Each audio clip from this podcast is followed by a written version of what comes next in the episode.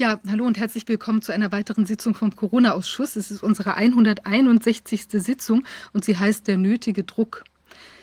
Ja, wir befinden uns ja alle in, wie will man sagen, in einer Art ähm, äh, Kristallisationsprozess, wo viele Dinge jetzt ganz offenbar werden, die schieflaufen in der Gesellschaft. Und ähm, in dieser druckvollen Lage äh, besteht die Hoffnung, dass vielleicht auch irgendwann etwas, ähm, sich da eine Art ähm, Verpuppungsprozess stattfinden kann und man sich ähm, in eine, eine neue Gesellschaftsform vielleicht ähm, finden kann, äh, begeben kann. Wir haben ein wunderbares Video, einen Ausschnitt, äh, den ich gerne gleich zeigen würde ähm, wo genau ein solcher Vorgang aus dem tierischen Bereich, also die Metamorphose einer Raupe zu einem wunderschönen Schmetterling als Sinnbild für unsere aktuelle äh, Zeitenqualität ähm, gesehen wurde. Vielleicht können wir das Video sehen nämlich der Metamorphose der Raupe zu Puppe zum Schmetterling, was mhm. wir eigentlich eins zu eins anwenden können für die Transformationsprozesse im sozialen Organismus und dessen, was jetzt gerade abgeht. Wenn sich nämlich die Raupe verpuppt, dann ist es so, dass da in diesem Innern der Puppe etwas geschieht, nämlich dass sozusagen die alte Form sich auflöst ähm, und dann plötzlich tauchen die ersten Schmetterlingszellen auf. Die haben eine höher schwingende Frequenz, die haben sozusagen ein anderes, ein neues Bewusstsein. Und was geschieht jetzt? Die alten Raupenzellen fressen die Schmetterlingszellen auf. Obwohl die Teil desselben Wesens sind und eigentlich ein Teil der Zukunft im Jetzt schon repräsentieren.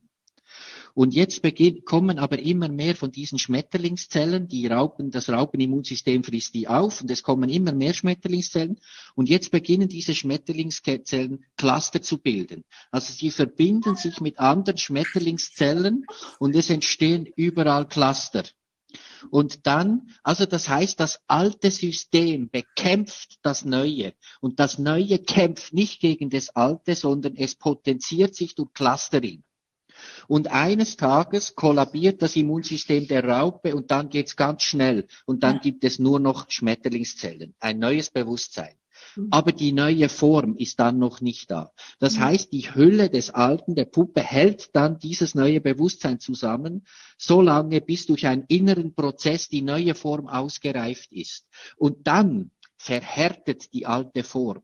Und das ist ganz wichtig, wenn die alte Form nicht verhärten würde, könnte der Innendruck des Schmetterlings die nicht sprengen. Wow. Und dann ist es auch wichtig, der Schmetterling, der, dem darf man nicht helfen. Der Schmetterling braucht die Anstrengung, sich aus dem der Widerstand aus der alten Hülle herauszuarbeiten, um an diesem Widerstand die Kraft zu entwickeln, die er braucht, um nachher fliegen zu können, sprich die Freiheit sich erlangen zu können. Und dieses Bild ist mir so wesentlich seit vielen Jahren, weil es uns hilft, mit den Widerständen dieser Zeit konstruktiv umzugehen, mit Verhärtungsprozessen, die zu würdigen und zu ehren, weil sie die Möglichkeit birgen, dass man sie sprengen kann, wenn sie die Elastizität verlieren. Und es gibt dem Ganzen einen Sinn, auch nicht in den Widerstand zu gehen, sondern Clustering zu betreiben durch genau solche Initiativen wie die Living Earth äh, ja. ähm, äh, Initiative und andere, wo Menschen die die Zukunft fühlen und leben und gestalten wollen, jetzt zusammenfinden und wir dadurch uns potenzieren. Und das ist das Wesentliche. Das wollte ich gerne noch an den Schluss stellen. Ja, ich glaube, es ist tatsächlich ein ganz schönes äh, Sinnbild für, für, unsere Lage. Ähm, und wir sehen ja auch, es bilden sich immer, also viele Initiativen, die Menschen sind in Vernetzung und äh, die Gedanken oder die Widerstände, die es äh, gibt, also ich denke trotzdem, ein gewisser Widerstand ist erforderlich, aber eben nicht ein destruktiver, sondern ein, ein produktiver im Sinne eines Erkennens von Problemen und vielleicht auch eines, eines sich Verweigerns. Und das passiert ja an ganz vielen Orten auf der Welt im Moment gleichzeitig. Also insofern, das Clustering läuft und der Druck erhöht sich auch an manchen Stellen. Und äh, ich glaube, die Bereitschaft ähm, der Schmetterlinge oder der werdenden Schmetterlinge, sich irgendwann aus dieser, dieser Umklammerung zu befreien, wächst auch. Ich begrüße unseren ersten Gast, ist, ist Frau ähm, Gabriele Kubi. Frau Kubi, ich freue mich, dass Sie da sind. Schön, grüß Gott, Frau Fischer. Hallo. Frau Kubi, Sie sind äh, Publizistin, Sie sind Autorin. Es wäre schön, wenn Sie kurz etwas erzählen würden zu Ihrem Hintergrund. Hm. Mein Hintergrund. Ähm, Wo fange ich an? Also ich habe an der Freien Universität Berlin und dann in Konstanz äh, Soziologie studiert und da meinen Master gemacht und war damals in der 68er Zeit Mitläuferin. Äh, das betone ich, ich war nicht vorne dran. Ich komme aus einem linken Elternhaus äh, und äh, habe einfach, bin einfach mitgelaufen, was die meisten Menschen ja in ihrem Leben tun, habe aber lebenslang immer hinterfragt und war immer nicht überzeugt von dem, was mich umgeben hat. Das heißt, ich war immer ein suchender Mensch und diese Suche hat lange, lange, lange, lange gedauert. Es war eine lebenslange Suche nach Berufung. Was ist der Sinn von meinem Leben? Was soll ich mit meinem Leben machen? Ich habe allerhand gemacht. Also ich war dann Soziologin, ich war auch als Soziologin angestellt. Äh, dann habe ich übersetzt und gedolmetscht. Äh, wir haben geheiratet. Ich habe drei Kinder, die jetzt erwachsene Kinder sind, und ich habe Enkelkinder zu meiner großen Freude. Und es war, das habe ich alles gemacht, aber es war immer die Frage, es ist immer das Gefühl, das ist es noch nicht. Und dann kam ich in eine ganz große Lebenskrise. Äh, das heißt, unsere Ehe ging auseinander. Und eine Woche, nachdem ich, mein Mann ausgezogen war und ich allein war mit meinen drei halbwüchsigen Kindern, kam der Donnerschlag, nämlich die Bekehrung. Und äh, ich habe gebetet in meiner, ich war einfach am Ende meines Lateins, es blieb mir nichts anderes mehr übrig. Äh, ich habe vor einer Buddha-Statue gebetet. Es war damals Mode und ist auch heute noch Mode, sich dem lächelnden Buddha zu Füßen zu werfen. Äh, und ironischerweise war das Ende von dieser Gebetszeit, dass ich mit einem Donnerschlag wusste, ich werde katholisch. Und das war nun das, was man in meinem Umfeld überhaupt nicht äh, sozusagen äh, da reingepasst hat, weder in mein berufliches Umfeld noch in meinen Freundeskreis noch in meine Familie aber es war vollkommen klar äh, und ohne jeden Zweifel äh, bis zum heutigen Tag, wenn auch heute die größten, also man, man nur entsetzt sein kann äh, über die Zustände in der katholischen, in den Kirchen überhaupt. Äh, dennoch kann man zu einer tieferen Schicht Kontakt aufnehmen und weiterhin äh, auch in den Verhältnissen, in denen wir jetzt sind, das lebendige Wasser finden, äh, nach dem ich lange gesucht habe. Das in kurzen Zügen. Ja, sehr schön. Es ja. ist ja tatsächlich so, dass es einige jetzt auch in der Krise gestützt hat, wenn sie eine, einen Glauben oder eine fest verwurzelte Überzeugung hatten und sich das eben auch, halt auch nicht einfach so haben herumstoßen lassen, wie will man sagen. Ja, Sie haben ja dann sich zu verschiedenen Themen äh, auch als Autorin geäußert und jetzt, was insbesondere mit Corona zu tun hat, Sie haben ja sich der Propagandathematik angenommen. Wir haben ja gesehen, wir sind ja sehr stark ähm, hier im, äh, wie will man sagen, Beeinflussen Beeinflussung doch von auch gewissen äh, tja, ähm, Überzeugungssätzen geworden, die ja gar nicht unbedingt so eine Basis in der Realität hatten. Also das ist ja doch an vielen Stellen aufgefallen, dass wenn man das dann kritisch hinterfragt hat, eben die Zahlen das nicht hergegeben haben äh, oder eben auch die, ja, die Gefahr nicht so groß war, aber gleichzeitig die Maßnahmen zum Beispiel nicht so äh, unproblematisch wie behauptet wurde und so weiter. Und das hat ja doch eine gewisse ähm, ja, ist ja doch erstaunlich, dass man die Menschen auf die Art und Weise auch beeinflussen konnte. Und das hat was mit Propaganda zu tun. Sie haben ein Buch dazu geschrieben und sich mit der Thematik auch ähm, näher auseinandergesetzt. Ja, Frau Fischer, erstmal möchte ich sagen, Sie haben ja da tolle Arbeit geleistet, äh, um die Menschen aufzuwecken äh, und diesen Irrsinn zu zeigen, in den wir da alle hinein manipuliert wurden indem man uns unfassbare Angst gemacht hat, indem man nur eins, nur eine bestimmte Sicht gestattet hat und das einfach weltweit durchgezogen hat. Äh, und es gab von Anfang an Stimmen, die dem widersprochen haben. Ich habe auch ganz am Anfang einen Aufsatz geschrieben, äh, habe mich da nicht hineinbegeben, war von Anfang an, äh, war, war mir klar, da läuft was äh, was, ähm, was im, Un, im Unsichtbaren, was nicht gut für uns ist, was nicht gut für mich ist und nicht gut für uns ist. Und ich bin allen unglaublich dankbar, äh, die sich da äh, geäußert haben, die verfolgt wurden, Hausdurchsuchungen bekommen haben. Unfassbar, äh, welche Mittel äh, da angewandt wurden. Äh, ich spreche sehr gerne über das Propagandathema. Hier ist übrigens das kleine Buch äh, Propaganda oder der Mythos der Demokratie. Äh, aber vorher möchte ich noch sagen, äh, mein größtes und wichtigstes Buch, äh, das ist jetzt schon ähm, elf Jahre alt. mhm. ist die globale sexuelle Revolution, mhm. Zerstörung der Freiheit im Namen der Freiheit. Mhm. Zerstörung der Freiheit im Namen der Freiheit ist der Untertitel. Und dieses Buch beschreibt den Kern der Revolution, wir, der wir ausgesetzt sind seit 1968. Damals war ich in Berlin, habe das äh, live miterlebt äh, und beschreibt es, was ist eigentlich passiert, dass auf dem Gebiet der Sexualität, das sind zentral für jede Gesellschaft, sind die sexuellen Normen. Was sagt eine Gesellschaft? Wie gehen wir mit Sexualität um? Und wir haben in 50 Jahren einen Weg gemacht von dem, was wir einst verboten haben gesetzlich, was wir schlecht fanden, was wir durch soziale Normen geschützt haben mit ziemlicher Rigorosität, bis hin, dass wir das Gegenteil tun und jetzt die Menschen zwingen, Dinge anzunehmen, die, die, also durch, durch Gesetze auch, Hate Speech, Antidiskriminierungsgesetze etc. Es wird ja immer wilder, äh, dass wir jetzt Zwang ausgeübt wird, die komplette Demoralisierung der Sexualität anzunehmen. Mhm. Das ist ein Weg von 50 Jahren und den, das kam mir irgendwie, hat es mir aufgeleuchtet, dass es zentral ist für uns als Person, äh, für die ganze Gesellschaft. Und da habe ich dieses Buch geschrieben, das ist in 16 Sprachen übersetzt. Weltweit von, von Chinesisch über Ukrainisch, über Spanisch und so weiter. Also 16 Sprachen. Und ist ein Aufwecker. Mhm. Äh, ich war dann sehr erstaunt, dass es diese Verbreitung gefunden hat. Aber ganz viele Leute sagen, aha, jetzt verstehen wir, was eigentlich passiert ist. Mhm. Und äh, ja, und dann ging es weiter. Äh, in, diesem, in diesem Buch beschreibe ich die Täter. Äh, was ist passiert? Wer sind die, äh, die Agenten? Wer sind die Drahtzieher? Wer sind die Manipulateure? Wer sind die Propagandisten? Wer profitiert davon, äh, von dieser sexuellen Revolution? Und dann habe ich äh, 2020 ein, ein, Buch geschrieben über die Opfer. Das sind nämlich die Kinder, die junge Generation. Und das ist dieses Buch, das heißt Die verlassene Generation. Äh, es ist phänomenal.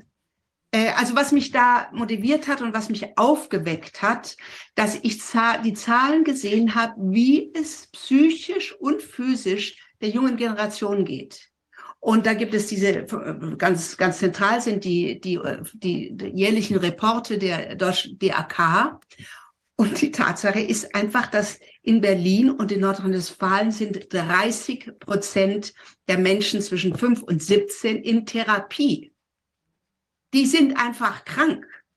Und die, und zwar physisch und physisch. Und die Experten sagen, es findet ein Prozess statt von akut zu chronisch. Ganz viele junge Menschen sind einfach krank, hoffnungslos, depressiv. Die Kinderpsychiatrien fließen über, äh, die Selbstmorde steigen. Und wir machen immer weiter und weiter und weiter und weiter und reden immer nur, was Erwachsene brauchen, was die sich wünschen, was wir anerkennen müssen, was wir das und das brauchen, dass wir unser Geschlecht wechseln müssen, äh, können, etc. Und unsere Gesellschaft fragt nicht, wie geht es der jungen Generation? Das ist die zentrale Frage, die eine Gesellschaft stellen muss. Und wenn sie ihre junge Generation ruiniert, seelisch, psychisch ruiniert, ich kann da gerne äh, näher drüber sprechen, was die Faktoren sind, die die äh, junge Generation, das ist das Buch in 13 Kapiteln beschreibe ich. Was tun wir denn eigentlich, dass sie krank sind, hoffnungslos depressiv? Mhm. Was machen wir eigentlich? Wenn wir unsere junge Generation krank machen, dann ruinieren wir unsere eigene Zukunft. Und es wird uns alles auf die Füße fallen. Es wird uns einholen. Jetzt ist noch ein bisschen UPID. Es geht uns ja noch ganz gut, den Leuten, die zum Beispiel hier, ja, so in, in, in, in so einem Mittelstandsbereich sind. Es geht uns ja noch ganz gut. Aber was ist denn, wenn die Demografie sich ausagiert? Und einfach niemand mehr da ist, was hier wir jetzt schon anfangen, äh, die Alten zu pflegen. Was ist denn, was der äh, Bundestag berät und das Bundesverfassungsgericht hat die Tür dazu aufgemacht, die Euthanasie das Normale wird. Ja, ich habe eine befreundete Ärztin in Belgien, die ist in ihrem Krankenhaus die einzige, die nicht Euthanasie praktiziert. die haben jeden Tag befördern sie Leute ins Jenseits. Und das blüht uns allen. Und es blüht uns eine unfassbare Einsamkeit. Äh, Großbritannien hat ein Ministerium für Einsamkeit. Das ist das große Problem. Und es, äh, also das sind alles Probleme. Und ich, ich finde, man kann mit dem bloßen Auge sehen, dass wir unsere Gesellschaft an die Wand fahren. Und es ist so, als wäre über der ganzen Gesellschaft irgendwie eine Glocke, äh, die die Menschen daran hindert, wahrzunehmen, was eigentlich ist und endlich mal die Handbremse zu ziehen und umzukehren. Stattdessen wird so ein, ein, eine Regierung, äh, eine, eine Regierung gewählt, die das Land einfach auf dem allerkürzesten Weg äh, an die Wand fährt. Mhm. Ich meine, es ändert sich jetzt gerade die, die Zahlen etwas, aber ich sie stehe dem einfach nur staunend gegenüber, äh, dass nicht gefragt wird, wohin haben wir unser Land gebracht? Was sind denn eigentlich die Konsequenzen? Ist es eigentlich gut für die jungen Menschen, dass wir sagen, ihr dürft ab 16 euer Geschlecht wechseln oder ab 14? Gut, ja also das wieder eine Gegen Bitte? Da kommt ja gerade eine gewisse Gegenbewegung. Ich habe jetzt gesehen, in Norwegen äh, ist das verboten worden, jetzt in Finnland und in einigen anderen Ländern. Das ist ja, also das finde ich auch wirklich, ist gut so. Die hatten auch als Begründung, dass die meisten Menschen, wenn sie dann eben solche Zweifel hegen, in die, aber in die Pubertät kommen, dass dann in den meisten Fällen, dass äh, diese Ungewissheit, in welchem Körper man sich da einfach da eigentlich aufhält, dann auch wieder verschwindet. Also umso monströser aus meiner Sicht, dass man eben genau in diesen äh, vielleicht auch natürlichen Unsicherheitsprozessen Prozess, der ja, oder jedenfalls vielleicht bei manchen natürlichen äh, Unsicherheitsprozess für Kinder äh, oder Heranwachsende, dass man genau in den dann mit so fundamentalen Entscheidungen reingeht. Ja, wenn ich normalerweise nicht, mir nicht ein Tattoo verschaffen darf, äh, ohne, ohne Zustimmung meiner Eltern, darf ich dann am Ende solche weitgehenden Entscheidungen einfach so treffen. Frau Kubi, ich habe jetzt nochmal, weil Sie ja im Prinzip gesagt haben, diese, diese sexuelle Revolution, also sagen wir mal, die, diese tiefgreifenden gesellschaftlichen Veränderungen, die da so in der 68er Zeit oder ähm, davor Kultur sich abgezeichnet haben.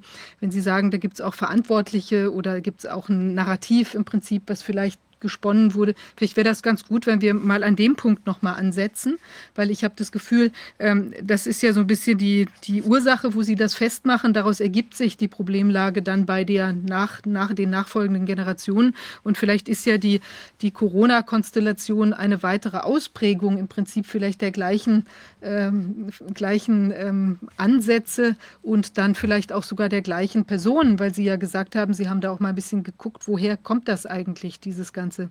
Ist das eine Reihenfolge, die Ihnen zusagen würde? Oder? Ja, können wir gerne machen, ja.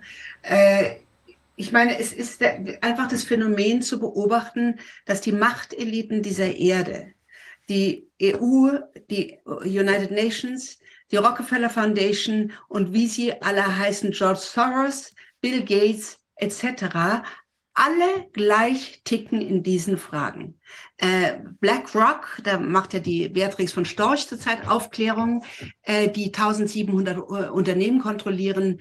Sie alle powern diese Gesellschaft in die gleiche Richtung. LGBTIQ, vollkommene Auflösung der Sexualmoral, Auflösung der Familie, den Leuten weismachen, sie könnten ihr Geschlecht wechseln, koste es, was es wolle, äh, und natürlich Abtreibung. Das heißt, wenn ich die Sexualität demoralisiere und sage Sex jederzeit, dann muss ich dazu sagen, aber ich will ja nicht immer ein Kind kriegen, ich will das auch nicht riskieren. Äh, wir haben Verhütungsmittel, aber es geht auch oft schief und die Natur ist stärker. Äh, die Zahlen zeigen, dass äh, je mehr Verhütungsmittel, umso höher wird die Abtreibung. Mit der Pille sind die Abtreibungszahlen raufgegangen. Die Verheißung war, sie gehen runter. Ja, also das heißt, wir haben diese ganze Agenda, die International Planned Parenthood Federation wird von den Staaten finanziert und sind weltweit die größten Abtreibungsindustriellen Industrie, äh, die es gibt und sind 73 Millionen Abtreibungen im Jahr. Und das Phänomen ist, alle diese Großinstitutionen die unfassbar viel Geld äh, kontrollieren, ticken in der gleichen Richtung. Und das kann man nachweisen. Und natürlich ist die Frage, warum? Was ist denn eigentlich ihr Interesse? Und da ist ein Interesse, das man ganz offen äh, nachweisen kann, äh, bevor irgendjemand Verschwörungstheorie schreit, äh, was ja sofort der Fall ist, wenn man sich Gedanken macht, die Leute, die Einkommen kontrollieren, die größer sind als Staatshaushalte oder so, die haben Interessen. Und ich denke auch, die haben gemeinsame Interessen. Und es sollte uns schon interessieren, was sind die Interessen.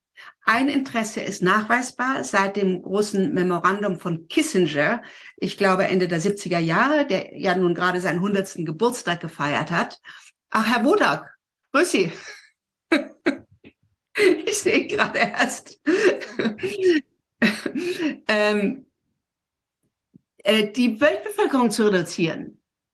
Ja, das ist ein nachweisbares Interesse überall, die Weltbevölkerung zu reduzieren. Und wenn wir jetzt mal schauen, diese ganzen äh, Agendas, die da gefahren werden, Zerstörung der Familie, Förderung der Homosexualität nach Kräften, Förderung jetzt sogar der Transsexualität, äh, die, die Verweigerung, sich den Interessen der jungen Generation zuzuwenden, äh, die Abtreibung, alles führt, äh, mindert die Reproduktion. Ja, alles sind Faktoren, die die Bevölkerungsreduktion betreiben. Und äh, das muss wohl das Interesse sein, denn ich halte diese Eliten nicht für dumm. Ich glaube nicht, dass es ungewollte Nebenwirkungen sind, sondern ich würde mal sagen, genau das wollen sie. Und natürlich die ganze Corona-Geschichte äh, geht in die gleiche Richtung. Also wir haben die Übersterblichkeit, äh, die ganz unglaublich ist.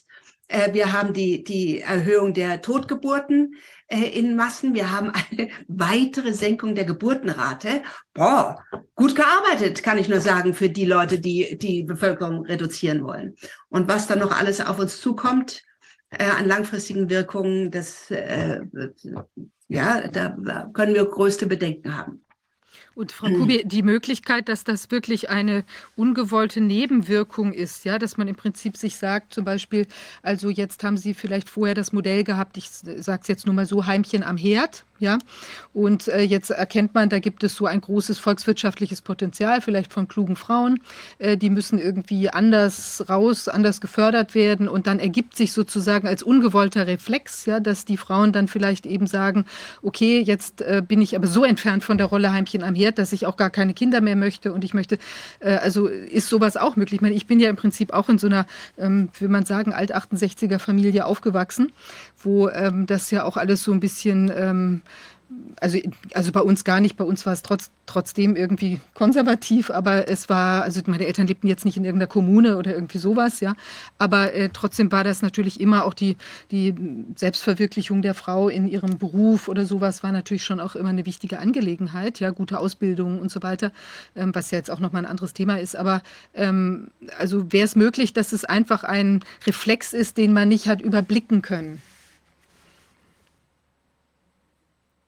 Es, der Feminismus in der ersten Welle war selbstverständlich nötig. Ja, also das war, fing vor 150, 170 Jahren fing das an äh, in England, äh, katholische Frauenbewegung, die gesagt haben, wir möchten aber gerne auch Ausbildung und wir möchten gerne auch ein Bankkonto und es ist auch nicht verkehrt, wenn wir wählen dürfen. Ich glaube, mit dem Wählen fing es überhaupt an. Äh, das ist selbstverständlich. Daran, daran äh, zweifelt ja heute niemand, dass wir Frauen die gleichen Rechte haben müssen äh, und wollen und auch in der Tat haben wie Männer. Aber dass eine Kampagne, der, die nächste Welle des Feminismus, dass die, äh, die, das war die Simone de Beauvoir, die das, äh, die Trompete dafür war und die Alice Schwarzer, die das dann nach Deutschland gebracht hat, äh, die den Feminismus verbunden hat mit der sexuellen Selbstbestimmung. Und das hieß, wir wollen Sex haben, mit wem wir wollen, außerhalb der Ehe. Und das war der zentrale Angriff auf die Ehe und auf die Familie. Denn jeder von uns weiß, wenn ein Ehepaar äh, Sex außerhalb der Ehe hat, ist die Ehe in hohem Maße gefährdet und setzt ein ganz großes Vergebungspotenzial der Partner raus, wenn es dann doch noch weitergehen soll. Und jeder von uns weiß, das finde ich auch immer so eine so selbstverständliche äh, Wahrnehmung, die irgendwie die Leute nicht zur Kenntnis nehmen, dass Kinder, jedes Kind, sie und Herr Wodak und ich und alle, die hier zuhören, sich gewünscht haben, dass unsere Eltern zusammenbleiben, dass sie eine gute Ehe führen, dass sie sich nicht scheiden, dass sie uns dieses Scheidungstrauma ersparen, das wünscht sich jedes Kind. Und das heißt einfach Sex nur in der Ehe. Ja, und ob man das will oder nicht, das heißt es ganz einfach. Und wenn ich sage Sex, wo immer ich lustig habe, mit wem auch immer, die, die feministische Bewegung ist ja dann eine, eine, äh, ist, das waren ja alles Lesben, die das vorangetrieben haben und mit voller Power äh, gegen Ehe und Familie agitiert haben, dann mache ich halt Ehe und Familie kaputt.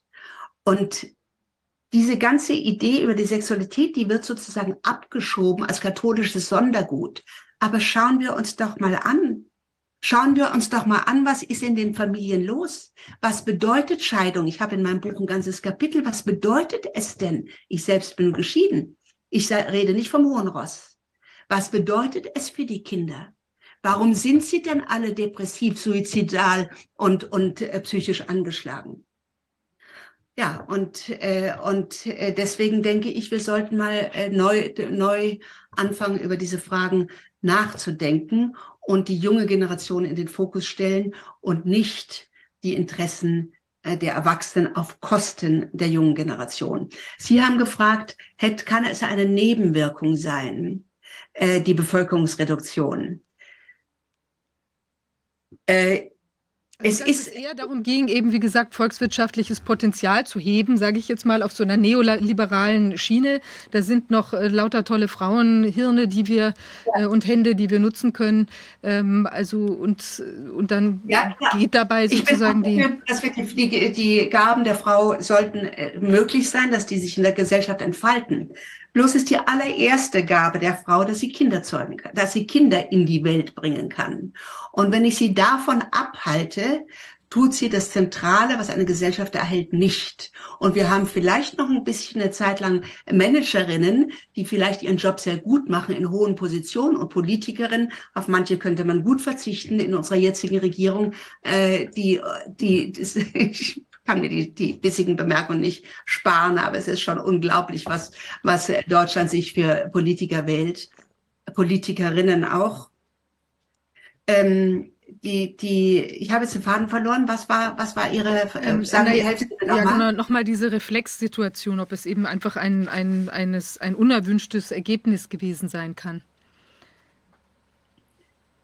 Wenn ich die Mutter diffamiere, dann hat halt eine Gesellschaft keine Zukunft. Das habe ich schon in den 70er Jahren erkannt, äh, als ich noch in dieser linken Blase drin war und habe mich deshalb nicht in die feministische Bewegung eingegliedert, weil ich einfach gesagt habe, ich kann zwei und zwei zusammenzählen und wenn wir die Mutter diffamieren äh, und äh, sagen, ist was ganz anderes, Selbstverwirklichung ist außerhalb der Mutterschaft, dann haben wir halt die demografische Krise in, in, ich habe jetzt gerade in, in Korea mit Korea zu tun gehabt und da auf einem, einem Kongress äh, gesprochen. Äh, Korea hat die niedrigste Geburtenrate von 0,8 Kindern pro Frau und in Seoul sind es 0,57 Kinder pro Frau. Da kommt ein unfassbares Elend auf uns zu. Äh, und ja, also Selbstverwirklichung, Selbstverwirklichung, Selbstverwirklichung. Was haben wir jetzt? Die Frauen sind in die Produktion gegangen, um das marxistisch auszudrücken. Das war schon Engels und Marx wollten das. Äh, sie, sie, sie haben gearbeitet. Sie haben zu großen Teilen keine Kinder mehr gekriegt. Sie haben den Moment verpasst, wo sie hätten Kinder kriegen können und einen Partner finden. Äh, und jetzt sind die Firmen, jetzt sind plötzlich die Arbeitskräfte fehlen. Und es müssen plötzlich alte Leute in den Firmen eingestellt werden, damit überhaupt noch jemand die Arbeit macht. Ironie einer Entwicklung, wenn man nicht ein bisschen weiterschaut. Äh, ich, ich, ich glaube, möchte, ja, Herr Bruder? Ja, Verzeihung. Nochmal. Das, verstehen Sie mich jetzt? Ja, kann man mich hören? Nicht gut, ja. ja. Äh, denn ich glaube, dass wir ja die, die Rolle der Familie, dass die in unterschiedlichen Gemeinschaften sehr, sehr unterschiedlich sein kann. Wenn Sie mal 200 Jahre zurückdenken, das ist ja noch nicht so lange her von der Menschheitsgeschichte, da waren die Familien eine wichtige Grundlage in vielen Ländern für die soziale Sicherheit und für die Sicherheit im Alter. Und da war die Kindersterblichkeit groß. Und das, das hat alles ja miteinander zu tun. Und äh, wenn Sie jetzt denken auch an die Rolle der Ehe, wenn Sie an die muslimische Gesellschaft denken, wo die, wo durchaus die Ehe völlig anders aussehen kann. Sie haben also in der Welt immer unterschiedliche Konstrukte gehabt, wie Frauen und Männer zusammen dann die Kinder großgezogen haben. Und ich denke, das, was wir, was wir erleben jetzt, das sind Interessen von, von Menschen, die wollen Menschen halten, so ähnlich wie der Bauer Vieh hält. Die wollen Menschen nutzen. Mhm. Und da überlegen, da gibt es wahrscheinlich verschiedene Überlegungen, wie man das am besten machen kann und kontrollieren kann. Und eine Familie ist relativ unabhängig, wenn die, die, wenn der Clan sich gegenseitig hilft, dann braucht man nicht viel von außen, dann braucht man Amazon manchmal nicht, dann braucht man diese ganzen Dinge nicht, sondern man, man, man, die, diese, so eine Gemeinschaft, die etwas größer ist, die kann sich ergänzen und kann relativ stabil ohne fremde Herrschaft lange überleben. In vielen Gegenden der Erde. Ja. Und, äh, wenn diese Abhängigkeiten, die geschafft werden, dass Familien, wenn Familien zerstört werden, dass man eben nicht mehr sich selbst organisieren kann in einer Gemeinschaft, wie immer die auch aussehen mag. Vielleicht gibt es Gemeinschaften, die stabil sein können, die wir noch gar nicht kennen.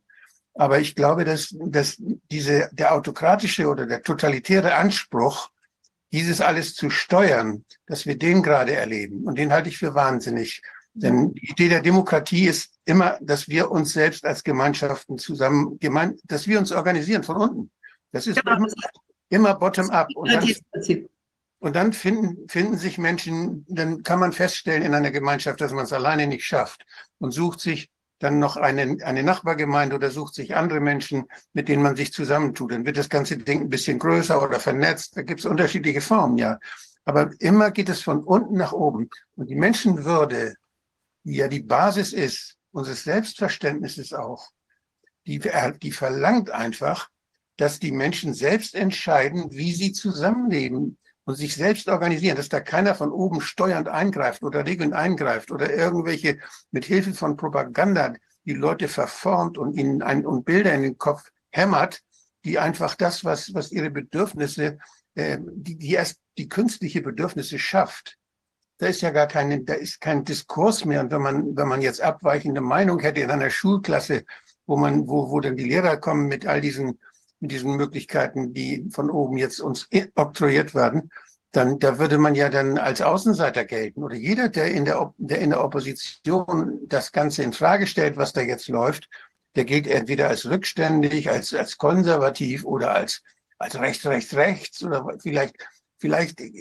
es gibt Werte, die, die, die wirken noch auf viele Menschen ein. Und es gibt ja auch noch viele ältere Menschen, die haben noch von früher, von der Kirche zum Beispiel, ganz viele Werte mitbekommen, die sie eigentlich nicht einfach aus dem Kopf verlieren, die immer ihre Orientierung waren, die jetzt verwirrt werden durch das, was sie da jetzt hören.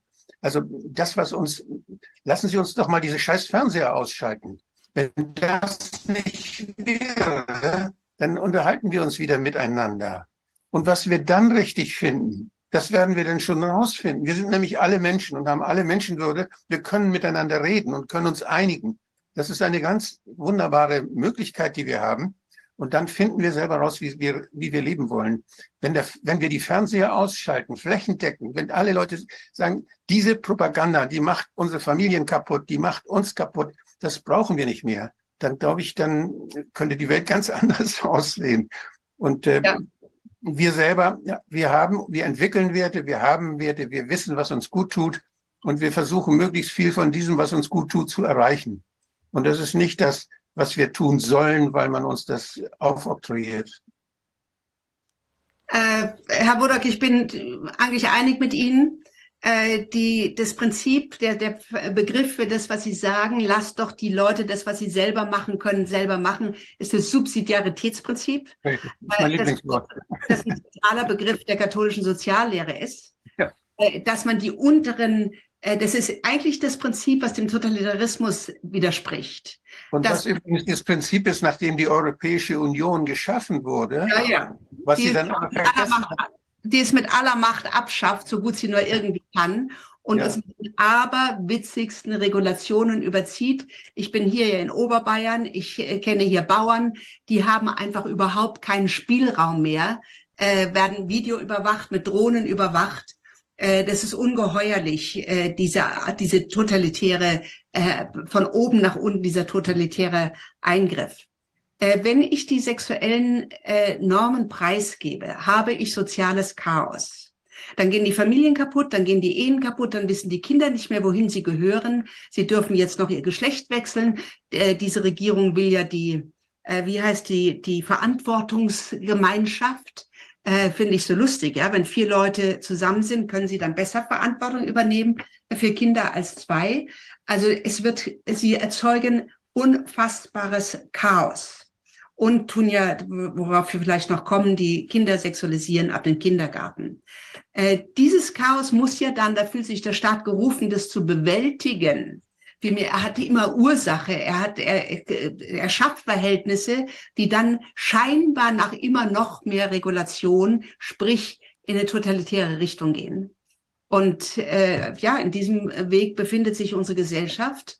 Und das ist äh, bedenklich. Äh, und und äh, jeder, der da sich auf die Hinterbeine stellt und den Mund aufmacht, äh, tut, tut was Gutes für die ganze Gemeinschaft. Das Schlimme, möchte ich ergänzen, das wirklich Schlimme für mich als Katholikin äh, ist, dass jetzt die Kirche äh, einfach übernommen worden ist von der LGBT äh, IQ Lobby. Ich habe gerade in diesen Tagen dazu ein neues kleines Büchlein veröffentlicht über diesen synodalen Abweg. 90 Prozent der Bischöfe haben die LGBTIQ-Agenda übernommen und wollen, die, dass, die, dass, das, dass die Kirche das nun übernimmt, äh, in der irrigen Annahme, dass ihnen dann vielleicht nicht noch 350.000 Menschen im Jahr davonlaufen, es werden ihnen noch mehr davonlaufen. Auch dieses Büchlein zeige ich. Es heißt, fürchte dich nicht, du kleine Herde, wenn die Hirten mit den Wölfen tanzen. Das ist äh, vor allem für Katholiken äh, oder für andere, die sich für die, dafür interessieren, äh, was hat eigentlich die Kirche für die katholische Kirche für eine Position.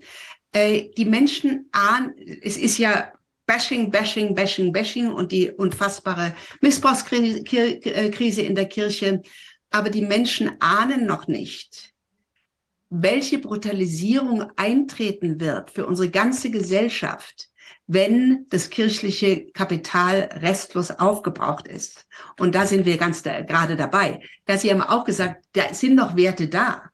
Und die kommen aus, aus der christlichen Sozialisation. Auf dem Christentum ist diese herrliche europäische Kultur äh, gewachsen.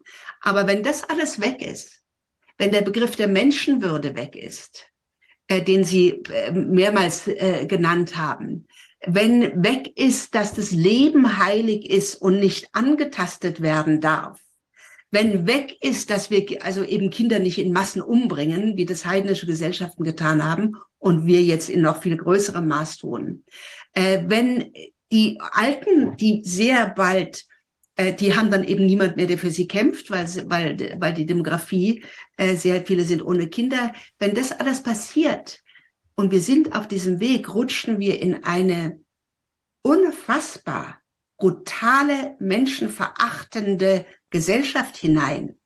Und auf diesem Weg sind wir.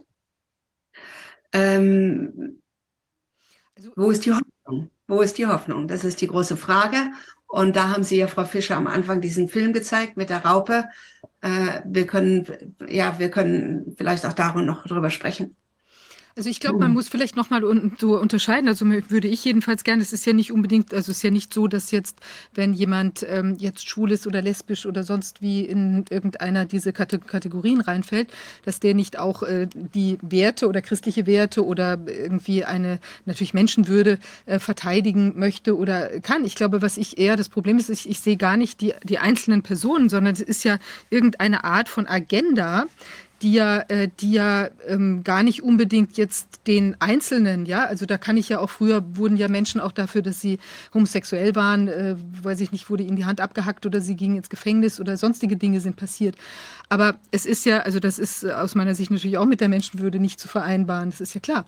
Aber ähm, es ist so, hier hat man ja das Gefühl, es wird ja sozusagen was, was, ähm, was ja auch ähm, identitätsstiftend ist oder eben eine Art von Verwurzelung in einer Gesellschaft.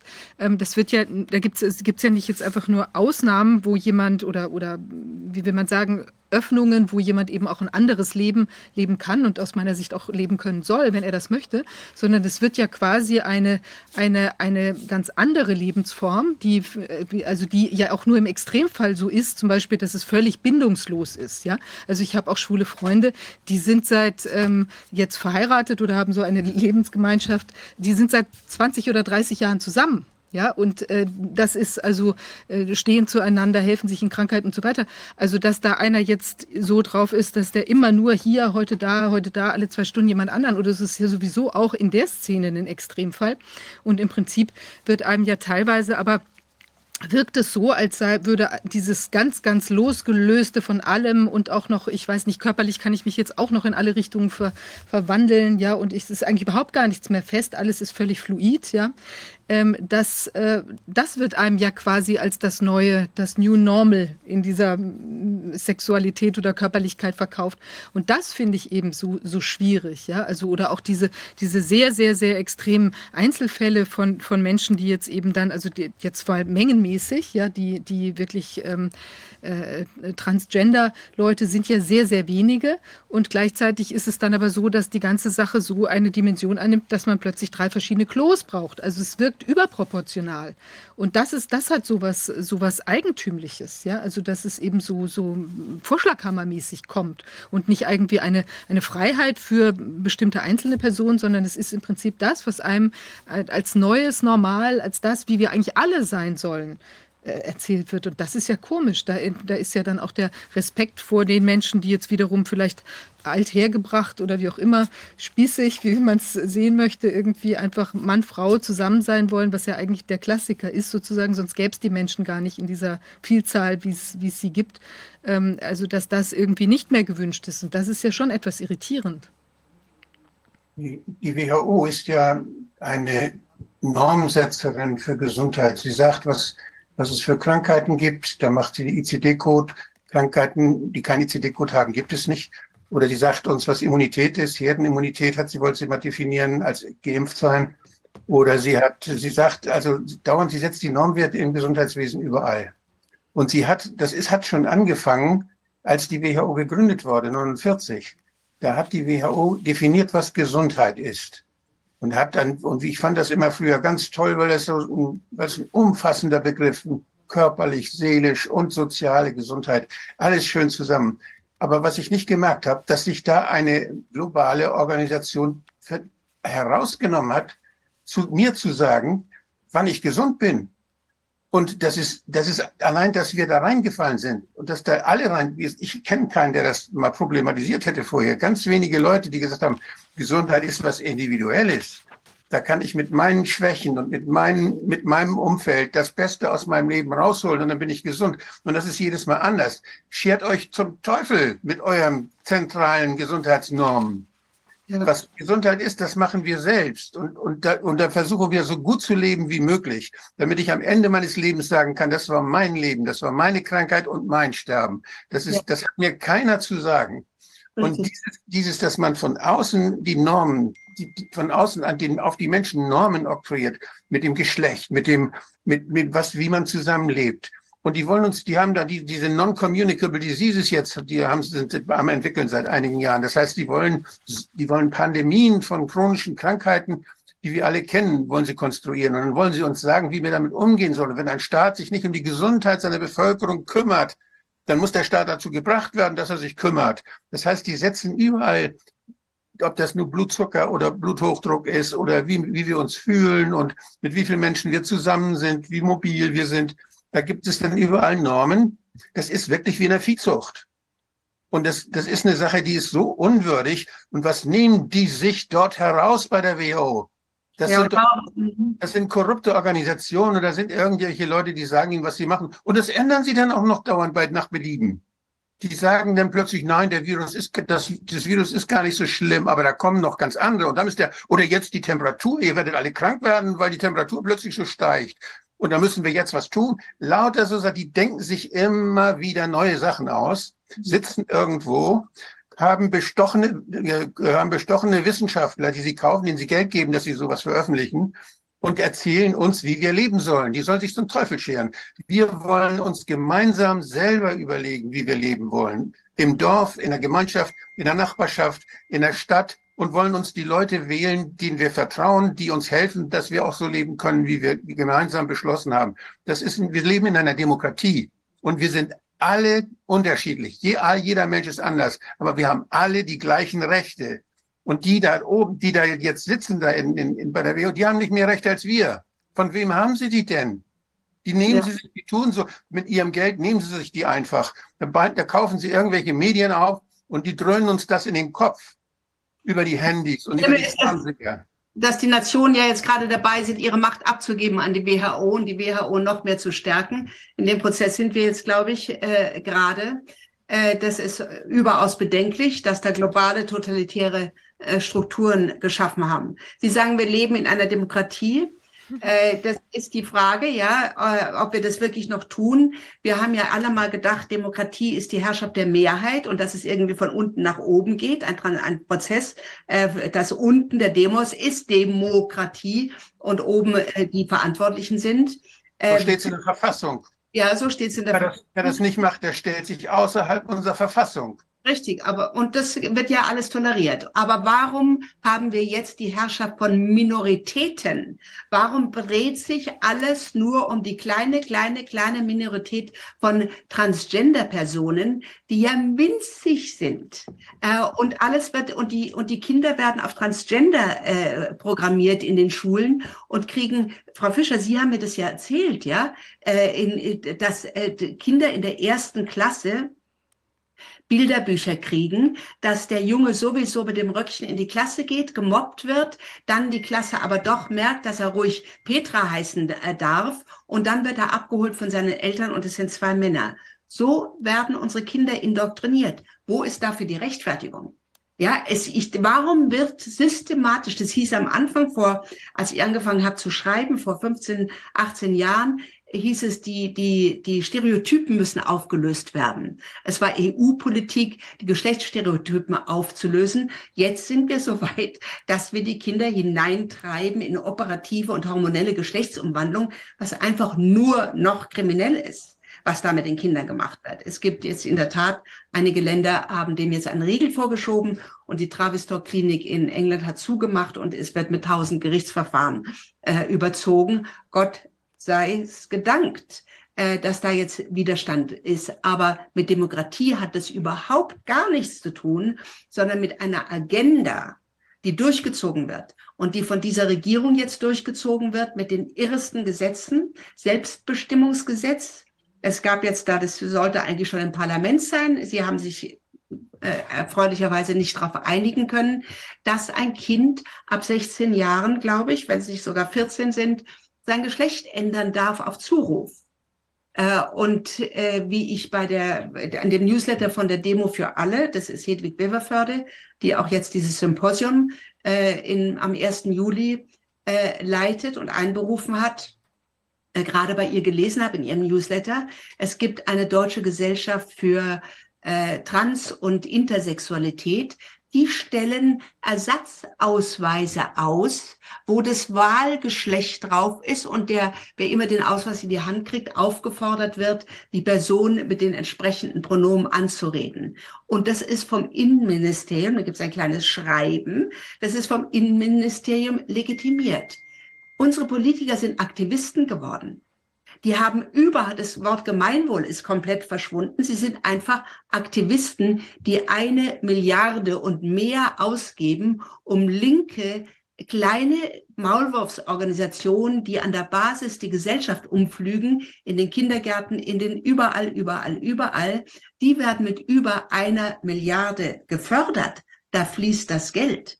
Und so wird halt diese, diese Gesellschaft umgepflügt. Mit Demokratie hat es gar nichts mehr zu tun, sondern mit Propaganda. Die, es muss Propaganda gemacht werden, damit den Menschen Begriffe äh, angeboten werden, äh, die sie, wo sie denken, ach, das ist doch gut. Freiheit, Diversität, Vielfalt. Nein, wir wollen ja natürlich nicht diskriminieren und so weiter. Ja, die Sprache so wie sie auf den Körper zugreifen, greifen die, die, diese Aktivisten auf die Sprache zu und verhunzen, so wie Sie, Herr Wodak, sich über die WHO aufregen, ich desgleichen, äh, kann ich mich einfach nur empören, dass diese Leute es wagen, mir vorzuschreiben, wie ich Deutsch zu benutzen habe.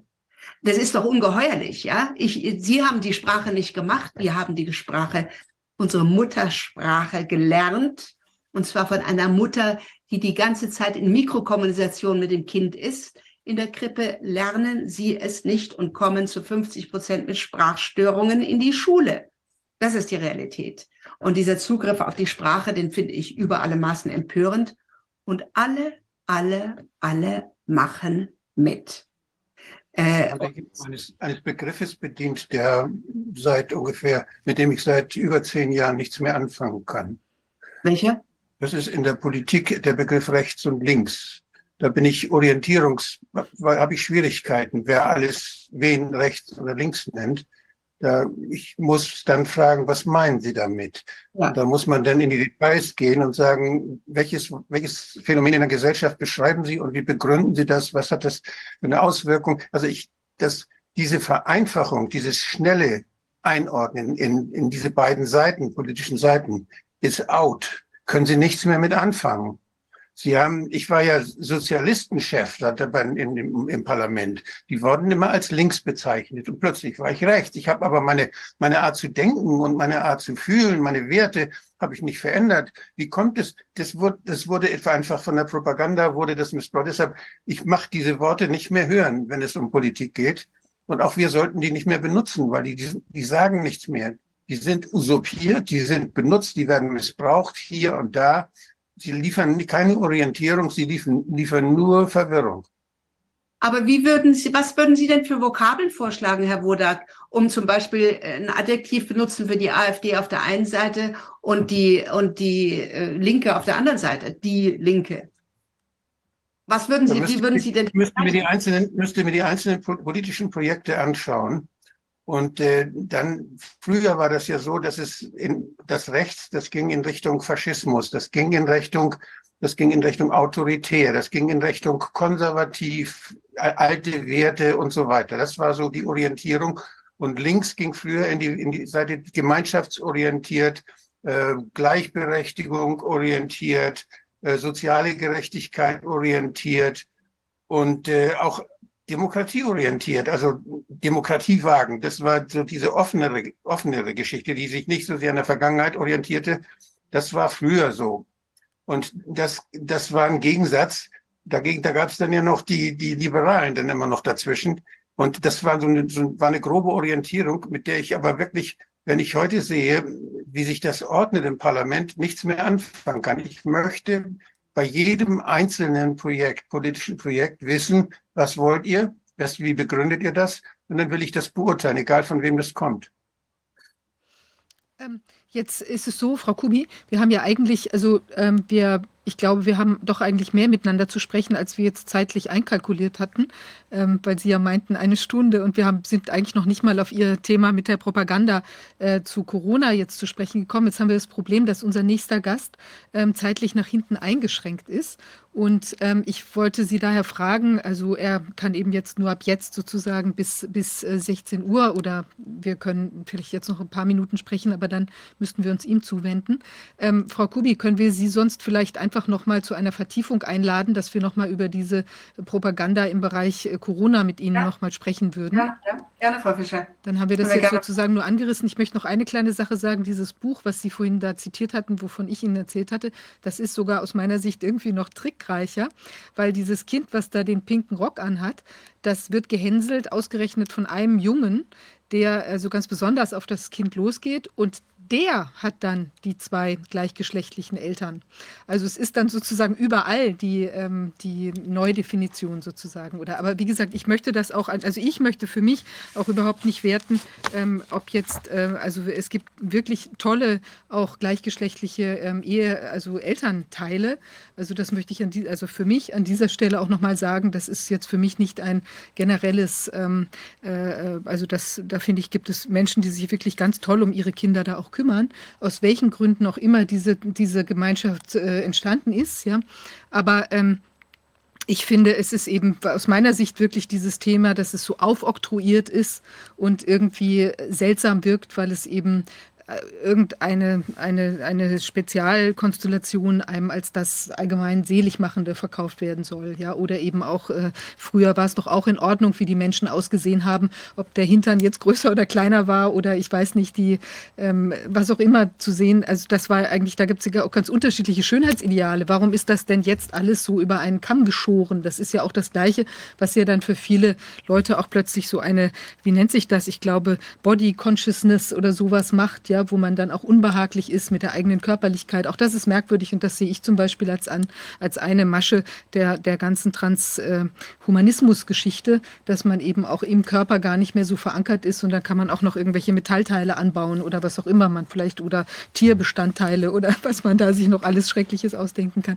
Frau Kubi, aber ich würde sagen, dass wir vielleicht, ich weiß nicht, ob Sie noch einen an diesem Punkt abschließenden Bemerkung noch machen wollen und sonst würden wir uns einfach in eine der nächsten Sitzungen nochmal wieder zusammenfinden und dann nochmal vertiefen.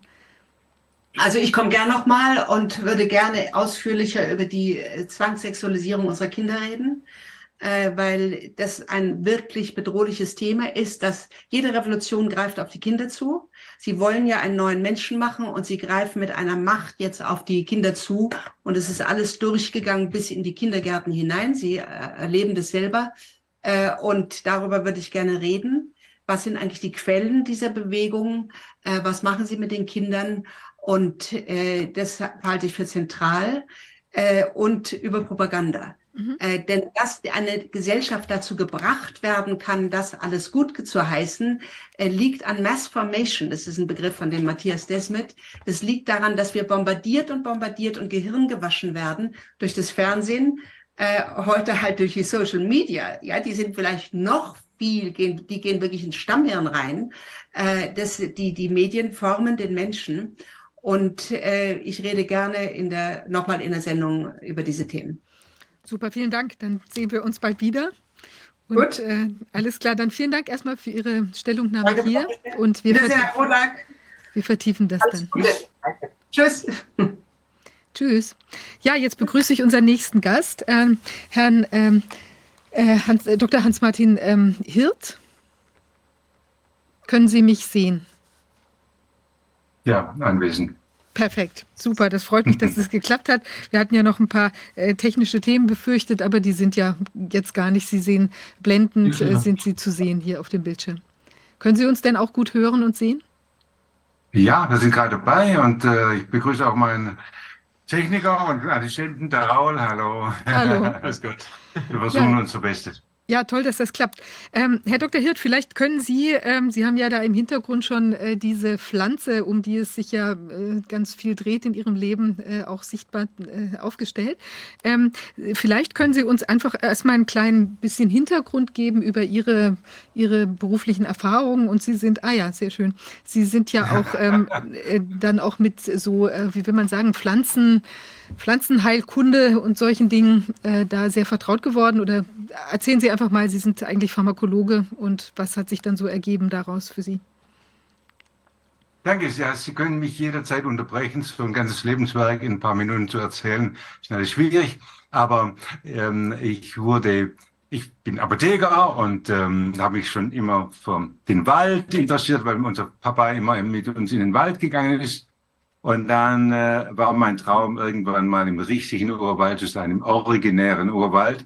Und es hat sich dann erfüllt, dass ich 1986 eingeladen wurde äh, von der Basler Quango-Mission für die Kirche im Fort, im Kongo, im Zaire, damals äh, zu arbeiten, und zwar für 400.000 Leute Medikamenten zur Verfügung zu stellen, zu importieren natürlich, weil die Medikamente damals vorwiegend aus der sogenannten Weltapotheke Deutschlands kamen. Mhm. Heute ist es Deutschland nicht mehr die Weltapotheke. Und ähm, wir haben dann am 25. Januar 1986 dann die Aktion Anamed gegründet an einem Lagerfeuer im Kongo weil wir gesagt haben, Es ist absolut unmöglich, mit den geringen Spenden, die wir haben, 400.000 Leute mit Medikamente zu versorgen. Wir müssen schauen, was gibt's im Urwald. Ich selber war absolute Laie, kannte keinerlei äh, Urwaldpflanzen. Und so kam eben dann die, die Bevölkerung vor Ort auf mich zu und hat gesagt, du bist unser Schüler, wir sind dein Lehrer, wir ähm, arbeiten mit dir, um mehr über Urwaldpflanzen zu wissen. Und da ist es dann interessant, dass im, in den sechs Jahren, wo ich dort war, äh, 1985 bis 91, ähm, ja, es nichts gegen Malaria gab. Wir haben nichts gefunden, wir haben viel untersucht, viel geprüft. Das Einzige, was wir hatten, war Kinin, Risokin, Chloroquin, also Kinin, ähm, äh, Tabletten oder Injektionen. Und ähm, da habe ich schon meine Ohren kaputt gemacht. Ich musste Kinin-Tabletten essen wie täglich Brot. Und ähm, da habe ich nun einen interessanten Mann aus Deutschland kennengelernt, der hieß Dr. Müller und hat gesagt, Herr Hirt, ich habe mein ganzes Leben bei Böhringer Mannheim dafür gekämpft, dass verschiedene Pflanzen untersucht werden gegen Malaria und nicht nur diese, dieser Kinderbaum. Und ähm, ich habe dann 1988 zum ersten Mal ein ganz kleines Pflänzchen gesehen, Artemisia annua, äh, schon in Blüte, schon beim Absterben. Und der Gärtner hat mir gesagt, das ist die Hoffnung Afrikas. und er hat gesagt, das sieht aber sehr mickrig aus.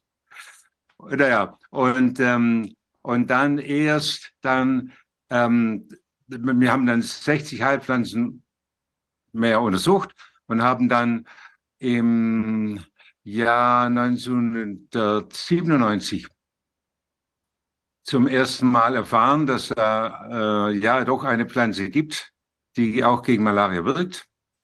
Und die heißt Artemisia annua, wächst aber nicht in den Tropen, leider dort, wo es Malaria gibt. Und dann haben wir eben dann Zugang zu einer Pflanze bekommen, die auch in den Tropen wächst, eine spezielle Züchtung, kein Hybrid. Und das nennt sich jetzt eben Artemisia annua Anamed, denn wir haben ja keinen anderen Namen zur Verfügung als eben Anamed als Abkürzung für Aktion natürliche Medizin. Natürlich im Sinne von naturverbunden, aber auch von selbstverständlich, dass man, bevor man ins Ausland geht, um nach Arzneimitteln zu suchen, erstmal schaut, was kann ich denn vor Ort selber anbauen? Was ist nachhaltig? So, und so kam man dann eben zu dieser Pflanze. Und ähm, äh, interessanterweise haben wir äh, immer Glückwünsche bekommen in den ersten Jahren, zehn Jahren meiner Tätigkeit, 1985 bis 1995. Aber als es dann zu Artemisia annua kam, zu einer Pflanze, die von der Industrie groß verwendet wird, gegen Krebs, Malaria, Corona, was weiß ich alles, ähm, da gab es dann richtig Zoff. Ähm, und dabei ist vielleicht interessant, wir haben eine, einen Preis bekommen von der WHO, einen Preis von der Weltgesundheitsorganisation im Jahr 2002. Da äh, war eine Verantwortliche von der WHO, äh, Rollback Malaria Initiative in Bukavu, hat gesehen, ah Mensch, die bauen Artemisia an, und äh, anscheinend wirkt es auch gegen Malaria. Die Bevölkerung ist zufrieden, hat ähm, viel weniger Nebenwirkungen als die Chloroquin und Quinin, also viel aktiver. Und wir haben dann einen Preis bekommen von der WHO. Das zeige ich hier einfach, weil man das heute eigentlich kaum sich noch glauben kann, dass es das wirklich gab. Denn inzwischen hat sich die WHO leider so stark verändert, dass sie zumindest was Artemisia annua angeht, uns sehr viel mehr bekämpft. Äh, sagen wir mal so, in der WHO gibt es vielleicht 95 Prozent der Angestellten auf meiner Seite und 5 Prozent die obere Etage, die obere, ähm, die besser verdienenden bei der WHO, die dann äh, gegen uns arbeiten. Also diese Pflanze, die, ist denn der deutsche Name? Das ist Beifuß, oder? Ja, man muss aufpassen, es gibt 400 Beifußarten. Mhm. Jede ist ganz anders. Also, was wir hier unter Beifuß verstehen, ist entweder der Küchenbeifuß oder manche verstehen natürlich auch der Wermutterfund, ist Artemisia absinthium, der dann Absinth enthält, wo sich die Leute für früher betrunken haben damit. Ähm, die, es gibt also 400 verschiedene ähm, Beifußarten. Beifuß heißt beim Fuß. Mhm. Das, die, die römischen Soldaten haben sich die Waden damit eingerieben, denn die sind ja von Rom bis nach Germanien gelaufen und hatten dadurch natürlich etwas Probleme mit den Füßen und haben dann ihre Füße eingewickelt mit Beifußarten und haben dann äh, das, die Pflanze eben dann Beifuß genannt. Das heißt also solche Pflanzen, die ähm, die äh, Muskeln erfrischen. Mhm. Das ist vielleicht interessant, aber interessant mit der Pflanze, wenn ich das kurz noch sagen darf, Sie müssen mich unterbrechen. Ähm, Malaria, schlechte Luft. Malaria, schlechte Luft. Bis zum Jahre 1900 hat man gesagt, die Malaria kommt von der schlechten Luft aus den Sümpfen herauf. Äh, diese schlechte Luft, die von den Sümpfen äh, heraufkommt. Das, in den Sümpfen gab es ja auch viel Malaria. Und dann hat man natürlich gesucht nach einer Pflanze, die wohlriechend ist, also wohlriechend ist und äh, kann das jetzt leider über Internet nicht weiter verbreiten, aber wenn Sie jetzt dieses Blatt nehmen in die Hand und daran riechen, dann haben wir halt hier ähm, eine große Auswahl von ätherischen Ölen. Und äh, die Bevölkerung hat dann eben die Hypothese gemacht, schlechte Luft wird mit guter Luft bekämpft, also probieren wir mal die Pflanze.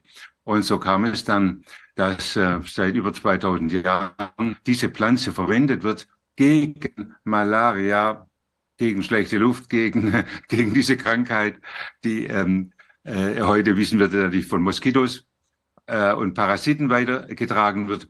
Und ähm, so kam dann die, die Forschung ins Spiel. Pamela Weathers, Professor Pamela Weathers äh, von New England in den USA, sagt, dieses, der Inhaltsstoff, der gegen die Malaria wirkt, Artemisinin, wird 40 Mal verstärkt durch die ätherischen Öle. Also diese gute Luft, diese ätherischen Öle haben eine ganz stark desinfizierende und immunstimulierende Wirkung und äh, verstärken die Wirkungen von diesem Malaria-Medikament um das 40-fache. Also hochinteressant. Aber das ist ja jetzt nicht nur wirksam im Bereich Malaria, sondern hat vielfältige Anwirkungsmöglichkeiten, allein schon, weil es eben das Immunsystem stimuliert, wie ich Sie verstehe. Oder gibt es da noch andere Wirkmechanismen, die irgendwie, ich weiß nicht, die Bazillen killen oder? ja, das ist natürlich interessant. Zunächst mal, ich meine, ich, die Wiener der Zeitung hat gesagt, ich bin der Artemisia-Papst.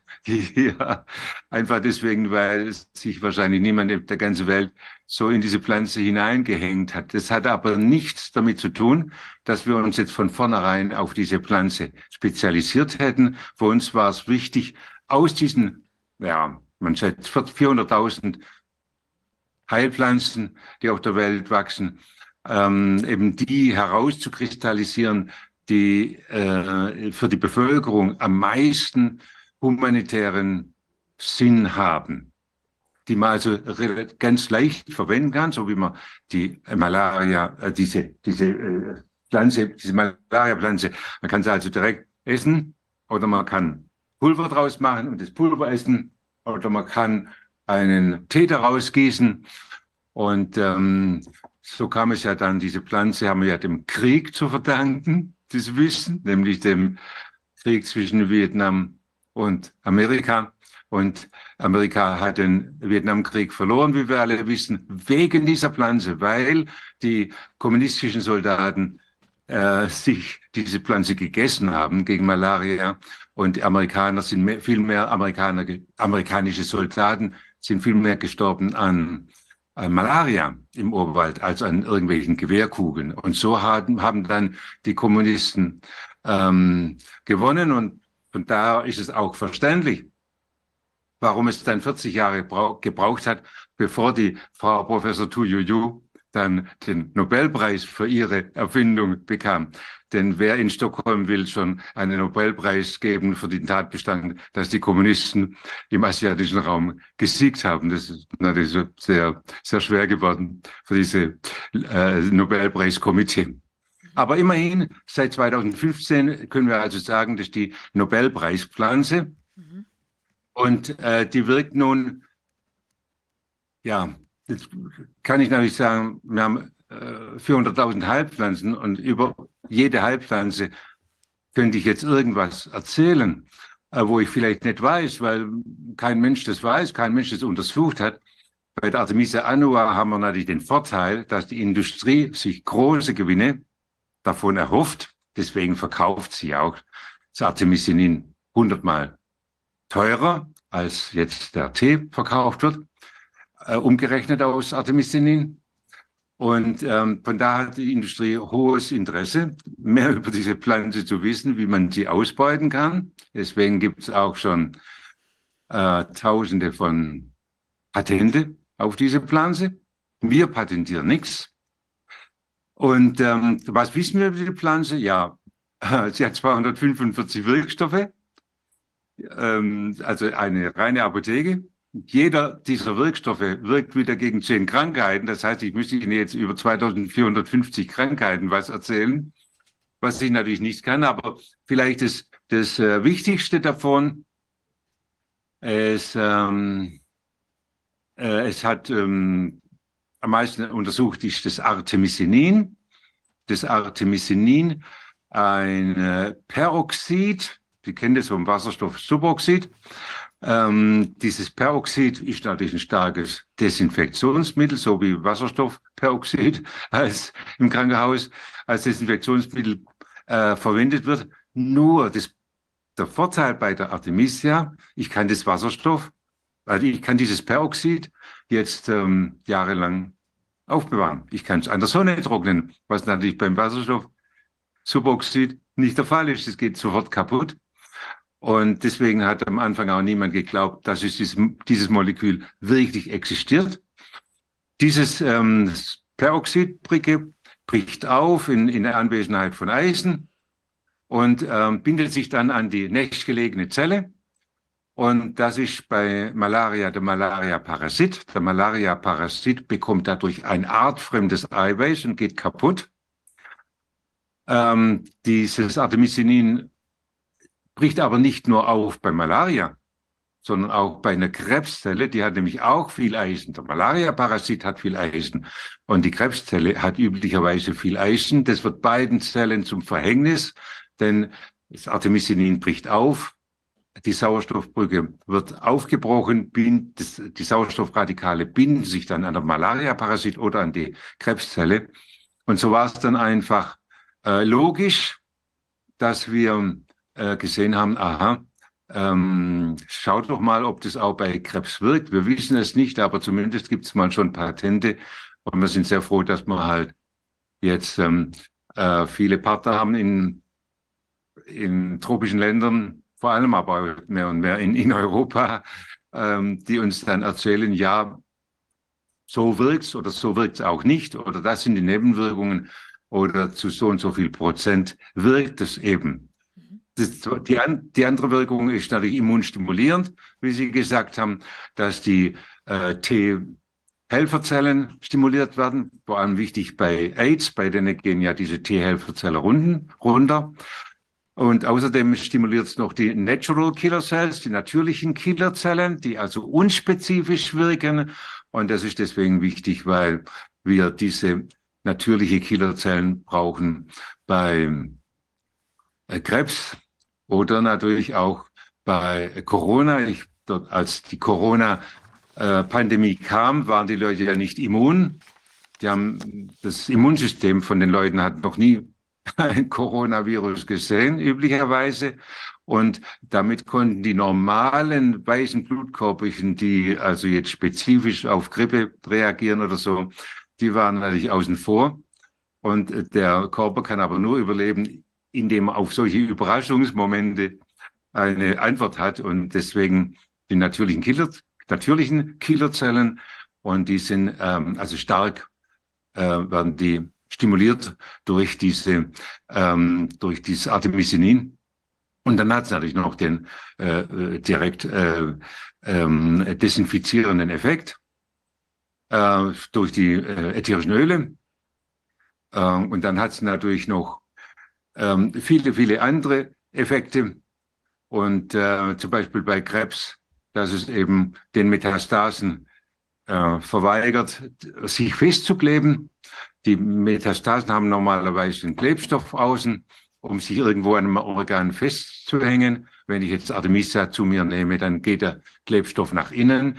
Die Metastasen sind schlüpfrig und können von daher leichter von den T-Zellen dann zerstört werden. Ja, so wird's halt heute gegen Borreliose und, und viel, viele andere Krankheiten äh, verwendet.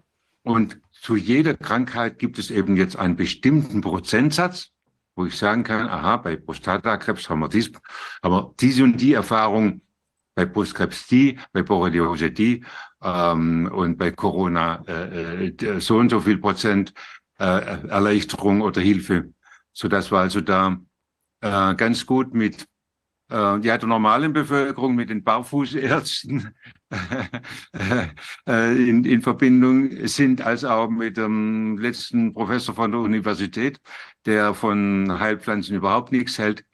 Der soll einfach untersuchen. Wir geben Untersuchungsmaterial kostenlos an Universitäten, kein Problem. Die Leute können sich selber überzeugen. Ich habe ich hab mal eine Frage. Hallo. Äh, die, äh, ich habe das dieses Programm äh, mal kennengelernt, als ich in Genf war. Da habe ich die Organisation DIMDI getroffen, nee, DNDI getroffen, DNDI. Ja. Und die kümmern sich ja um Neglected Diseases und versuchen da Medikamente dann äh, hinzukriegen. Die, die hatten damals genau dieses Antimalariamittel. Das war da aber eine Kombination aus Artemisin und äh, Hydroxychloroquin. Die haben das kombiniert. Ja. Und haben dann ja, und haben dann äh, die klinischen Studien ja nicht machen können, weil sie nicht so viel Geld hatten. Und die haben dann die Firma Sanofi, haben sie dann äh, angeschrieben oder haben sich an die gewandt. Und die Firma Sanofi hat dann die klinischen Studien gemacht für dieses Kombinationspräparat. Wohl mit großem Erfolg. Und ich habe mich gewundert, weshalb so eine Firma, die ja profitorientiert arbeitet und weshalb die sowas, was nicht patentiert, das nicht patentiert war, wieso, wieso die solche klinischen Studien machen. Und bin dann nach, nach Lyon gefahren, da in diesen Sitz, und habe mit denen von Sanofi gesprochen. Und er hatte mir gesagt, das machen sie, weil sie, das hat für sie eine Imagefunktion, dass sie auch was für die armen Länder tun wollen. Aha, so habe ich das dann erstmal verdaut. Und wie sieht das denn aus mit den klinischen Studien und mit den Patenten in diesem Bereich? Gibt es da denn wie ist, wie sieht's, gibt es klinische Studien? Ist das äh, evidenzbasiert anerkannt und so weiter? Oder ist das eine, eine, ein Nebengleis, auf dem das Ganze praktiziert wird. Also ich habe dann in Ghana habe ich äh, dann äh, Ambulanzen und Kliniken besucht, die haben das alle benutzt. Die waren begeistert. Vor allen Dingen Malariatherapie kostete sonst zweistellige 50, 70 Euro oder so. Und die haben das für, für ein, ein Zehntel des Ganzen oder ein, ein, ein, ein Fünftel des Ganzen konnten die das finanzieren. Das war natürlich ein Riesenerfolg. Aber wie sieht's aus mit Patenten? Warum, warum schnappt wird das Geschäft nicht monopolisiert, weggenommen und eben auch von der bösen Pharmaindustrie dann missbraucht? Läuft das immer noch nebenbei? Also zunächst mal ist es so, dass man mit Malaria natürlich nicht reich wird. Malaria ist die Krankheit der Armen. Und da kann ich natürlich als Industrieller gut sagen, wir machen das zum Selbstkostenpreis. Es tut mir ja nicht weh äh, hat dann den Vorteil, dass ich natürlich schon, dann schon mal einen ähm, Fuß in der Tür habe und dann mit teuren Krebsmitteln leichter ins Land komme, mit denen ich dann, dann wieder richtig Profit machen kann. Also die Patente sind weiterhin natürlich da. Ähm, ich kann kurz sagen, ähm, die Artemisia-Pflanze hat 245 Wirkstoffe. Und äh, gegen Krebs wirken 20 Wirkstoffe, gegen Malaria wirken 10 Wirkstoffe. Das heißt, wir haben also eine Kombination von 10 Waffen gegen diese, ähm, gegen diesen Parasit Malaria. Äh, wir haben das schon ganz von Anfang an, 1997, schon äh, der WHO vorgestellt, der Weltgesundheitsorganisation. Wir waren eigentlich ganz glücklich, dass es da auch ein Büro für traditionelle Medizin gibt. Ist ja ganz toll. Und ich war dann also zweimal bei der WHO, ein riesiges Gebäude mit äh, Tausenden von Angestellten und habe dann irgendwo auch eine kleine Tür gefunden von diesem Büro für traditionelle Medizin und habe gesagt, oh, oh, oh, das sieht aber schlecht aus, denn ähm, das ist ja nur ein Feigenblatt von der WHO. Das heißt, 99,9 Prozent von der WHO-Budget ist für die Chemie und 0,01 vielleicht für die Biologie. Also um nur ein Beispiel zu nennen, ich habe dann den Verantwortlichen von diesem Abteilung, der ist eine Halbtagsstelle äh, ist es. Und äh, äh, der hat mich dann zum Kaffee eingeladen und hat gesagt, aber das Brötchen müssen Sie selber bezahlen denn mein Budget reicht nicht aus, um Ihnen das Brötchen zu bezahlen. Damit sehen Sie schon, welchen großen Wert die WHO auf die traditionelle Medizin legt und nicht auf die weltweite traditionelle Medizin, sondern natürlich auf die chinesische traditionelle Medizin. Das heißt, wir bleiben außen vor, wenn wir nun eine traditionelle europäische oder traditionelle afrikanische Medizin hier ähm, Wert, äh, irgendwelche Wertschätzung äh, wollen. Äh, die Patente wurden, werden weiterhin gesammelt, ich glaube 4000 Patente. Ähm, äh, zum Beispiel wurde dann sofort das Artesunate, also Artemisinin, äh, wasserlöslich gemacht, patentiert. Und das war jetzt auf einmal das Mittel Nummer eins. Die WHO hat gesagt, das muss jetzt jeder nehmen. Das ist wirklich das Allerbeste. Und ich habe selber auch genommen. Ich war erstaunt, wie toll dieses Mittel wirkte. Äh, das war im, im Jahr 1997 auch. Ähm, dann aber kam es, wie es kommen musste. Wir haben hier das Kombinationspräparat, die Pflanze. Wir haben hier die Industrie, die sagt, mit der Pflanze werden wir nicht reich. Da machen wir einen Extrakt, nehmen einen einzigen Wirkstoff heraus und verkaufen den, können patentieren, können damit reich werden. Und so kam es dann, dass ganz wenige Jahre drauf die WHO gesagt hat, oh, Vorsicht, alles, wir nehmen alles zurück, ist total falsch. Bitte nehmen Sie alle dieses Medikament vom Markt.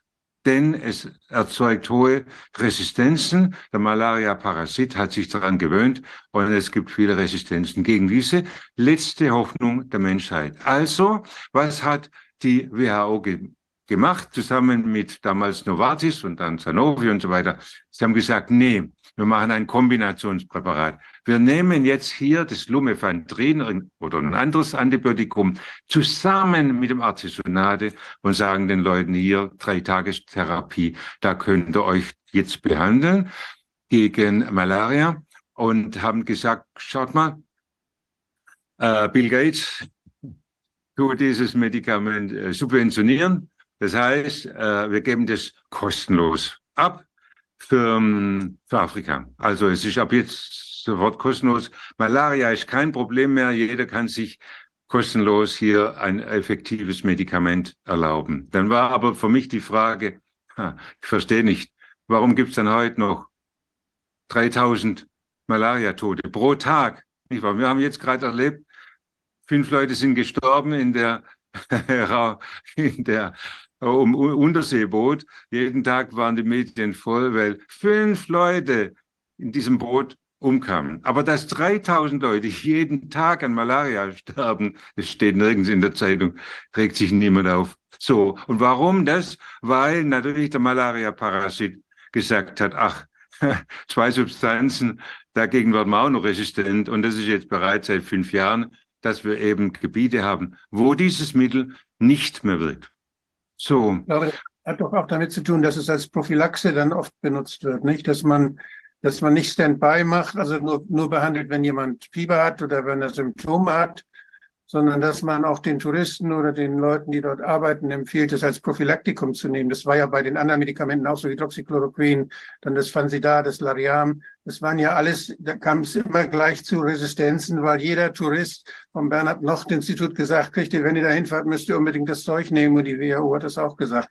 Damit hat man ja diese Resistenzen überhaupt geschaffen. Wenn man das aufgespart hätte für die Therapie, wäre es wahrscheinlich nicht so schlimm gewesen. Ja, also ich hatte ähm, ich habe ja vorher gesagt, dass äh, ein Großteil von der WHO äh, meint, wie, unsere Arbeit ist völlig unwichtig. Ähm, und ähm, nachdem wir 2002 den Preis bekommen haben für unsere tolle Arbeit, ist jetzt auf einmal seit 2019 ein, ein Widerstand, ein großer Widerstand gegen uns, weil man natürlich sagt, die Industrie macht viel Geld damit und diese, diese Geldmacherei, die wird zerstört durch die Arbeit von Anamed.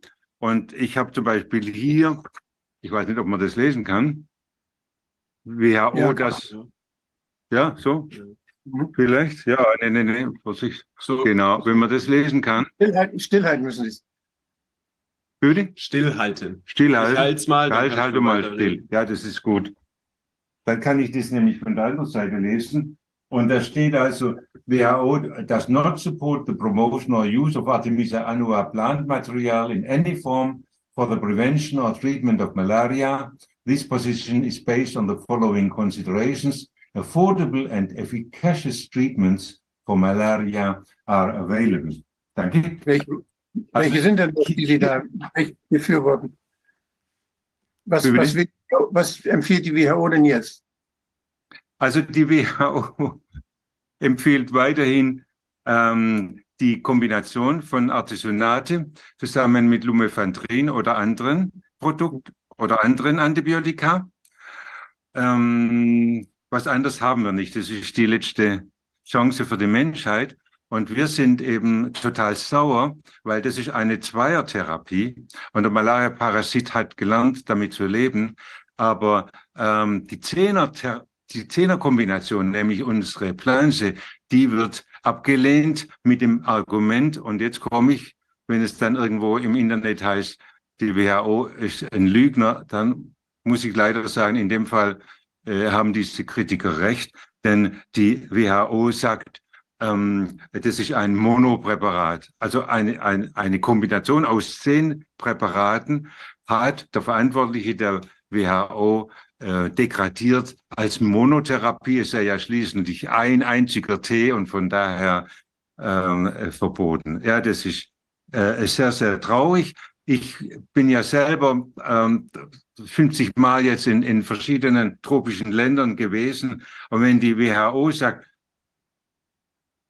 äh, wirksame Behandlungen sind verfügbar, dann stimmt es ja gar nicht, sonst würden ja heute nicht 3000 Leute wieder sterben an an Malaria. Erstens. Und zweitens, wenn sie sagt affordable, also äh, billige oder kostenlose Mittel sind doch da, dann stimmt es nicht.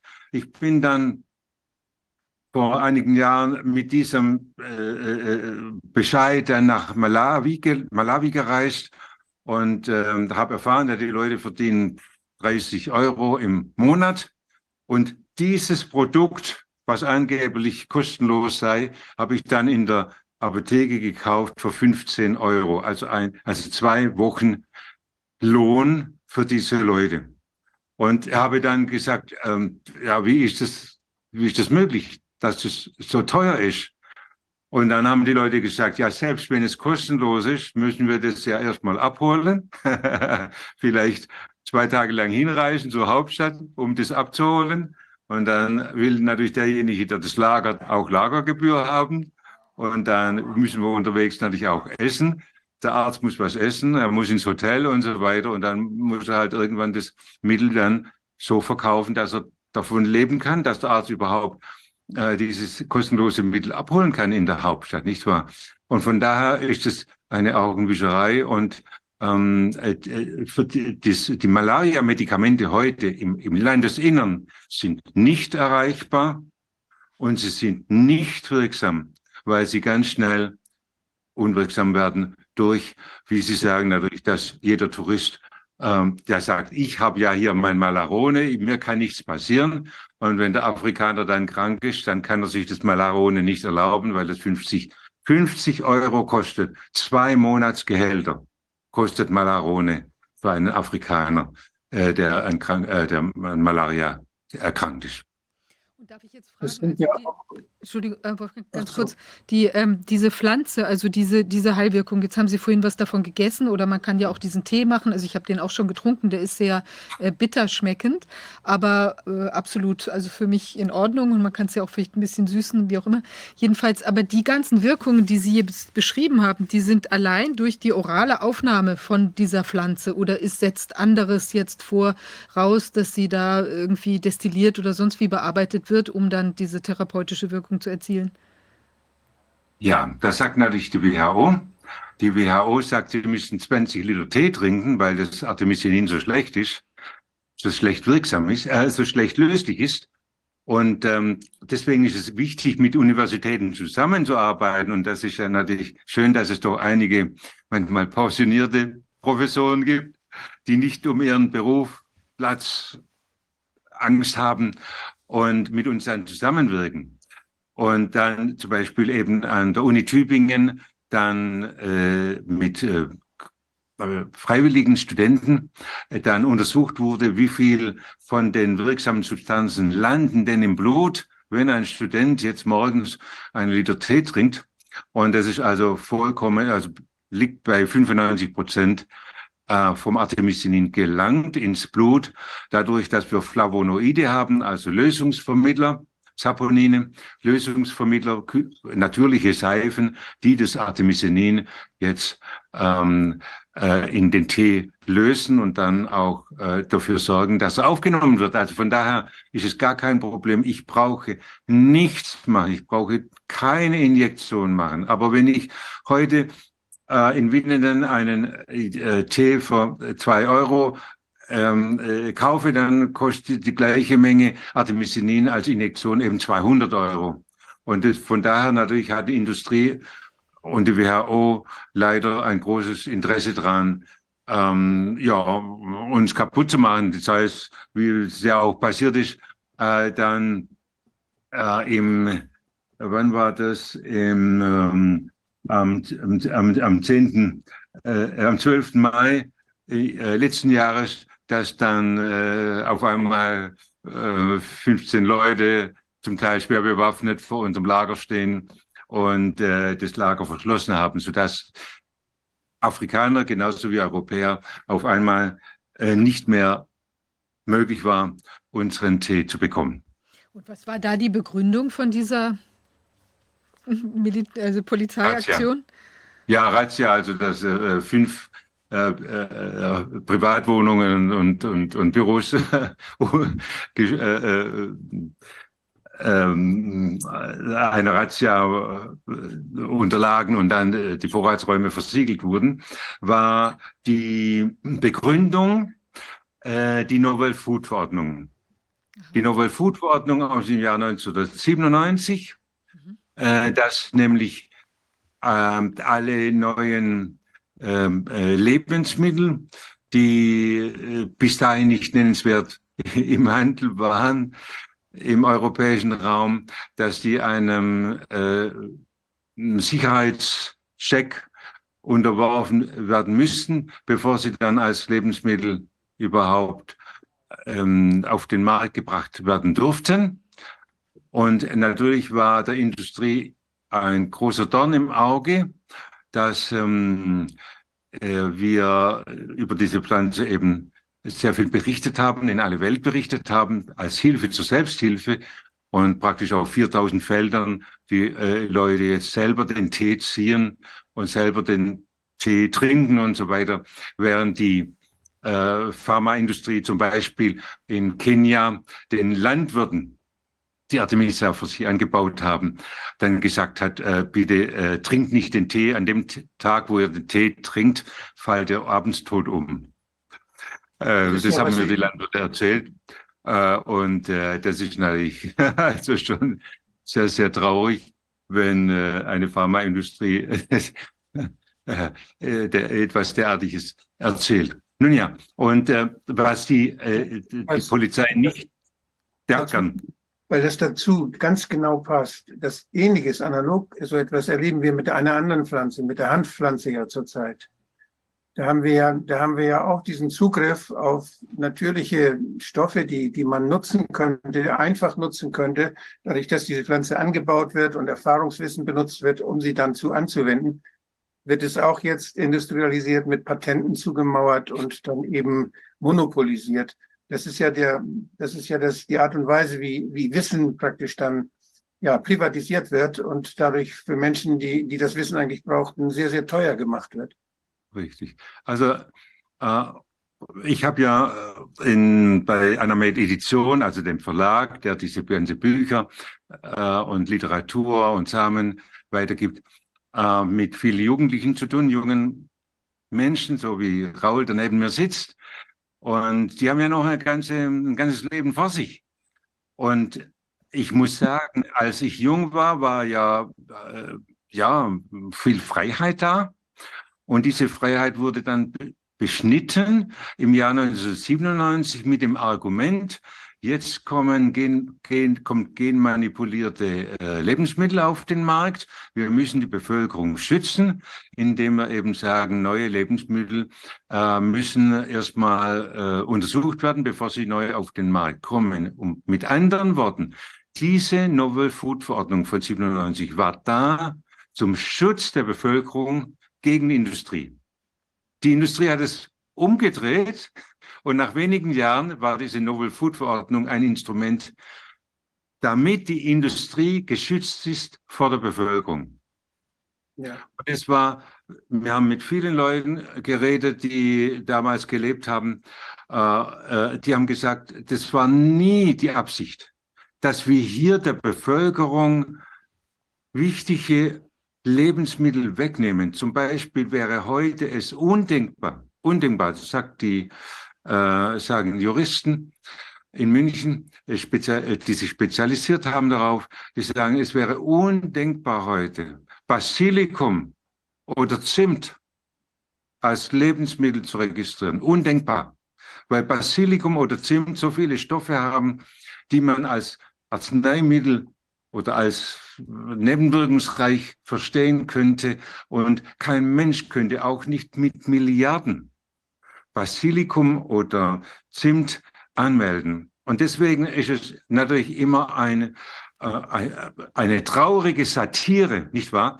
Wenn bei uns ähm, das Landratsamt, Regierungspräsidium und, und, und Politiker und so weiter sagen, ja, Hans-Martin, was ist denn da ein Problem? Du brauchst doch diese Pflanze nur anmelden, dann könnt ihr doch in aller Welt diese Pflanze weitergeben. Und das ist natürlich nicht richtig, weil ich habe nicht zwei Milliarden Euro zur Verfügung, um eine Pflanze anzumelden, die jeder selber im Garten anbauen kann. Das heißt, hier will die Politik uns absolut in den Ruin treiben. Keine Firma, keine noch so reiche Firma wird so blöd sein, um zwei Milliarden Euro für die Allgemeinheit in den Wind zu schreiben. Und von daher wenn man äh, ist schon traurig. Ja, wenn die jetzt ein Patent haben, nehmen wir mal äh, bei, bei Artemisia nehmen wir mal diese zehn Stoffe, die gegen Malaria wirksam sind.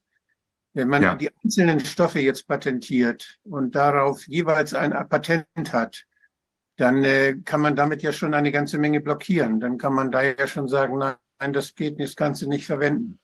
Also so ähnlich wird es wahrscheinlich bei anderen Pflanzen auch gemacht. Ich weiß damals ja. die Diskussion um den Nebenbaum, ja, klar. wo die wo Indien unheimlich protestiert hat, dass das Öl des Nebenbaumes dann patentiert wurde von, den, von einer amerikanischen Firma, obwohl in Indien das ein Naturheilkundemittel ist, welches sehr erfolgreich in der indischen Medizin angewendet wurde. Und so dieser, dieser Streit, den habe ich auch mitverfolgt bei der, bei der Weltgesundheitsversammlung, wo immer die, die armen Länder dann, die Delegation aus den armen Ländern dagegen protestiert haben, gegen die Amerikaner. Das wurde immer vom Tisch gewischt. Die haben da keine Chance.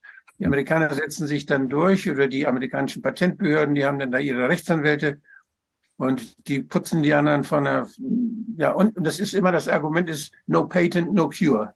Also ja. wenn wir das wissenschaftlich auswerten und dann, dann werden diese wissenschaftlichen Arbeiten, diese Studien, die sie dann machen, die sie als Schwelle äh, davor setzen vor der Verwendung, die sind dann so teuer, dass sich niemand das leisten kann, außer diesen großen Firmen. Und die kaufen sich dann ihre Wissenschaftler und was die dann alles patentiert kriegen und damit alles machen, das wissen wir ja. Also die, diese, diese Studienergebnisse, auf die man sich nicht verlassen kann, die sind ja inzwischen sprichwörtlich geworden. Was ist da alles zugelassen an Medikamenten, was tödlich war? Da braucht man nur mal Peter Götzsche zu lesen, da weiß man Bescheid. Richtig.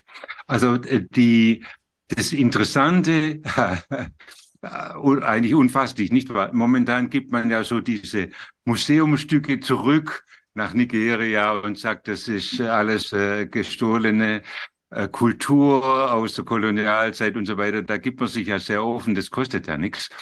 Ähm, aber was ist denn mit der, mit der ähm, Software, sage ich mal so, mit dem Wissen der Heiler, nicht wahr? Wenn ein afrikanischer Heiler mir sagt, die Pflanze hier wirkt gegen Diabetes, ja, er hat nichts zu sagen. Wenn ich aber dann zurückgehe nach Deutschland und mir einen äh, Patentanwalt nehme und sage, okay, das patentiere ich jetzt, dann muss der Afrikaner, der jetzt dieses Pflanze wieder haben will oder als Tablette oder als Injektion braucht, dann muss der dafür bezahlen, dafür, dass er mir sein Geheimnis verraten hat. Und von daher ist es ähm, also erstaunlich, mal, darf ich mal so sagen, erstaunlich ähm, passiv äh, von der Politik auch. Das, ich, ich kann das nicht verstehen. Gegen, momentan läuft, wir haben drei Verwaltungsgericht verloren. Wir haben drei, ein Prozess vom Verwaltungsgerichtshof verloren. Man hat dann die, die, ähm, äh, den Streitwert auf eine Million hochgesetzt, sodass wir also mit jedem Prozess voll äh, bankrott gehen. Ähm, und die äh, Politik, die wir, die, die, die Politiker, die wir anschreiben, sagen, es kann ja nicht wahr sein, ähm, dass wir zuschauen, nicht wahr, dass die äh, Afrikaner nicht nur durch die Klimakatastrophe nichts mehr zu essen haben, sondern selbst ihre Medikamente nehmen wir noch weg. Selbst ich kann äh, äh, ich habe äh, Artemisia annua dann in Tansania anbauen lassen, 300 Kilogramm und habe gesagt, die bringen wir nach Mosambik bei dieser Überschwemmungskatastrophe vor zwei Jahren. Und dann wurde das am Zoll abgelehnt mit dem Argument, die Europäische Union ist dagegen, sodass dann also diese Mosambikaner, die mussten an Malaria sterben, weil schließlich die EU äh, gegen diese Pflanze ist. Und ich kann nur sagen, Leute, das ist zum Davonlaufen. Für die, für die Menschen in Afrika ist die Situation zum Davonlaufen. Und wenn jetzt, wenn jetzt ein Politiker in, in Baden-Württemberg sagt, äh, was wir da einen ausgrenzt machen, das sind ja keine Gefängnisse, die Leute können ja wieder zurückgehen, wenn es ihnen nicht gefällt. Na, das ist, das ist falsch. Wir produzieren das Elend in der dritten Welt, damit diese, und die, damit es den Leuten zum Davonlaufen ist. Erstens. Und wir zerstören die Zukunft für unsere Jugendlichen auch hier in Deutschland, indem wir sagen, das ist halt so, da kann man nichts machen. Ich selber habe die Grüne Partei mitbegründet im Jahr 1979 mit äh, Winfried Kretschmann und so weiter zusammen. Aber wenn ich heute an einen grünen Parlamentarier schreibe, äh, bei der EU oder wo immer, dann kommt es zurück, ja, das ist halt so, da kann man nichts machen, da können Sie sich äh, aufstellen, was Sie wollen, das, das ist halt so, da kann man nichts machen. Und genau das macht unsere äh, Jugend kaputt, indem sie sagen, ha, wenn es keine Alternative gibt zu einer äh, schädlichen Politik, dann gehe ich zur AfD oder zu wohin auch immer, aber dann verliere ich das Vertrauen in die momentane Politik. Und wenn ich dann sehe, aha, auf der, ähm, in, in Brüssel kommt auf einen Abgeordneten, ich habe es mal aufgeschrieben, auf einen Abgeordneten äh, 400 äh, Lobbyisten, dann oh, habe ich irgendwo habe ich es aufgeschrieben, äh, da, oder, oder sagen wir mal 42 Lobbyisten, ich muss nochmal schauen. Also auf jeden Fall eine Vielzahl von Lobbyisten, die auf jeden Abgeordneten kommen. Dann äh, muss ich natürlich sagen, das ist traurig und das ist nicht richtig. Und ich selber habe das ähm, äh, eben festgestellt, dass äh, wie, unsere Jugendlichen eigentlich nur Vertrauen haben können in eine äh, Rechtsprechung, die sich auf ähm, ehrliche Fakten gründet. Und im Jahr 2013 hat irgendein Mafiosi, kann ich nur sagen, äh, für diese Belfrid-Liste hieß sie damals dann gesagt, Artemisa Anwar ist gefährlich. 2013. Und das ging dann von dieser Belgien, Frankreich, Italien-Liste, Belfrid-Liste, dann ein in die Novel Food-Liste von 1997. Artemisa Anwar ist gefährlich. Da, dadurch kam es dann in die Liste und die, die Parlamentarier von der Europäischen Union haben zu mir gesagt, es ist unmöglich, jetzt diese Pflanze wieder herauszubekommen, auch mit, mit Milliardenbeträgen. Denn ich müsste ja nachweisen, dass 245 Wirkstoffe ungefährlich sind. das ist natürlich sinnlos, denn jede Pflanze muss ja irgendwelche gefährliche Stoffe produzieren, um sich gegen Bakterien, Viren, äh, Pilzen und so weiter zu kümmern, äh, zu wehren. Und äh, von daher ist es doch traurig, extrem traurig, dass sich die EU und das Landratsamt und, und, und, und, und, und das Gesundheitsministerium und so weiter in Deutschland sich darauf gründen, ihre Beschlüsse darauf gründen, dass im Jahr 2013 ein Mafiosi diese Pflanze als gefährlich eingestuft hat und der Name dieses Mafiosis bis heute nicht bekannt ist. Ähm, sehr Wahnsinn. Herr Dr. Hitt, ist es denn so, dass die ähm, diese, wie ist denn die Zukunft jetzt für die, den Vertrieb dieser Pflanze? Also wenn Sie jetzt sagen, Sie haben da auch äh, Rechtsstreitigkeiten verloren, muss man da fürchten, dass die in, in absehbarer Zeit auch komplett vom Markt genommen ist und gar nicht mehr verkauft werden kann? Oder gibt es da äh, Auswege? Also es gibt Auswege, Gott sei Dank. Äh, die Novel Food Verordnung sagt bis heute, es ist der Orientierung eines Politikers überlassen, wie er sich gegenüber neuen Pflanzen verhält. Ähm, eine die Novel Food Verordnung ist ja kein Gesetz, sondern eine Verordnung. Eine Verordnung kommt von irgendwelchen Interessengruppen, die sagen, also ich, möchte jetzt erreichen, dass die und diese Verordnung durchgeht. Und es gibt also Landräte, die in Deutschland, die sind äh, äh anthroposophisch gesinnt oder andere sind äh, äh, gesinnt auf äh, sehr offen für, für Heilpflanzen. Ähm, so kommt es also vor, dass auf der Alp eine Klinik äh, Artemisia annua aus Winnenden empfiehlt und gleichzeitig der Landrat, der für Winnenden zuständig ist, äh, eben erreicht hat, dass unser Lager äh, äh mehrere Monate lang verschlossen wurde. Also ein Landrat empfiehlt das, was der andere Landrat absolut zu verhindern sucht. Ähm, und von daher sagen wir, wir geben ja nicht auf. Ein Landrat wird, kommt und geht, aber äh, die, die Pflanzenheilkunde, die, äh, die bleibt bestehen. Und wenn wir die gesamte ähm, Geschichte der Menschheit mal auf 24 Stunden reduzieren, nicht wahr? Dann ist es die, die dann ist in diesen 24 Stunden die Heilpflanzen sind immer da. Aber die Antibiotika zum Beispiel, die sind nur ein paar Sekunden an diesem Tag. Und vor dieser Zeit und nach diesen paar Sekunden gibt es halt keine Antibiotika. Und deswegen müssen wir natürlich, egal was kommt, ähm, egal ob äh, ich ins Gefängnis komme oder sonst was, äh, wir, die Pflanzenheilkunde wird nie untergehen, weil es Gott sei Dank auch Politiker gibt, die sagen, wir müssen an die Jugend denken. Die Jugend braucht Alternativen, auch dann, wenn es keine Antibiotika mehr gibt. Braucht die Jugend noch ähm, Alternativen oder mit, anders, mit anderen Worten gesagt, wer heilt, hat Recht. Wer heilt, hat Recht. Also ähm, Sie haben vorher das Wort evidenzbasiert genannt. Genau darum geht's. Evidenzbasiert meint, wissenschaftlich und meine eigenen Erfahrungen zusammenzubringen. Und deswegen ist die konventionelle Medizin momentan überhaupt nicht evidenzbasiert.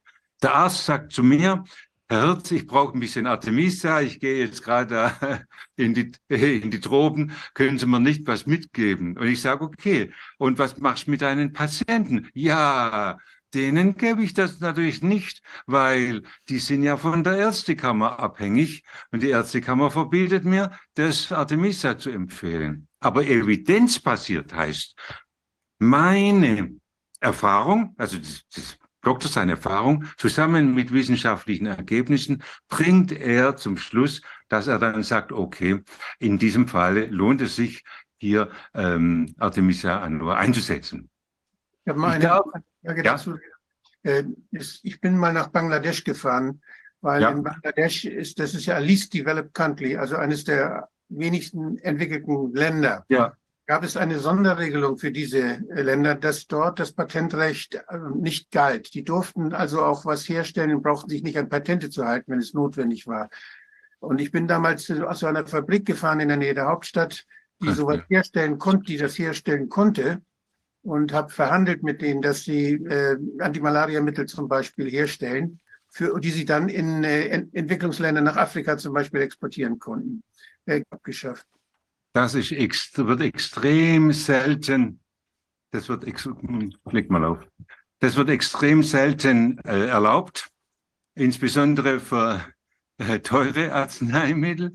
Wir haben ja jetzt äh, ein Arzneimittel, das kostet drei Millionen Euro für eine einzige Ampulle, nicht wahr? So, für so ein Arzneimittel wird natürlich die dritte Welt nie äh, das Recht bekommen, dieses Mittel selber herzustellen. Deswegen sind wir jetzt gerade dabei, am Wochenende eine äh, Konferenz über natürliche Krebstherapie in Tansania zu machen, äh, damit die Menschen dort äh, ihre Krebs äh, selber behandeln können, versuchsweise zumindest mit verschiedenen Pflanzen.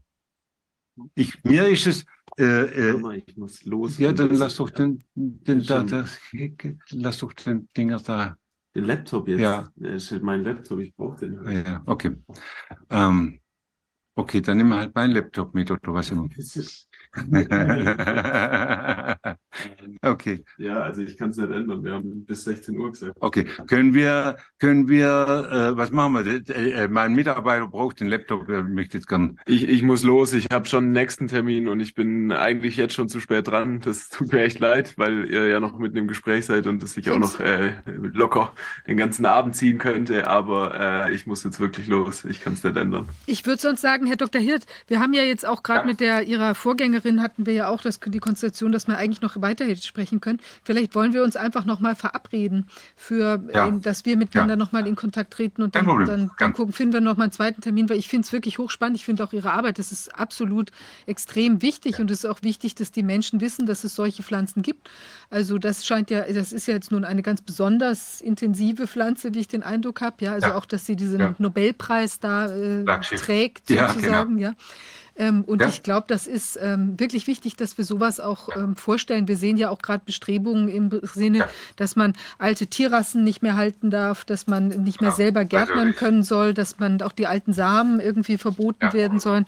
Alles so verrückte Dinge, um sich eben in, nur mit ungesunden, ähm, äh, nicht wirksamen Kram dann irgendwie zu ernähren und behandeln zu können. Also ich glaube, da, dieses Thema müssen wir noch mal weiter beleuchten. Also ich, ich danke Ihnen von Herzen, dass Sie da bei uns waren und dass Sie Sie uns einen weiteren Termin finden, wo wir das nochmal vertiefen. Ja. Alles klar. Herzlichen, Danke. Alles Gute. Dank. Schönen Abend. Danke sehr. Vielen Dank.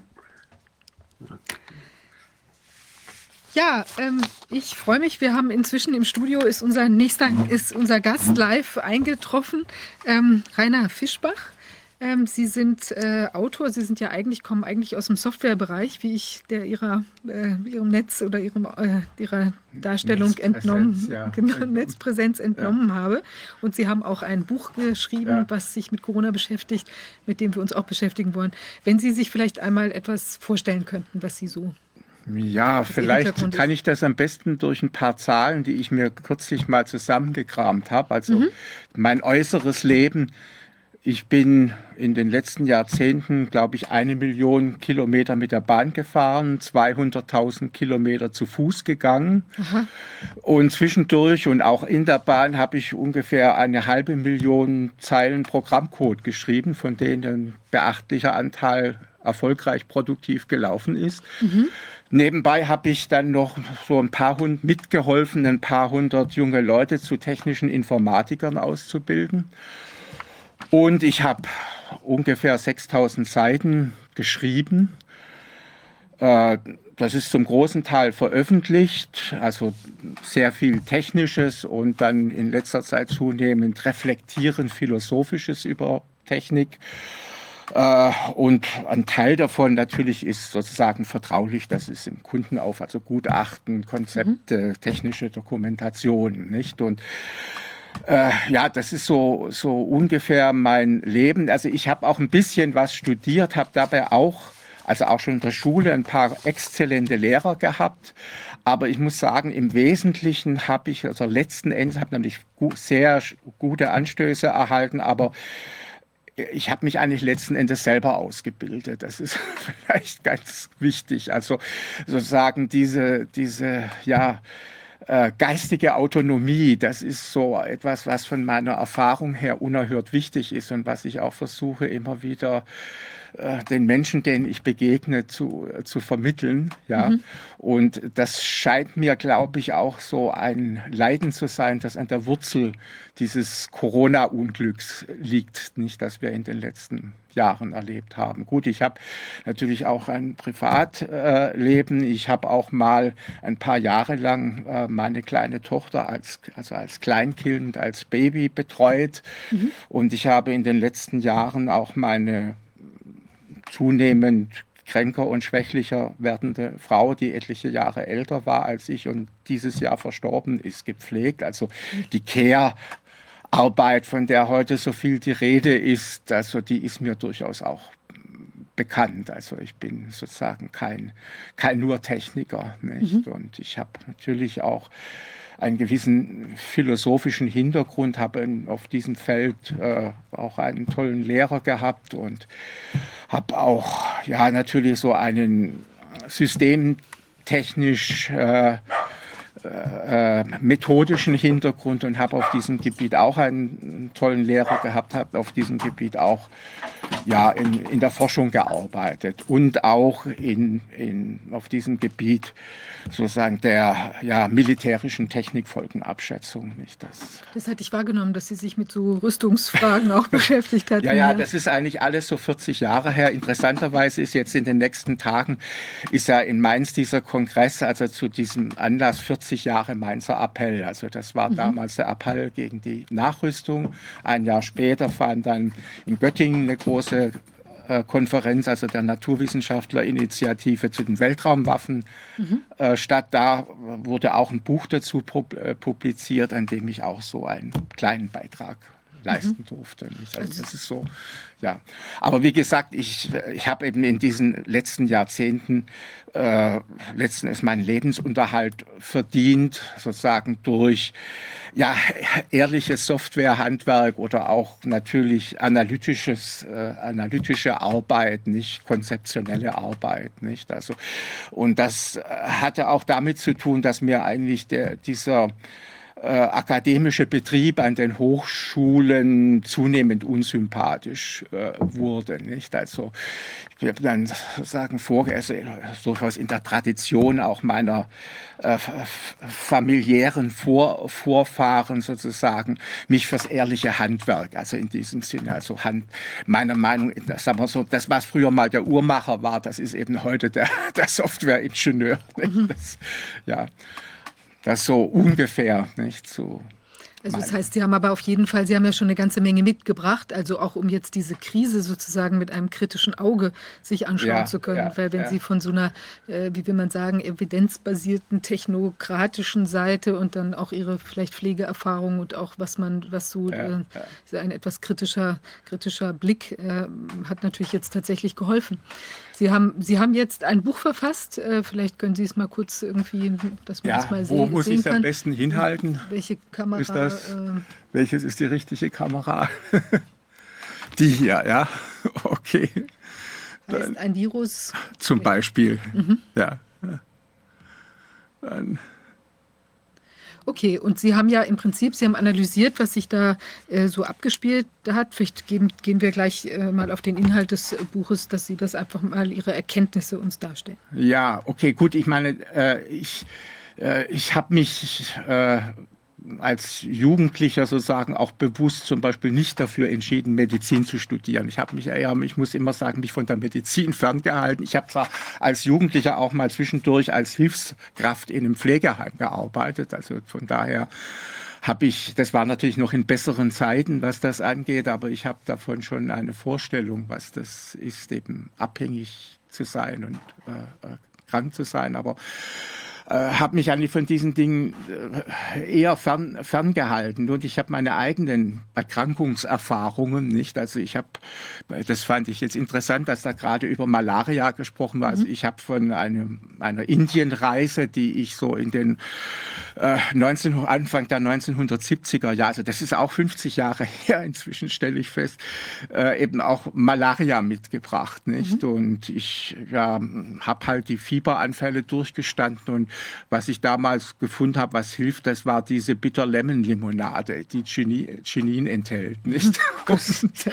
und das hat ein bisschen geholfen, aber das lässt dann eben, also mein Vater hatte das auch schon, nicht? Der hat es allerdings aus Russland mitgebracht, nicht? Und, Mhm. und von daher war mir das auch bekannt, aber, äh, ich, aber gerade diese Erfahrung, dass man eigentlich äh, so, gerade solche Infektionskrankheiten letzten Endes durchstehen muss.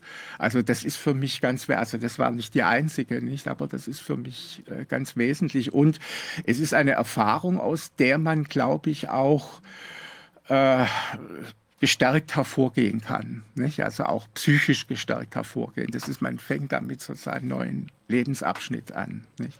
Ist ja bei Kindern auch manchmal Bei so. Kind- ja, ja, wenn die, also- die mal so eine, oder eine, also jetzt nicht unbedingt, äh, also entweder eine richtige Kinderkrankheit. Krankheit, ja. Erinnere ich mich ja. auch bei mir, als ich mal Masern hatte oder sowas, Genau, dann habe ich richtig genau, so einen, ja, so einen quasi Entwicklungsschub, auch einen Genau, das ist gemacht ein Entwicklungsschub. Ja, so, so sehe ich, sehe ich das auch. Also ich kann mich entsinnen, ich hatte damals die Spanisch, äh, nicht die Span, die, die, Asi- die asiatische Grippe, nicht war das in den 1950er Jahren, die ich als Kind auch gehabt habe. Und im Grunde habe ich das auch so empfunden, als ich das überstanden hatte, bin ich aufgestanden, weiß ich noch, ans Küchenfenster gegangen, da konnte man auf den Park raussehen. Und es war für mich so, als ob es eigentlich seitdem sozusagen mein bewusstes äh, Leben, also an das ich mich, wo ich das Gefühl, ich, ich nehme mich zusammenhängend wahr, nicht? also kontinuierlich, dass das damals angefangen hat, als ich diese, äh, ich habe natürlich Erinnerungen an ein paar Ja, ja. vorige Ereignisse, aber seitdem äh, nehme ich mich selber sozusagen zusammenhängend wahr, nicht? Und ich hatte ganz toll diese, diese Masernerfahrung, ähm, als, äh, ja, und zwar genau zum Abiturtermin. Nicht? Da bin ich als 18-Jähriger noch an Masern erkrankt. Ich habe das Abitur dann solo nach, also zum Nachtermin geschrieben. Aber das war auch so eine Erfahrung. Genauso wie ich da in, in Pakistan war, das eine eben so eine ganz schwere Darminfektion hatte, wo ich wirklich den Eindruck habe, hatte, jetzt ist es vorbei. Aber als ich dann sozusagen wieder aufgestanden bin, dann war das irgendwie auch so eine Art neues Leben, nicht? Und äh, ich, ich habe auch den Verdacht, dass ich damals dieses, dieses, äh, dieses SARS-1, wie man es jetzt heute äh, nennt, nicht die 1 ist ja erst durch das zweite zugekommen, äh, gehabt habe, weil ich habe äh, eben lange für, und gerade in dieser Zeit, so 2003, 2004, für einen Kunden gearbeitet, der global vertreten ist natürlich und ein starkes China-Geschäft äh, hat. Und äh, weil ich hatte sowas, das war einfach nicht die, Norm- der normale grippale In- Infekt, den man sonst so hat, sondern das war wirklich wie dieses Gefühl, lebendig begraben zu sein. Und äh, da hat mir dann so eine grüne Pflanze geholfen, beziehungsweise die Blüten einer grünen Pflanze, die unsere Tochter immer zur Pflege auf die Veranda gebracht hat. Und ich habe davon dann Tee gemacht und das hat auch sehr sehr gut getan. Nicht? Und also solche Erfahrungen, glaube ich, die, die, die, also empfinde ich als für mich sehr, sehr wichtig. Und äh, gut, dann musste ich mich natürlich eigentlich mit dem Thema Krankheit äh, durch meine Frau auseinander, auseinandersetzen und habe eben oft den Eindruck gewonnen, nicht dass so ja die unsere Mediziner da in den Krankenhäusern eigentlich da auch nicht den richtigen Durchblick haben. Nicht? Also das, das ist dann, dann auch leidvolle Erfahrungen, nicht? aber man kann es nicht rückgängig, rückgängig machen.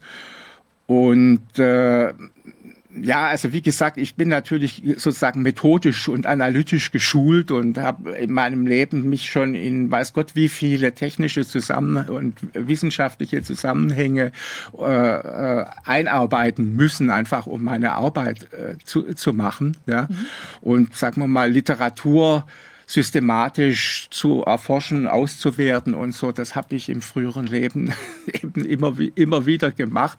Also für mich war ja, vor allem diese, äh, diese Erfahrung, dass man da bombardiert wurde mit sinnlosen Zahlen. Und jeder, der in seinem Leben gelernt hat, mit Daten ordentlich umzugehen, äh, hat natürlich sofort erkannt, dass, dass das alles furchtbarer Nonsens war, was uns da vor, vorgesetzt wurde. Und für mich war das dann ein Anlass, mich ge einfach genauer äh, kundig zu machen. Also ich habe jetzt von meiner Schulbildung her so mit Biologie nicht so, also ich man musste damals wählen zwischen Physik und Biologie und ich hatte, hatte Physik dann gewählt, zumal die, nein, die Biologie war damals natürlich auch noch nicht ganz so spannend in den 1960er Jahren. Aber ich, ich habe dann mir gesagt, ja, das musst du jetzt nachholen und dich einfach kundig machen, nicht? Und wie ist das mit den Viren und so, und so weiter und mit dem Immunsystem? Und äh, da bin ich dann eigentlich ziemlich schnell drauf gekommen, dass vieles, was uns da erzählt wurde, einfach Unsinn, Unsinn ist. Also insbesondere, dass natürlich dieses, äh, dass man so ein Virus kann man vielleicht in der Ausbreitung etwas verlangsamen, aber man kann es nicht aufhalten, nicht? Und äh, dass man es eigentlich auch gar nicht aufhalten wollte, glaube ich, das habe ich aus dem Sachverhalt geschlossen, weil das einzige Möglichkeit des damals, also im Frühjahr äh, 2020 äh, aufzuhalten, wäre ja gewesen, zum Beispiel so einfach so Großveranstaltungen in geschlossenen Räumen mal zu untersagen. Aber dass man trotzdem die Karnevalssitzungen äh, zugelassen hat, also da, das hat mir eigentlich gleich gesagt, das kann gar nicht so ernst gemeint sein, nicht? Und äh, äh, das andere ist natürlich auch, dass man sich sehr schnell äh, da kundig machen kann und rausfinden kann, dass selbstverständlich alle ernstzunehmenden Leute auf dem Gebiet sagen, dass man so ein Virus auch durch eine Impfung nicht aus der Welt schaffen kann. Also ein Virus mit so einer Evolutionsrate äh, äh, zudem noch eben ein äh, respiratorisches, dass das äh, eben die Schleimhäute hier im Rachen- und Nasenraum befällt, das kann man durch keine Impfung aufhalten. Nicht? Also das sind so ein paar simple Tatsachen, die ich mir eigentlich durch ein bisschen Lektüre von, von ein paar Büchern sofort erschlossen habe und seitdem war für mich klar, das kann so alles nicht sein. Nicht? Und, ja. äh, ich habe mich dann einfach immer weiter damit auseinandergesetzt, habe eine ganze Menge auch also so äh, veröffentlicht, also vor allem im, im Makroskop. Ich weiß nicht, ob Sie das kennen. Das ist so ein, äh, also im Internet äh, verfügbar, also ein Magazin, was sich vor allem mit so mit Volkswirtschaft und Politik beschäf mhm. beschäftigt, nicht? Also und, und äh, dort hatte ich eine ganze Reihe von Artikeln zu diesem zu diesem Thema. Also ich habe dort auch über andere äh, Dinge, also wie äh, Verkehr und dergleichen gesch geschrieben und natürlich auch über über Informationstechnik vor, vor allem, nicht? Und und äh, und ich hatte dann auch hier auf den auf den Nachdenkseiten hatte ich auch drei drei Artikel zum Thema, also insbesondere äh, den einen, also der mir selber am, am äh, liebsten ist von diesem Artikel, der diesen Titel Die Pandemie der Eindimensionalität äh, trägt. Also, weil das halte ich eben für die, wirklich für die Pandemie der Gegenwart, also das eindimensionale Denken. Nicht? Und, und das andere war dann noch, also ich habe äh, ganz als, glaube ich, glaube ich, einer der ersten hier in Deutschland etwas zum Frage des Ursprungs dieses, dieses Virus äh, äh, veröffentlicht, also auch auf den Nachdenkseiten. Also eben, dass die wahrscheinlich, dass es eben doch sehr wahrscheinlich ist, dass, dass dieses äh, Virus sozusagen den Weg zum Menschen auf dem Umweg übers Labor gefunden hat und dass da möglicherweise eben auch zuerst einiges manipuliert worden ist an, an diesem äh, Virus. Ja, also äh, ja, die, die Pandemie der Eindimensionalität. Ich, und ich, also das ist diese Neigung sozusagen eine, die für eine Sache immer nur eine Ursache äh, auszumachen und äh, dann sozusagen diese Ursache bekämpfen zu, zu wollen. Nicht? Also es gibt hier sowas, das bezeichne ich als methodischen Narzissmus. Nicht? Mhm. Also das konnte man ja immer beobachten. Also man hat sozusagen äh, eine Lieblingsursache und man hat eine, ein, eine Lieblingsarznei oder ein Arsenal von Lieblingsarzneien, also wie jetzt eben hier äh, unter Corona, die sozusagen, ja, das ist, da geht sozusagen der böse Wolf um und, und bis wir den sozusagen erschießen können, also mit der Spritze, müssen wir uns alle einsperren. Das ist so ungefähr äh, äh, das, das Modell.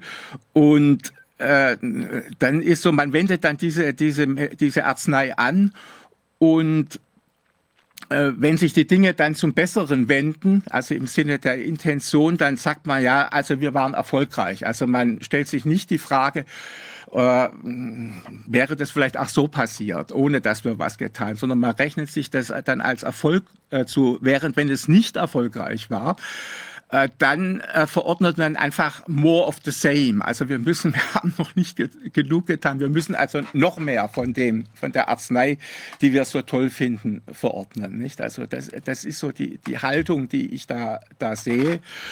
Und äh, dahinter ist natürlich auch äh, ja, also so eine gewisse äh, Kontinuität ist mir da aufgekommen, was man insbesondere an der, an der Rolle sozusagen sowohl der Grünen als auch der Linkspartei in diesem Zusammenhang sieht, ist äh, ja sozusagen die Wandlung äh, sozusagen vom sprachpolitischen zum biopolitischen Reinheitswahn. Nicht? Also hat man vorher wollte man sozusagen die, äh, nur die symbolischen Räume reinigen, nicht? Also man darf jetzt bestimmte Worte nicht mehr sagen, also der Moor ist verboten und so äh, und und äh, Stelle die Sternchen machen und man darf jetzt nicht mehr Taucher sagen, sondern das sind jetzt Tauchende oder äh, sowas, ja.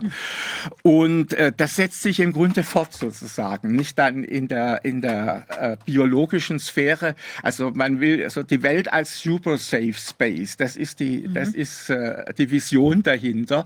Und das setzt man jetzt fort sozusagen von der Sprache und den sonstigen Symbolen sozusagen in den biologischen Raum. Also jetzt muss der Raum eben gereinigt werden von, von Viren oder man, also entweder muss man die eben draußen halten oder sich selber einsperren, damit man nicht mit ihnen in Berührung äh, kommt. Oder man muss sie irgendwie eben sozusagen mit der Spritze umbringen. Das, das sind so, so die, die Denkmodelle, die, da, die dahinter stellen. Dass das so passieren kann, deutet natürlich auf eine, sozusagen letzten Endes auf ein, auf ein äh, Versagen der gesamten Ge äh, Gesellschaft hin. Nicht? Also man kann jetzt nicht auf das simple Modell, da sind so ein paar sinistre Verschwörer und auch nicht auf das simple Modell, äh, ja, das, äh, das war nur ein Unfall oder so äh, zurückbilden, sondern es ist meiner Meinung nach eine Verwicklung dieser beiden, äh, dieser beiden Faktoren, ja, wobei natürlich der, dieser ganz ausgeprägte äh, äh, Drang zum, zum Konformismus da eine große Rolle spielt. Und da sehe ich eben das, sozusagen das große Versagen der Gesellschaft insgesamt. Ich meine, das Buch trägt ja den, unten, den Untertitel äh, ja, also äh, wie eine Gesellschaft Vernunft und Humanität verlor. Also das ist dieses gesellschaftliche Versagen und wie sie wiederzugewinnen wäre. Nicht? Also das sind so ein paar schwache An Andeutungen dazu. Aber was noch beunruhigender ist, also und das ist ein, also sagen ein äh, Strang äh, den ich jetzt auch nachdem das Buch äh, äh fertig äh, war, weiter, verfol weiter verfolge und der höchst beunruhigend ist, nämlich, dass es tatsächlich eine äh, in diesen Dingen so eine, eine paradigmatische Kontinuität gibt, die praktisch 100 Jahre, über 100 Jahre zurückreicht. Ja? Mhm. Und äh, es gibt unerhört, unerhörte Parallelen, zum Beispiel also so zwischen der Eugenik in den, also am Anfang des 20. Jahrhunderts und dem, was wir im Augenblick, Augenblick erleben. Nicht? Weil auch damals äh, gab es sozusagen in den gebildeten Kreisen der fortgeschrittenen Länder gab es eine große Panik, nämlich äh, sozusagen die, die, äh, Kult, sozusagen die zivilisierte Menschheit ist bedroht und wo, wodurch ist sie bedroht? Nämlich durch schlechte Gene. Nicht? Und man muss unbedingt etwas äh, äh, dagegen tun. Ja? Und also das war ein Konsens, der praktisch über, durch die ganze Gesellschaft ging. Ja? Und, und äh, mhm. Das Merkwürdige ist, ist auch das, dass es zum Beispiel gerade äh, zwischen den Eugenikern in den USA und den äh, Rassenhygienikern in, in Deutschland eigentlich keinen Dissens gab. Nicht? Also man stimmte in, sozusagen in den grundlegenden wissenschaftlichen Punkten und auch in dem, was man sozusagen als politische Heilmittel dagegen hatte, weitgehend überein. Die, das das gab auch eine massive Zusammenarbeit, die praktisch bis an die Schwelle des äh, Kriegseintritts der USA äh, für, führte, nicht? also 1941 nicht. Äh, und es gibt, nein, heute ist natürlich vor allem die Stiftung von Herrn, äh, Herrn Gates äh, im Vordergrund. Äh, es gibt eine andere Stiftung, die einfach von Anfang an dort ganz stark äh, sich engagiert hat. Das war die Rockefeller Foundation. Mhm. Nicht? Also in Deutschland äh, wurden in den 1920er Jahren zwei Kaiser Wilhelm Institute gegründet, die sich mit diesen Thema beschäftigen. Das eine, das klingt ganz unschuldig, war eins zur Psychiatrie in München, aber da man ja meinte, dass sozusagen Irrsinn und Schwachsinn vor allem erblich äh, äh, sind, war, ging es dabei äh, dort eben vor allem um, um Eugenik und man hat dort auch große Stu empirische Studien da, zu dem Thema gemacht. Und das andere war eben dieses Kaiser Wilhelm Institut für menschliche Erblehre und äh, Eugenik, nicht? Äh, aus diesem Institut stammten dann zum Beispiel auch solche Leute wie äh, Josef Mengele, nicht? der berühmte äh, KZ-Arzt. Nicht? Und diese Institute sind praktisch gegründet worden mit dem Geld von Rockefeller. Ja, mhm. ja.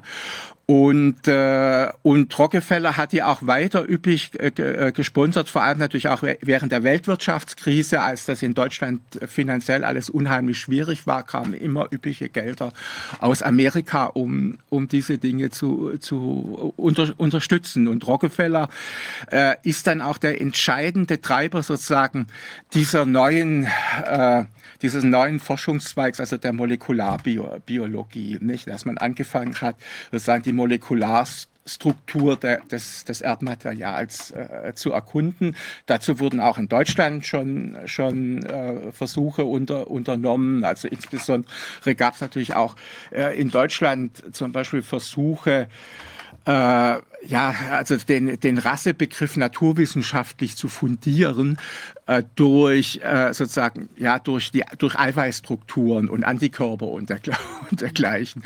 Das Witzige ist, dass, dass, äh, dass diese Dinge, die werden alle so verschämt, ja, unter, unter der Decke gehalten. Man mag sich nicht wirklich damit auseinandersetzen. Also mal, zwar ist, ist irgendwie ist, ist NS und Auschwitz ist alles ganz böse, nicht?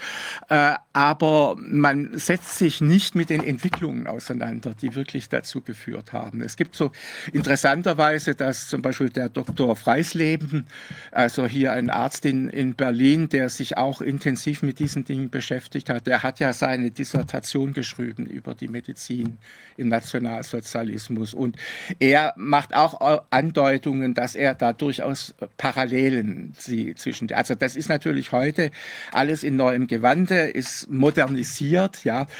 Aber es gibt da meiner Meinung nach einige sehr, sehr beunruhigende Tendenzen.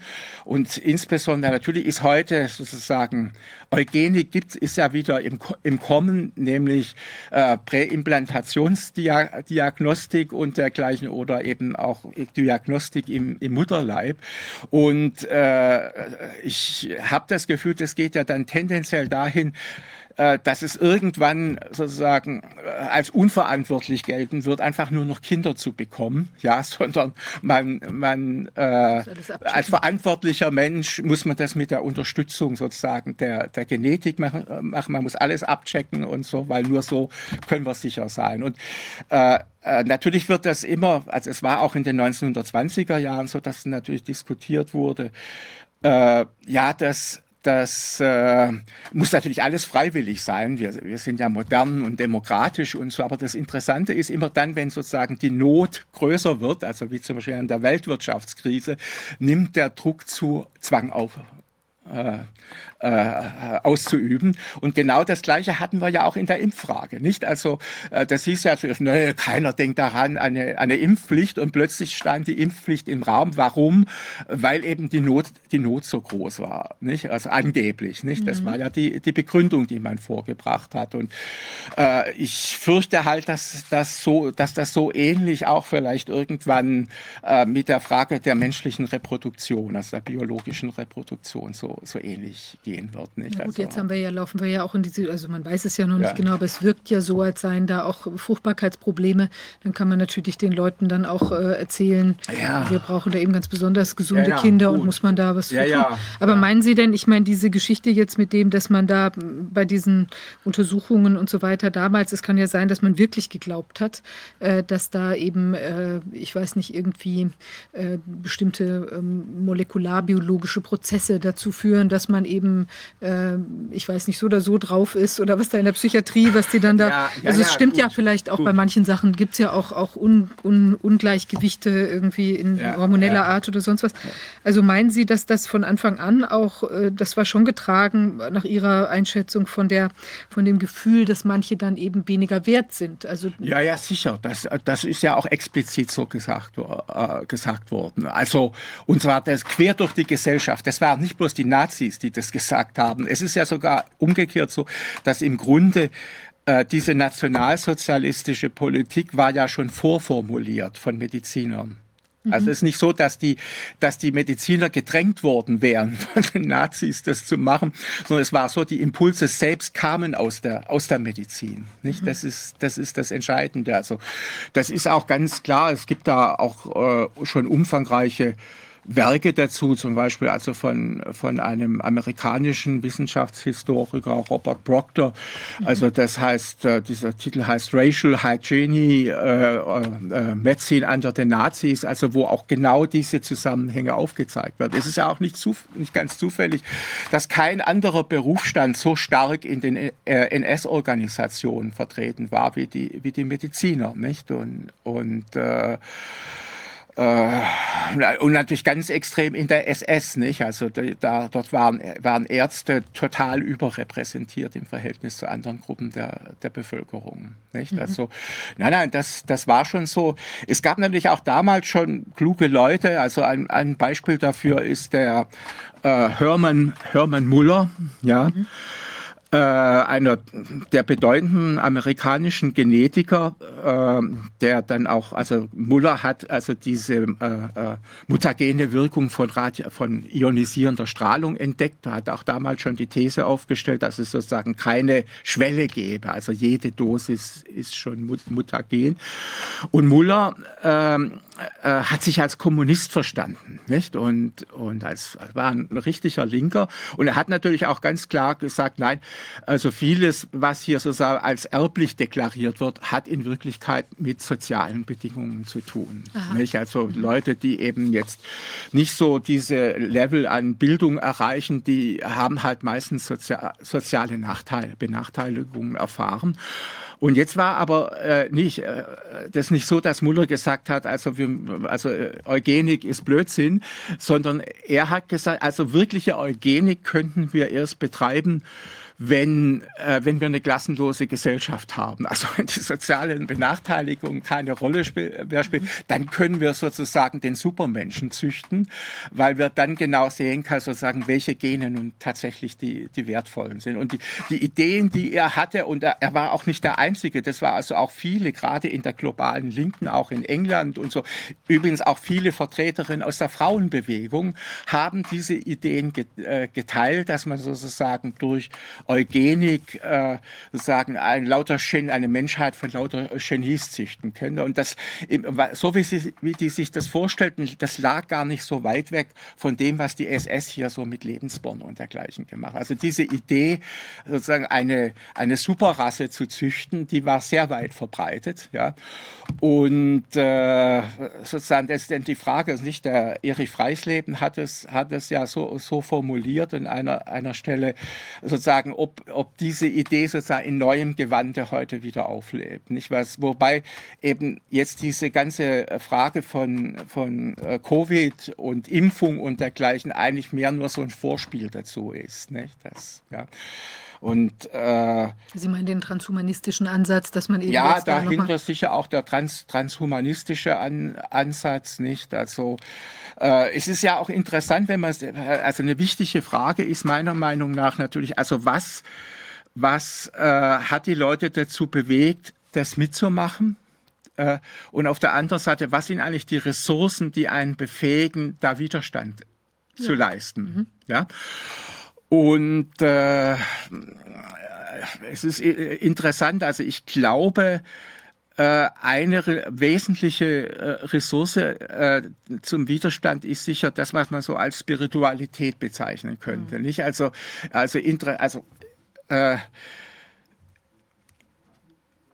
ich, ich habe in meinem Umfeld einfach auch Menschen, die, die ja, äh, sich zum Beispiel als ja, fromme Katholiken, also als mhm. äh, verstehen und also praktizierende Katholiken und die auch äh, sozusagen ja, eine äh, Widerstandshaltung eingenommen haben, die vor allem total entsetzt waren, dass ihre Kirche äh, da mitgemacht hat.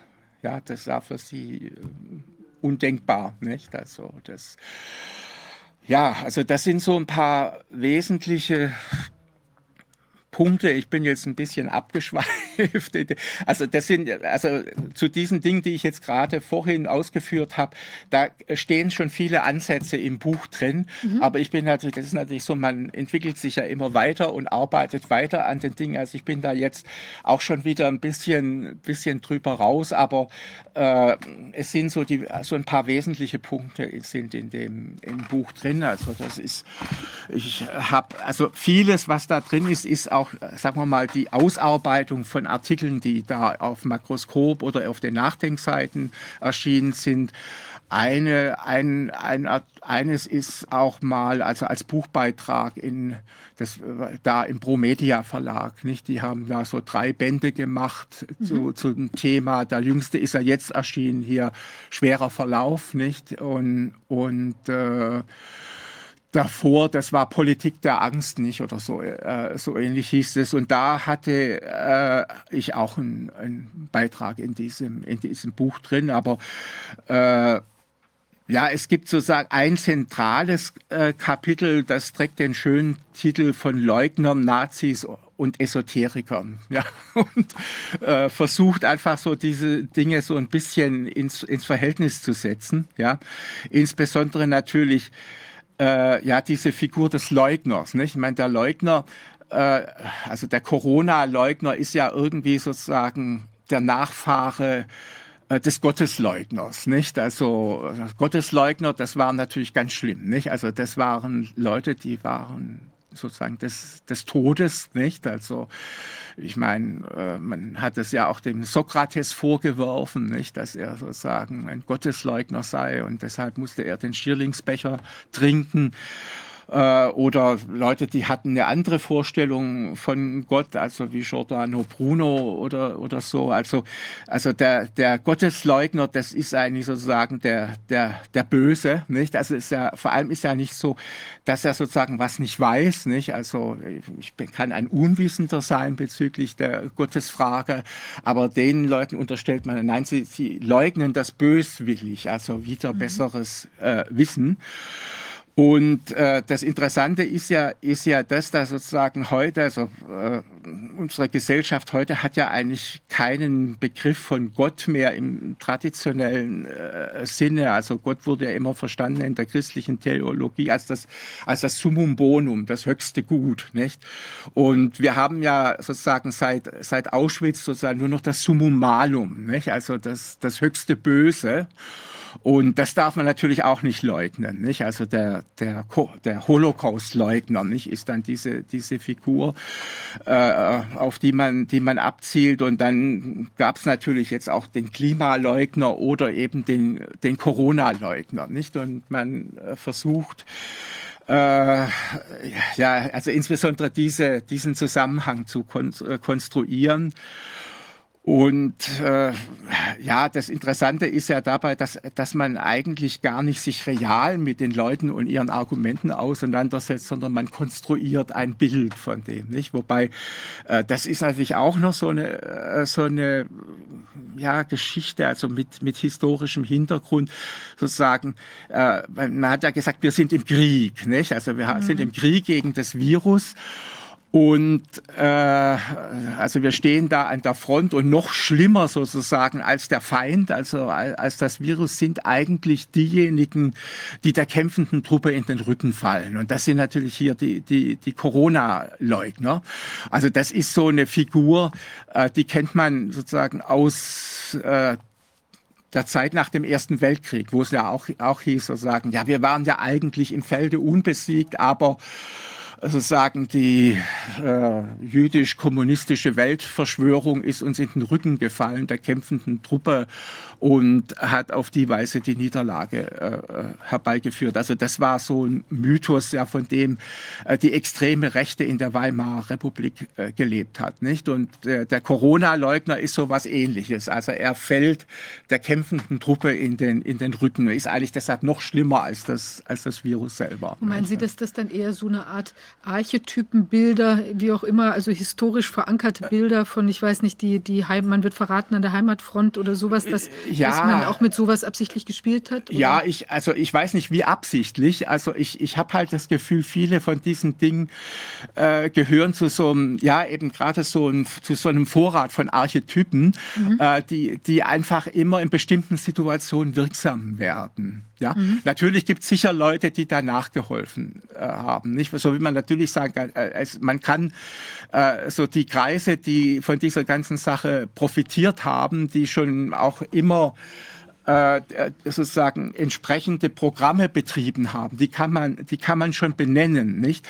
Äh, aber man kann natürlich nicht davon ausgehen, dass sozusagen bis zum letzten Soldaten an der Front jeder eingeweiht war, nicht? Also ich nehme, ich nehme halt auch an, also äh, dass zum Beispiel der Herr Lauterbach, das ist halt auch mehr das, was man auf gut Schwäbischen Kasper nennt, nicht? Also so, äh, der glaubt vielleicht auch an das Zeug immer wieder an was anderes, was, was er da da vortritt. Aber er ist sicher nicht der, sozusagen der, der Meisterverschwörer oder, oder sowas, nicht? Und dann, äh, es gibt natürlich sicher Leute, die solche Programme ja, äh, immer schon betrieben haben. Wo, das, meine, es gibt dieses Buch von Paul Schreier, nicht? Also mhm. hier die Chronik einer angekündigten Krise, nicht? Äh, wobei das Interessante ist, dass äh, sozusagen diese Programme gehen noch weiter zurück, als er beschreibt, nicht? Also es gibt dieses Konzept der Pandemic Preparedness schon, ich weiß nicht, seit auch seit 50 Jahren oder, oder so. Mhm. Und das ist natürlich immer auch schon betrieben worden, natürlich von bestimmten Kreisen in der Wissenschaft, von eben bestimmten Stiftungen, von natürlich von der einschlägigen Industrie, ja. Äh, und äh, äh, man, man hat halt sozusagen immer gesucht nach Gelegenheit, wobei natürlich auch der, das, der, das Aufbauen der, dieser spanischen Grippe, nicht? insbesondere nachdem man dann jetzt irgendwo in so einer äh, Permafrost-gleichen Virus gefunden hat, also man sagt, ja, das ist sozusagen die große Drohung. Und wir müssen unbedingt verhindern, dass sich sowas wiederholt, also mit zig Millionen Toten auf der ganzen, wobei natürlich bis heute nicht klar ist, äh, äh woran eigentlich diese Leute tatsächlich gestorben gestorben sind. Und mein gut, es war Krieg und die Leute waren ausgezehrt und so. Das ist natürlich auch etwas, was man historisch äh, sehen kann, dass auch die großen Seuchen eigentlich meistens in der Folge von Hungersnöten mhm. ausgebrochen sind. Das war auch beim Schwarzen Tod, also im 14. Jahrhundert so. Äh, da gab es eben vorher, also weithin in Europa, schwere Missernten und, und äh, Hunger. Und das ist vielleicht nicht, nicht un, äh, unbedingt äh, ein Zufall. Das war übrigens auch bei der sogenannten Justinianischen äh, Pest, also im 6. Jahrhundert, auch nicht anders. Nicht? Also dort gab es auch vorher äh, äh, Hungers, Hungersnöte und man kann davon ausgehen, dass sozusagen dieses, äh, dieses Pestbakterium, was ja immer wieder wahrscheinlich über die Seidenstraße da in Europa eingewandert ist und vielleicht auch dann irgendwann schon heimisch war, halt dann unter solchen Bedingungen wirklich äh, sich äh, dann äh, äh, richtig ausbreiten kann und eben auch verheerende Wirkung, Wirkungen hat. Nicht? Also das muss man ja. Ich meine, das Interessante ist ja jetzt, also bei diesen, das waren ja, ich denke, wobei da gibt es ja auch Zweifel, dass diese, diese Pest gar nicht, dass die teilweise auch oder die vielen Toten dann teilweise möglicherweise auch durch eine Fehlbehandlung. Ja, sicher, glaube, hatten wir sicher, auch schon mal natürlich. gesprochen. Ja, ja, Aber trotzdem hat man den Eindruck, dass es, also was immer es war, dass es eine realere Bedrohung war. Als äh, Corona. Als auf Corona. jeden also, Fall. Also ja, auf selbst jeden wenn es dann Fall. Hunger, keine, eine Hungerseuche keine war oder sowas. Ja, ja, natürlich. Und jetzt ist ja das Faszinierende, dass man eben was, was eigentlich gar nicht so schlimm ist, eben so aufgeblasen Blasen hat. Ja, ja, gut, aber das ist natürlich, das, das ist äh, äh, sozusagen die, äh, das sind die Möglichkeiten der, des Medienzeitalters, nicht? Ich meine, ich meine, früher haben die Leute dann halt wirklich gesehen, ja, die Nachbarn, die liegen jetzt da verendet äh, in, in ihrem Haus. Äh, und heute bringt man ihnen die Bilder eben per TV äh, ins Haus, nicht? Auch wenn da viel wahrscheinlich inszeniert ist, wie diese Geschichte mit den Militärlastern und in, Mhm. in, da in Norditalien und, der, und dergleichen, nicht? Und also äh, das, das ist auch inter interessant. Es gibt tatsächlich, also wenn man sich die WHO-Statistiken anguckt, die, man, die muss man eh mit Vorsicht genießen, weil die mit, äh, methodisch natürlich höchst fragwürdig sind. Aber nehmen wir es mal Face Value, dann, dann äh, gab es eben tatsächlich Gegenden auf der Welt, wo es also nicht in Deutschland und vor allem auch nicht in Schweden, aber wo es wirklich Übersterblichkeit gab in der Zeit. Und man kann das eigentlich durchgängig in Beziehung setzen, kann man äh, generell gesagt zum schlechten Gesundheitszustand der Leute. Da äh, sind zwei Faktoren meiner Meinung nach. Das eine ist äh, Luftbelastung, also Feinstaub, äh, vor allem also PM 2,5. Da gab es dann auch schon früh eine Studie da aus diesem Mainzer äh, Max-Planck-Institut für Chemie, also das ist sozusagen das Institut für Atmosphärenchemie, also der frühere Direktor war Paul Krutzen, also ein Mann, der auf diesem Gebiet bedeutende äh, Forschungsbeiträge geleistet hat. Und die haben damals schon äh, äh, festgestellt, dass es natürlich einen eindeutigen Zusammen Zusammenhang gibt zwischen Luftbelastung und äh, sozusagen einer Sterblichkeit, erhöhen, erhöhten Krank Erkrankungswahrscheinlichkeit an, an Covid. Ja.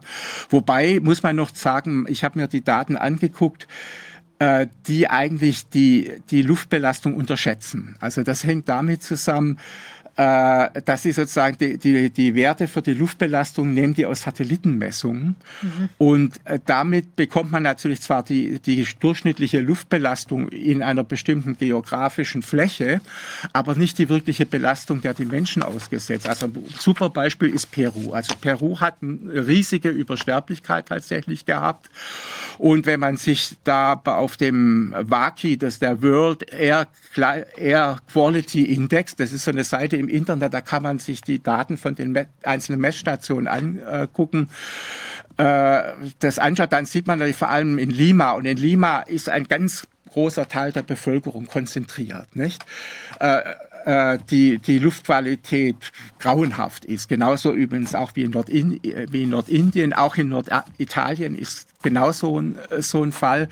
Nur äh, taucht das in den, bildet sich das in den Daten die das Max-Planck-Institut da herbeigezogen hat, nicht richtig ab. Ja, das wird eher äh, sozusagen unterschätzt, einfach weil natürlich nutzt es den Leuten in Lima nichts, wenn über den riesigen Flächen des Landes, wo keiner wohnt, die Luft gut ist. Nicht? Also der Durchschnittswert ist dann natürlich äh, gar nicht so schlecht, aber das nutzt den Leuten, die wirklich der Belastung ausgesetzt äh, sind, nichts. Nicht? Und da, der andere Faktor, äh, ist sicher äh, das Vitamin D. Nicht? Das ist äh, ja eine Sache, die man nämlich schon immer gewusst hat. In, inzwischen hat sogar so eine Studie, die das äh, zeigt, da auf Medscape. Also Medscape ist ja so eine Seite, sozusagen, wo der äh, medizinische Mainstream sich, sich austobt, geschafft.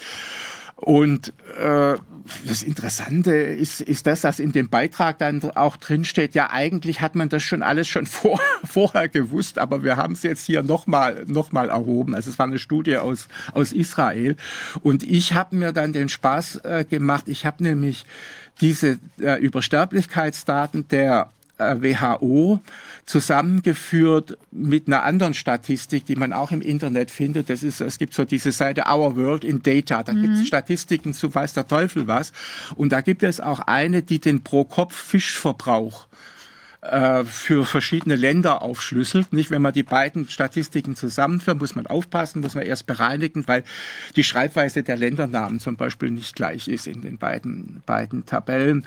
Wenn man das dann, dann macht, äh, dann gibt es eine ganz klare Korrelation zwischen dem Fischverbrauch und und der Übersterblichkeit laut, laut WHO. Aber das ist ja wirklich ja? verrückt, weil ja? dann kann es ja an, also ich meine, gut, das können natürlich jetzt auch Korrelationen sein oder ich weiß nicht, aber das ist, da gibt es ja, das scheint ja so ein Konglomerat an irgendwelchen, äh, also wir, wir hatten ja auch noch andere Ursachen ja. in unseren Gesprächen identifiziert, dass zum Beispiel jetzt, also in Bezug auf Corona zumindest dann dort, wo dann Unterversorgung bestand, das war ja gerade in Bergamo, ja, dass ja. dann eben viele dieser Betreuer aus Osteuropa und so weiter sich abgesetzt hatten, weil sie eben Angst also, hatten, nochmal bevor die Grenzen sich schließen, rauszukommen. Also das waren so die aktuellen Ursachen dann in der Situation, viele natürlich. Ja, mhm. das, das kam sicher, sicher dazu. Natürlich auch ähm, äh, dass äh, ja wahrscheinlich viele Leute in, an sozusagen an Einsamkeit und Verwirrung, also in den das Heimen und Verwirrung gestorben. Also ich habe damals auf der Straße irgendwie durch Zufall jemanden kennengelernt, der in so einem Pflegeheim arbeitet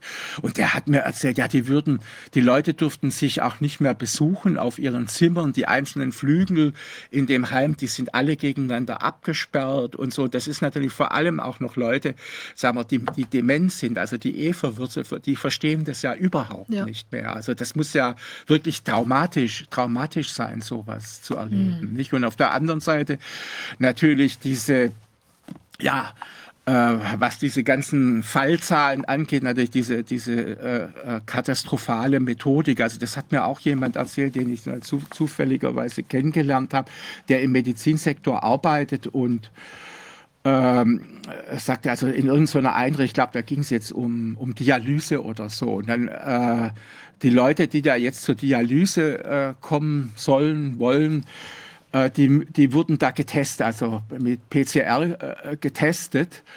Und die haben doch tatsächlich einen PCR-Test bis CT 40 gefahren, nicht? Also, also, mit CT 40 kann man wahrscheinlich fast, konnte man damals fast in jedem Dreck irgendwo äh, ja, das faszinierend. das, das äh, Virus äh, finden. Also das ist natürlich völlig irre. Also das sind so solche methodischen Fragen. Ich meine, wer äh, Erfahrung hat äh, in der, in der, in, mit industriellen Prozessen, sage ich mal gen generell, der weiß, das ist also eine Sache, die mal im Modell ganz gut funktioniert. Mhm. Äh, äh, wenn man die ausrollen will in die Fläche und jetzt plötzlich Tausende oder gar Millionen äh, das äh, anwenden soll, dass das natürlich zwangsläufig schief geht. Also das, dazu muss man, da werden ja in der Industrie äh, riesige Aufwände betrieben, um äh, das Ausrollen jetzt von irgendeinem neuen System, einer neuen Technik oder so auch tatsächlich sicher, sicher zu machen. Also angefangen mit den berühmten FFP2-Masken. Ne? Mhm Also äh, selbst mal unterstellt, dass die was nutzen. Ich meine, wenn man ein Minimum an physikalischem Verständnis hat, weiß man, dass sie natürlich nichts nützen können. Aber selbst mal unterstellt, ich habe mir immer Spaß gehabt, ich habe mir immer in der U-Bahn und so immer die Leute angeguckt, wie sie ihre Masken tragen. Und es ist natürlich, dass fast keiner trägt die Maske richtig. Äh, das heißt, die Leute atmen durch die Leckage. Ist ja auch, ist ja auch verständlich, weil wenn man sie richtig trägt, fällt das Atmen ja auch unerhört schwer. Nicht? Also das ist so eine Kleinigkeit. Und das andere ist, halt, also äh, der, beim PCR-Test, äh, da gibt es so ein Standardwerk über über Genetic Engineering. Nicht? Von dem Desmond Nichols ist gerade in vierter Auflage bei Cambridge University Press erschienen und das enthält ein ganzes Kapitel über PCR. Und äh, da ist noch, also im, sozusagen aus dem Fließtext hervorgeht durch so ein Kasten, also hellrot unterlegt, der Hinweis, äh, also der, wer mit PCR arbeitet, muss einfach äußerste Sauberkeit und Sorgfalt walten lassen, weil, weil das äh, eben so leicht passiert, dass, äh, dass die Proben kontaminiert werden und natürlich dann irgendeine DNA halt äh, mitver, mitvermehr, mitvermehrt wird. Nicht? Mhm. Und, und also das ist dort sozusagen für die, für die Studenten zum Einschärfen extra hervorgehoben. Und das ist natürlich klar, wenn man eine Sache, die vielleicht, wenn die Wissenschaftler im Labor, die wissen, wonach sie fragen und was sie äh, damit äh, anstellen wollen, ja ihren Sinn hat. Wenn man die jetzt plötzlich äh, millionenfach ausrollt und, und äh, ja mit ich weiß nicht, alle möglichen Labore mit allen möglichen Testkits das äh, auf einmal machen, da kann da nichts Vernünftiges rauskommen. Ich meine, der, der Werner Bergholz hat das, hat das ja auch klar, ich meine, das ist ja jemand, der wirklich was von äh, industriellen Prozessen und Qualitätssicherung dabei versteht, hat das ja auch ganz, ganz klar gesagt, dass das nicht gut, nicht gut gehen kann. Ne? Das stimmt. Ja? Jetzt würde ich gerne von Ihnen noch wissen, die, Sie hatten ja gesagt, also auch die, sagen wir mal, Auswege aus der Krise. Ja. Einmal vielleicht so ein bisschen die, die psychische Verfasstheit dieser Menschen, ja, ja, die vielleicht genau. auch ein bisschen, ja. äh, also wir hatten ja äh, eingangs, weiß nicht, ob Sie es gesehen hatten, so ein kleines Video von einem äh, Schweizer, der eben über die, die ähm, den Kokon vom, von der Schmetterlingsraupe und wie ja, sich dann ja. da eben in diesen diese ja. Zellen da Cluster bilden von schon Schmetterlingszellen und die werden erst nochmal von den Raupenzellen gefressen. Dann gibt es immer mehr Cluster an Schmetterlingszellen und irgendwann äh, überwältigen diese Cluster jetzt die, die Raupenzellen, die Raupe, ja. das alte System sozusagen, ja, das ausgedient ja. hat. Und ähm, dann sprengt sich eben der Schmetterling da irgendwann durch den Kokon.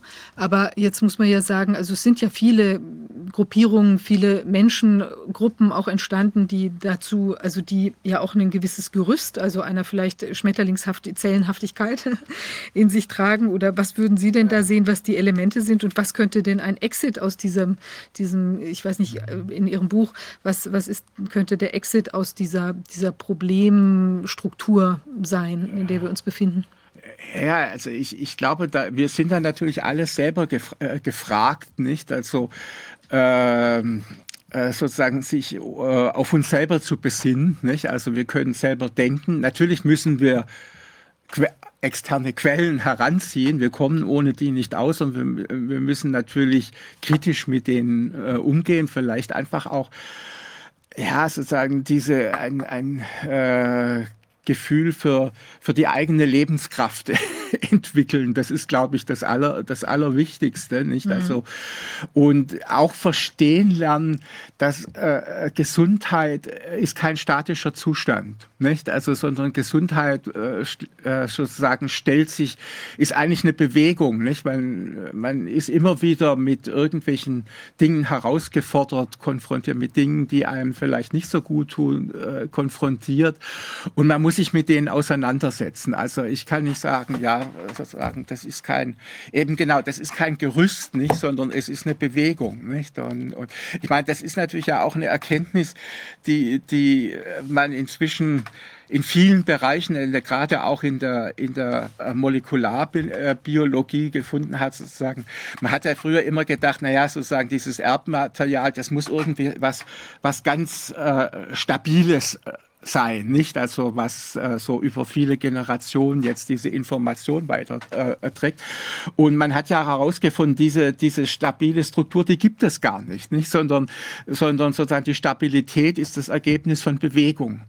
Ja, also Stabilität ist Bewegung. Also ich habe diesen Satz mal schon in anderen Zusammenhängen, nämlich also auch in volkswirtschaftlichen äh, äh, äh, äh formuliert, weil äh, das hat, ist vielleicht auch etwas, was man jetzt erfahren kann, hat also durch diese ganzen äh, Lock Lockdowns sozusagen die, auch die soziale Stabilität und wirtschaftliche Stabilität ist ja nur in der Bewegung äh, möglich. Nicht? Es müssen unerhört viele Dinge laufend in Bewegung gesetzt werden und in Bewegung gehalten werden. Die meisten davon sieht man, sieht man heute äh, äh gar nicht mehr so. Aber äh, ohne, äh, also so als rein zu, statischer Zustand ist Stabilität gar nicht drin. Das ist natürlich, das ist ja selbst schon in, in der Mechanik ist das so, nicht? Also äh, das nehmen wir zwar meistens nicht wahr, also wenn Sie sowas haben wie diesen Tisch, der sieht so äh, stabil aus, wenn ich jetzt hier ein, ein schweres Gewicht draufstelle, ja, dann hält der Tisch dieses Gewicht ja einfach dadurch, dass er ein bisschen nachgibt und aus diesem Nachgeben entsteht die Gegenkraft, die das mhm. Gleichgewicht nicht mit dem Gewicht hält. Nicht? Also das, das muss man sich immer klar machen. Und im, im Grunde ist das also so ein, ein universelles Prinzip. Nicht? Also äh, Stabilität ist, ist Bewegung, da kommen wir nicht drum raus. Und dann ist, ist natürlich, glaube ich, für, für unsere menschliche Gesellschaft eben das gesellschaftliche äh, äh so wichtig und das ist vielleicht der größte Verlust, den wir äh, äh, erlebt haben in den äh, diesen, diesen drei Jahren, ist sozusagen, dass, dass wir es äh, weitgehend also verlernt haben, aufeinander zu, äh, zuzugehen. Also wir, wir weichen näher voreinander zurück und das ist natürlich immens gefährlich, nicht? Also weil so eine, eine Masse von, von äh, Isolierten lässt sich natürlich eben auch unerhört leicht steuern, weil jeder Einzelne dann immer sehr schnell Opfer sozusagen der Ängste wird, nicht? Mhm. Also die man ihm einzuflößen natürlich zudem auch noch Mühe gibt, aber äh, ja, das ist, ist eben, äh, ja, ist eben auch so ein, ein Prozess der Selbstorganisation sozusagen, wenn genügend Leute genügend Angst haben, ja, wenn dieser Saat der Angst da äh, irgendwie eingestreut wird, dann dann ordnet sich das alles sozusagen gleichförmig, nämlich äh, zu, zu einer Haltung, die nun äh, versucht sozusagen das Angsteinflößende mit Gewalt äh, auszuschließen. Das, und das ist vielleicht das Gefährlichste, was dabei passieren kann. Und das wird jetzt natürlich nicht, glaube ich, nicht der letzte Fall gewesen sein. Dass, Nein, davon kann man ausgehen. Ja. Ich meine, das Ding ist, wir hatten ja vorhin auch über, ja. sagen wir mal, ähm, äh, zerbrechende Familienstrukturen, ja, also vielleicht sowieso jetzt über längere Zeit schon unter dann eben ja. Kleinstfamilien. Linien. Das ist ja auch ja. sowas, was auch gar nicht, eigentlich gar nicht so ähm, ist ja eigentlich auch erstaunlich, man nimmt das so hin. Ja, also, dass ja. dann eben vielleicht auch die Leute zum Studieren weggehen und dann heiraten sind, was immer, oder ja, leben dann zusammen, aber in, in so atomisierten Kleinstkonstellationen, wo auch dann teilweise, sagen wir mal, wenn es da mal nicht so gut läuft, auch wenig Ausweg ist, auch ist, für, die Kinder. Vielleicht gab es früher irgendeinen Bauernhof und dann ist man halt mal zur Oma, wenn es da irgendwie gekriselt hat, also jetzt etwas übertrieben, aber ich meine so, äh, oder dass, dass da war einfach mehr Unterstützung. Und ich glaube, das ist natürlich schon diese Geschichte mit Corona hat halt nochmal einen Keil in die kleine ja, durch ganz viele soziale ganz viele, Gebilde, nicht? Genau. Sei es nun die Kirchengemeinde, äh, äh, sei es die Parteizelle oder Basisorganisation, äh, natürlich die Familien oder Vereine und so. Das ist so ein Riss. Der, das ist das, was ich auch immer wieder, ich war jetzt in letzter äh, Zeit auch bei verschiedenen Veranstaltungen, was ich immer wieder dort gehört habe, einfach, dass das die Leute am stärksten belastet. Nicht? Und, und auf der anderen Seite, gut, ich muss jetzt auch sagen, ich, dass ich halt auch sozusagen zu manchen Leuten wieder eine intensivere Beziehung gefunden ja, habe. Das haben wir auch neulich so. schon mal besprochen, dass ja, es teilweise ja. auch wieder ein bisschen mehr zusammenwächst. Ich habe auch gerade noch mal den Gedanken hab, gehabt, ob es für manche, also ich spreche jetzt nicht für alle, weil es natürlich, ja. aber kann es auch sein, dass es vielleicht auch für manche, die sich immer so drauf, also nicht immer, also Leute, die sich vielleicht sehr verlassen haben auf irgendein mhm. Umfeld und dann sind sie plötzlich ganz Lässt verlassen, ähm, ob man da, ob da bei manchen, die das eben wegstecken konnten oder irgendwie da durchgekommen sind, natürlich auch ein, vielleicht ein, ein Gedanke entstanden ist, dass man sich eben doch mehr auch auf sich selbst verlassen kann, sozusagen wieder. Und dann vielleicht ja, auch ja. mit einer neuen Kraft auf andere ja, wieder zugehen, aber aus mehr aus so einer, ja, aus einer, vielleicht auch auf eine seltsame Art, vielleicht auch gewisse stärkende Elemente oder man hat ja dann auch mit anderen zusammen, war man in der Erkenntnis dieser Problemlage hier vereint. Ja, das hängt natürlich stark von den Einzelnen ab, Ja, ab, nicht? Aber ich meine, mein- ich habe jetzt eben selbst diese persönliche Erfahrung gemacht. Also äh, gerade äh, für meine Frau war das noch sehr wichtig. Sie hatte so einen Kreis von Leuten, äh, die sich auch regelmäßig getroffen, getroffen haben. Und das war auf einmal weg. Gut, es war auch das, dass äh, zwei davon sind schon vor ihr verstorben, also nicht an Corona. und und äh, ja, aber dann bei anderen war es auch, auch deutlich, die, die haben einfach Angst. Also die, die äh, äh, äh, ja, getrauten sich nicht mehr irgendwo wohin zu gehen. Nicht? Und, und ähm, das ist natürlich schwer aufzulösen. Nicht? Also ich weiß nicht. Und das ist aber dann doch ein Stück weit gelungen, was Sie sagen, dass die Leute ein bisschen wieder aufgetaut sind. Ja, bei manchen. Beim, also, bei, also es ist halt so, dass äh, ich le schon Leute, die, sagen wir mal, mit denen ich schon immer einen gewissen Kontakt hatte, mal früher mehr. Ja, also ich habe früher in Süddeutschland äh, ge gewohnt und dort auch, sagen wir, in so einem, habe mich in einem gewissen Kreis be äh, bewegt. Und das Interessante ist, ist das, dass eigentlich jetzt gerade, nachdem ich jetzt viele Jahre sozusagen äh, weg bin, der Kontakt mit diesem Kreis wieder viel enger geworden ist. Ja, also äh, das, also ich habe das jetzt auch letzte, letzte Woche erlebt. Ich habe da in Aachen das, das Buch vorgestellt. Gut, das, ja, das ist, äh, das fand in so einem Café statt, das eben auch so kulturelle Veranstaltungen macht. Und das befindet sich nun in so einem Stadtviertel, in dem halt äh, ja, im größten Teil gut situierte Leute, also sehr viele Ärzte, Rechtsanwälte, Studiendirektoren und sowas äh, wohnen. Aber das war das Interessante, dass sich da dann doch so eine ganz lebendige äh, Runde eingestellt hat, in der man sehr gut sich unterhalten. Also wir, wir, es war, es gab auch so ein paar äh, ja, Stellen, sagen wir, wo das durch so zwei Anwesende etwas gefährdet war. Also das ist immer das, dass das dann sehr leicht abdriftet in, in diese äh, Konfrontation. Äh, aber wir sind drüber weggekommen. Hat auch mein, mein Freund, also de, dem dieses Café gehört, hat, hat dann es auch sehr geschickt verstanden. Nicht? Also das ist so, ja, dort halt so eine Nachbarschaft. Also die Leute kennen sich größtenteils. Da kamen natürlich noch ein paar andere dazu.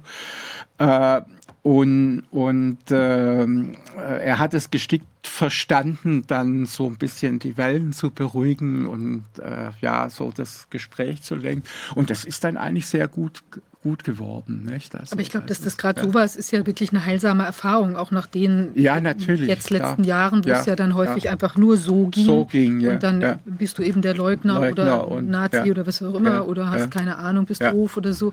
Und ähm, ich glaube, dass insofern, das ist ja auch eigentlich schön, dass man das wieder erleben kann, was ja eigentlich früher eigentlich auch normal war, dass man nämlich miteinander vielleicht in der Sache hart Genau. verhandelt, aber ansonsten nicht dann der politische Gegner nicht gleich der Feind ist, der persönliche. Ja. Ja. Und insofern, Ja, und das andere ist, ist auch das, meine, ich, ich hatte immer schon, also gerade speziell durch meine Publikation da äh, auf Makroskop, so einen gewissen Kreis von, von Lesern, die mir dann auch immer schreiben äh, und, und so. Und dass es da auch welche gibt, zu denen sich gerade jetzt in dieser Zeit so eine intensivere Beziehung, also ein, Austausch, eben ja nicht per E-Mail äh, einstellt, aber wir wollen uns jetzt auch mal so, so treffen, Toll, ja. nicht? Also äh, es gibt eben auch positive in, Entwicklungen, aber es ist natürlich die große, vor allem äh, me- meiner Meinung nach, äh, äh, was, äh, was passiert mit den Leuten, die nun wirklich ernsten Schaden genommen hat. Also ich hatte so ein Erlebnis, das war schon, ich weiß nicht, letztes Jahr oder, oder so, äh, da auf der, auf der, auf der Badstraße. Ich weiß nicht, kennen Sie die Badstraße? ja, doch irgendwie. aber, mhm. Ja, ja, gut, also die Badstraße ist ja sozusagen eines der Zentren äh, so von Wedding, Gesund, also das Gesund, Hm, ja, doch, Gesundbrunnen.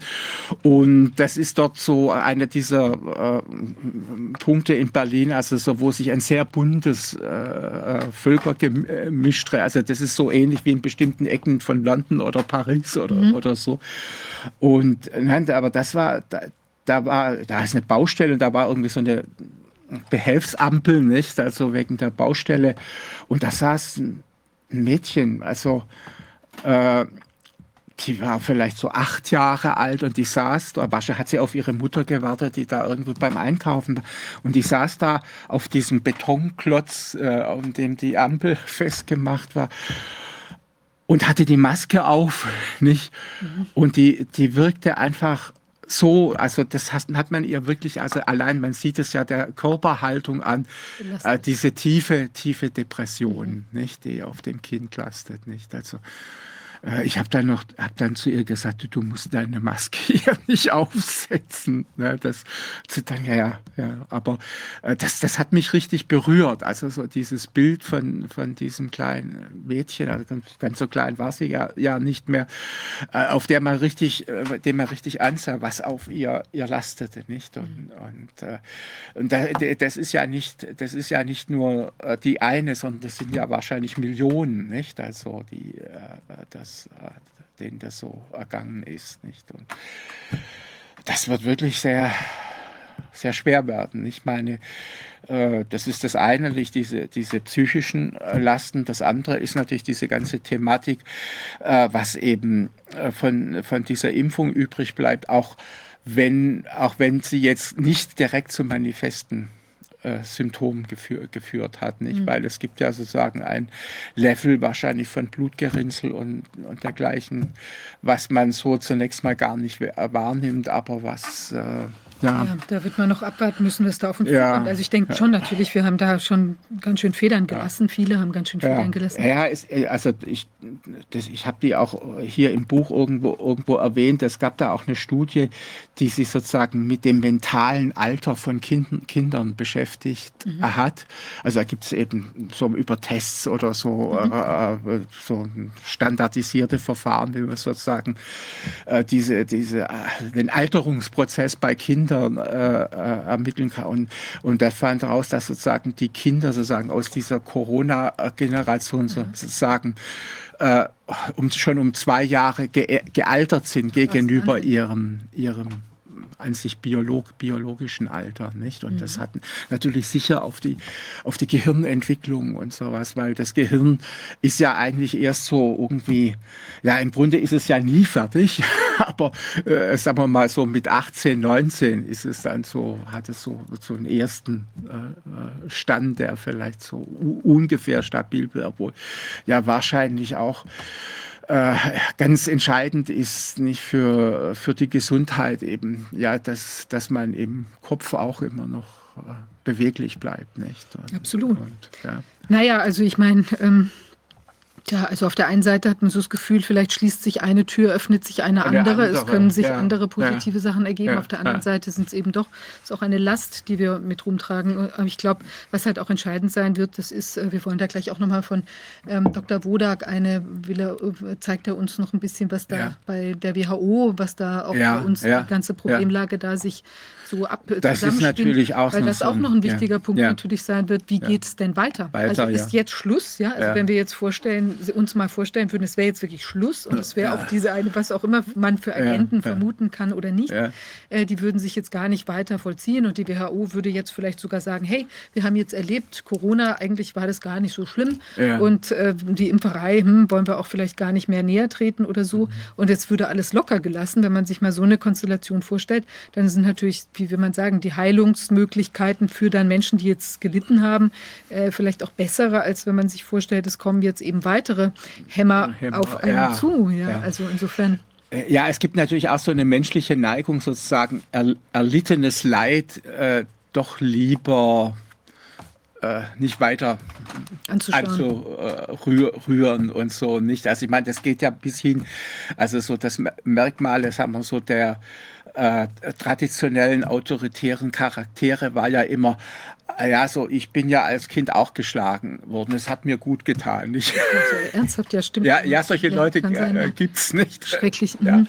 Und, und äh, also, dass man versucht, eben damit fertig zu werden, indem man das irgendwie, ja, eigentlich, ja, genau, eben auch ein Kokon drum bildet. Mhm. Also man kapselt das ein, weil wenn man sich äh, da dran wagen würde, wäre es zu schmerzhaft. Also man bildet eine Kapsel drumherum und schiebt das irgendwo in die Ecke. Ich glaube, das ist ein ganz normaler äh, Prozess, nicht? Und, und Das sind natürlich Tute-Kokons. Schön ist, wenn wir das, was da eingangs gesagt Ja, ja, wurde, einen gut, man lebendigen den- Kokon, der ja, ja. sich dann in irgendeiner ja Weise gut, dann ist aber, kann. ich meine, wenn, wenn, wenn das, was da, das da eingekapselt ist, aufbricht, das ist natürlich ein schmerzhafter Prozess. Also äh, Geburten gehen halt meistens auch nicht ohne, ohne Schmerzen von sich, nicht? Und, und äh, damit, also das ist schwierig, also da, äh, sich damit auseinanderzusetzen. Ja. Also es gibt da, glaube ich, keine einfachen Lösungen. Nicht? Das, Nein, darüber müssen wir uns klar sein. Ja. Fischbach ist toll, dass Sie uns diese,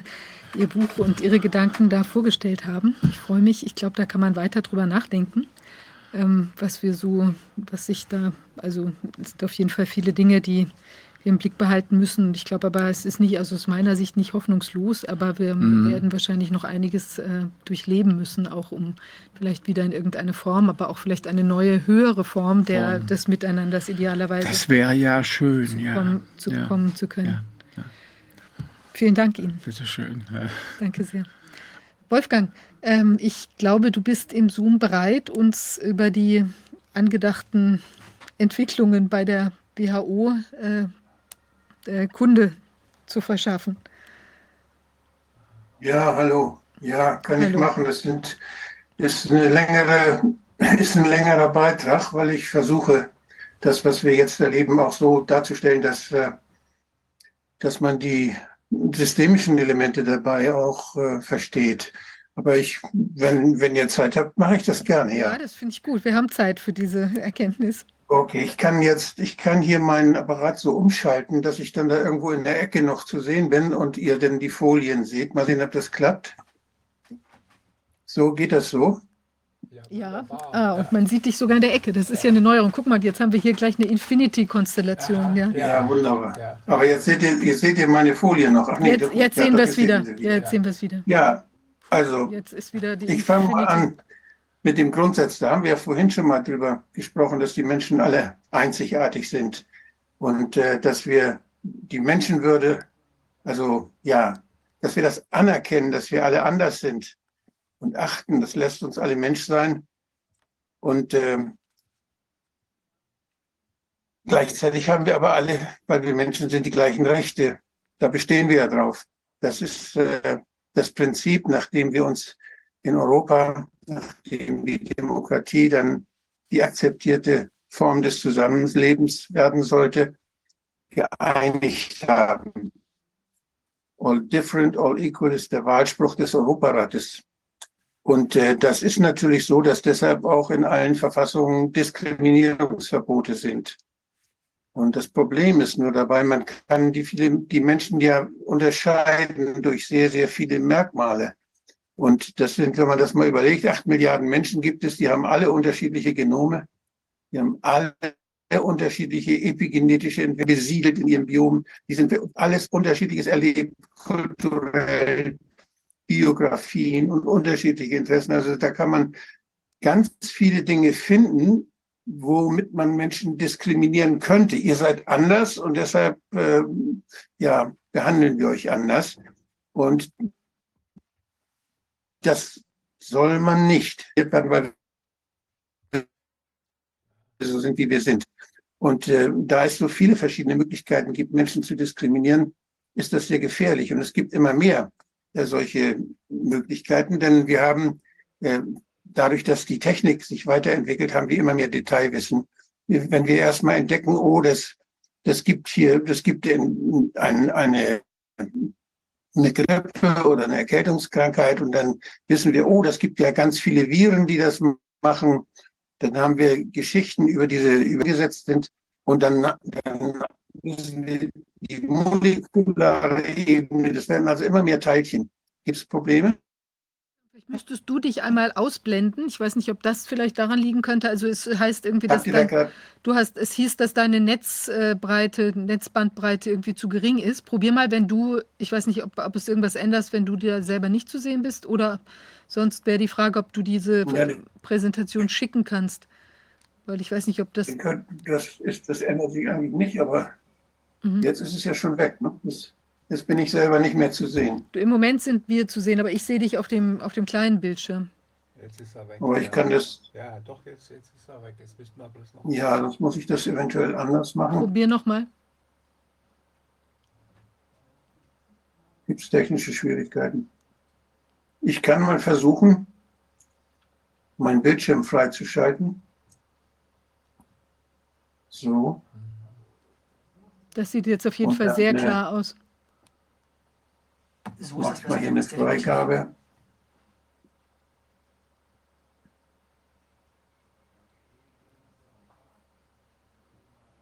So, jetzt seht ihr, jetzt seht ihr den Bildschirm. Ja, und jetzt haben wir äh, hier, welche Daten sind wichtig. Das sieht auf jeden Fall sehr gut, sehr klar aus. Ich glaube, das ist besser so. Ja.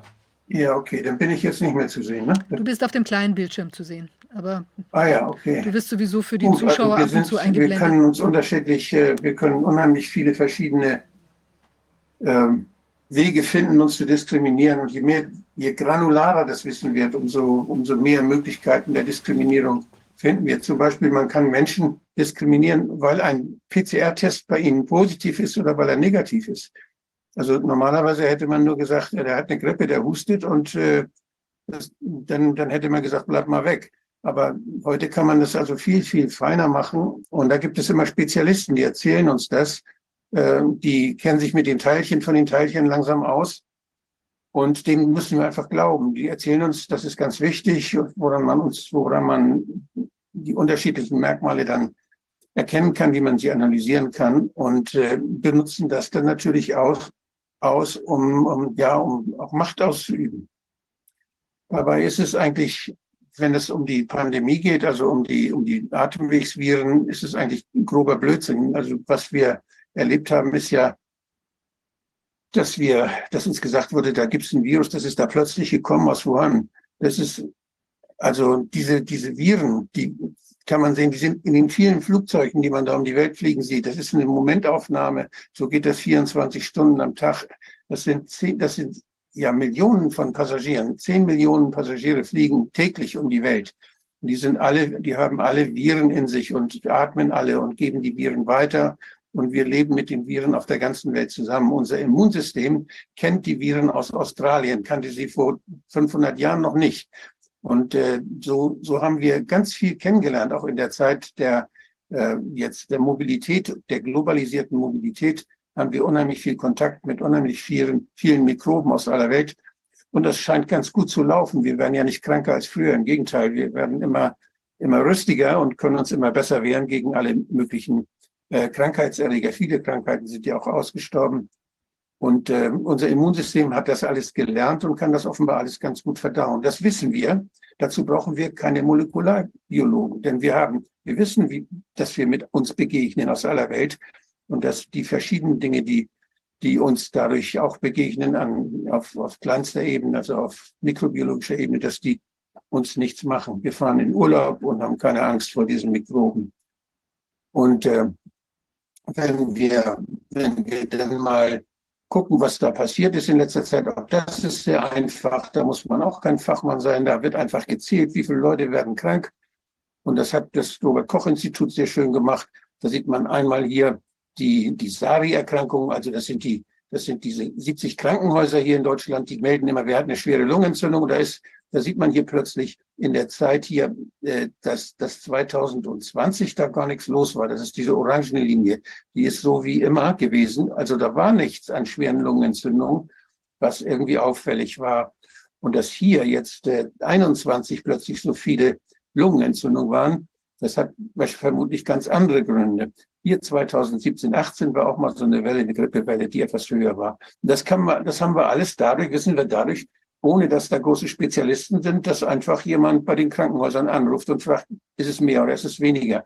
Genauso hier die Arztbesuche, die Konsultationen wegen, äh, wegen Atemwegserkrankungen. Auch da ist nichts Besonderes zu sehen. Auch das können wir ohne die Spezialisten.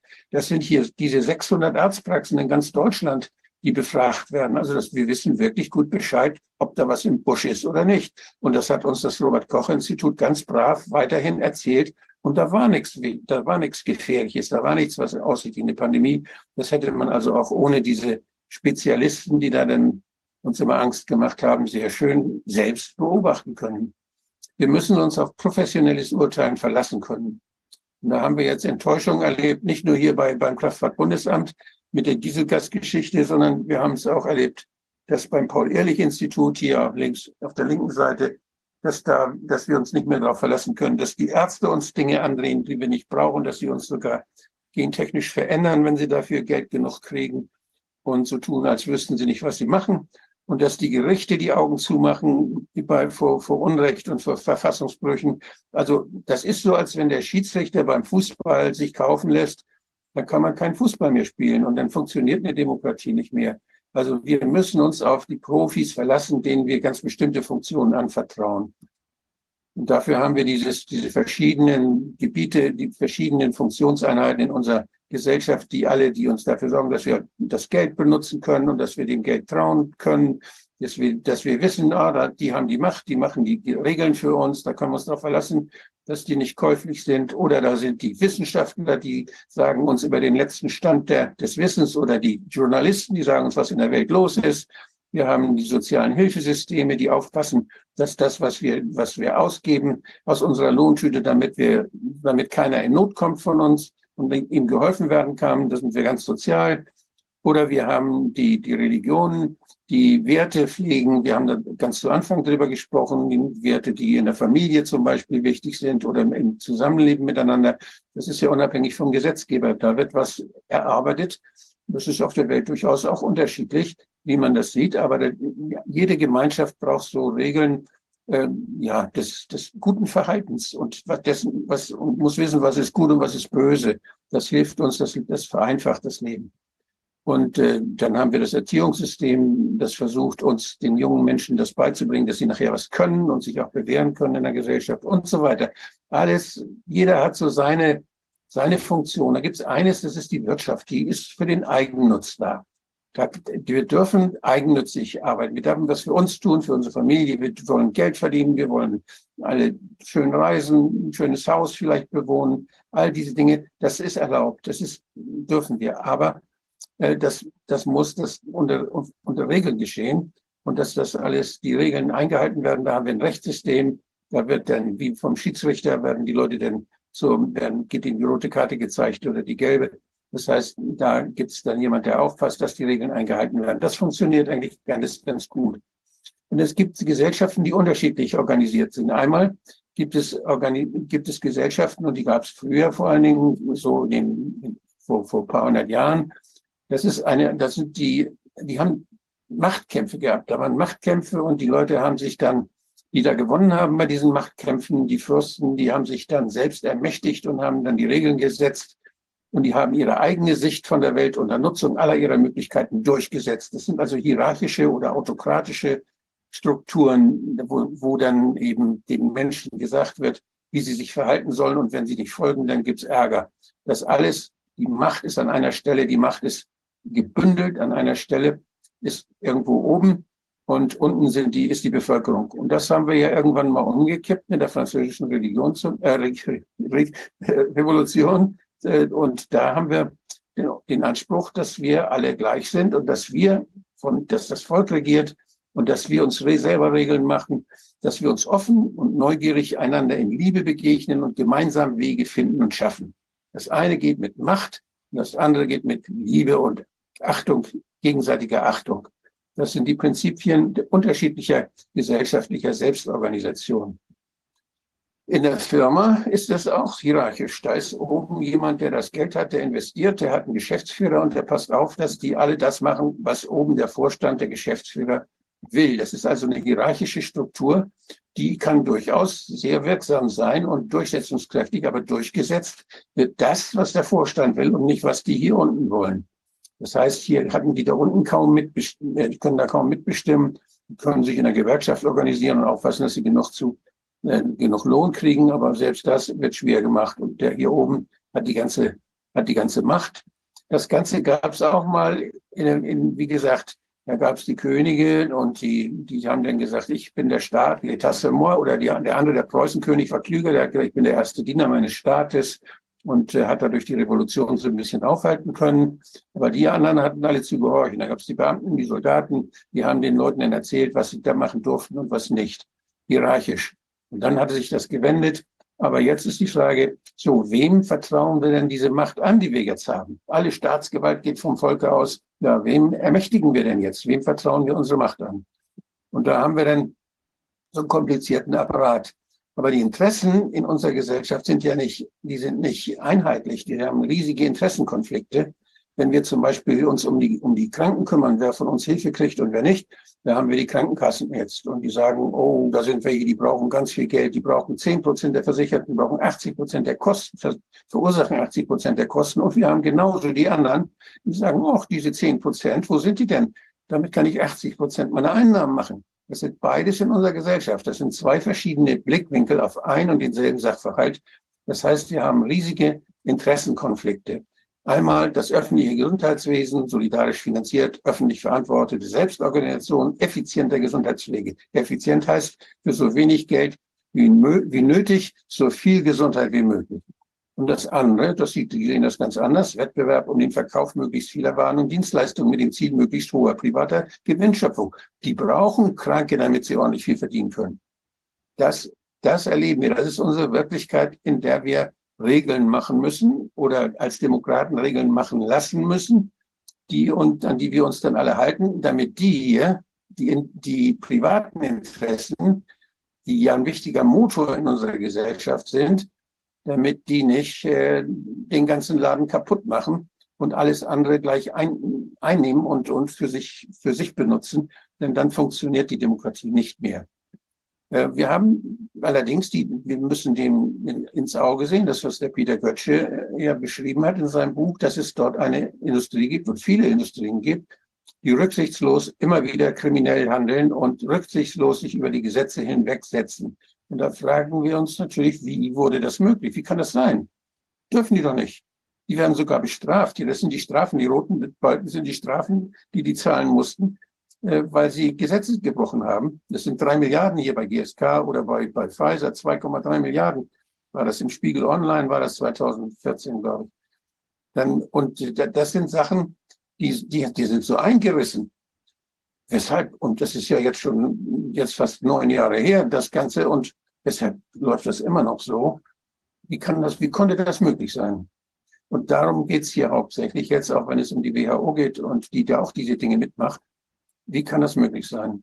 Und das Schlüssel, die Schlüsselgeschichte dabei, die ist, das ist die, das ist, dass es in den letzten 30 Jahren eine Entwicklung gegeben hat, die äh, von der Interessenvertretung, die ja ganz legitim ist, dass die Leute, die eigene unterschiedliche Interessen haben zur Politik gehen und sagen, hier, das müsst ihr machen, das müsst ihr machen. Die anderen sagen, nee, wollen wir nicht. Und die Politik muss dann einen Kompromiss finden. Das hat sich geändert. Da sind jetzt neue Player, die als professionelle Unternehmen, das ist eine Riesenindustrie, die weltweit arbeitet, die man kaufen kann, wenn man Geld hat. Wenn man Geld hat. Die kosten, die verdienen Milliarden. Und wenn man die kauft, dann sind da Psychologen, Soziologen, da sind Medienspezialisten, die haben überall ihre Leute sitzen, die haben ihre Netzwerke aufgebaut, ehemalige Politiker. Die sitzen da und, und gegen Geld beeinflussen sie diejenigen, die die, die die Regeln für uns alle machen. Das heißt, die beeinflussen die Politik.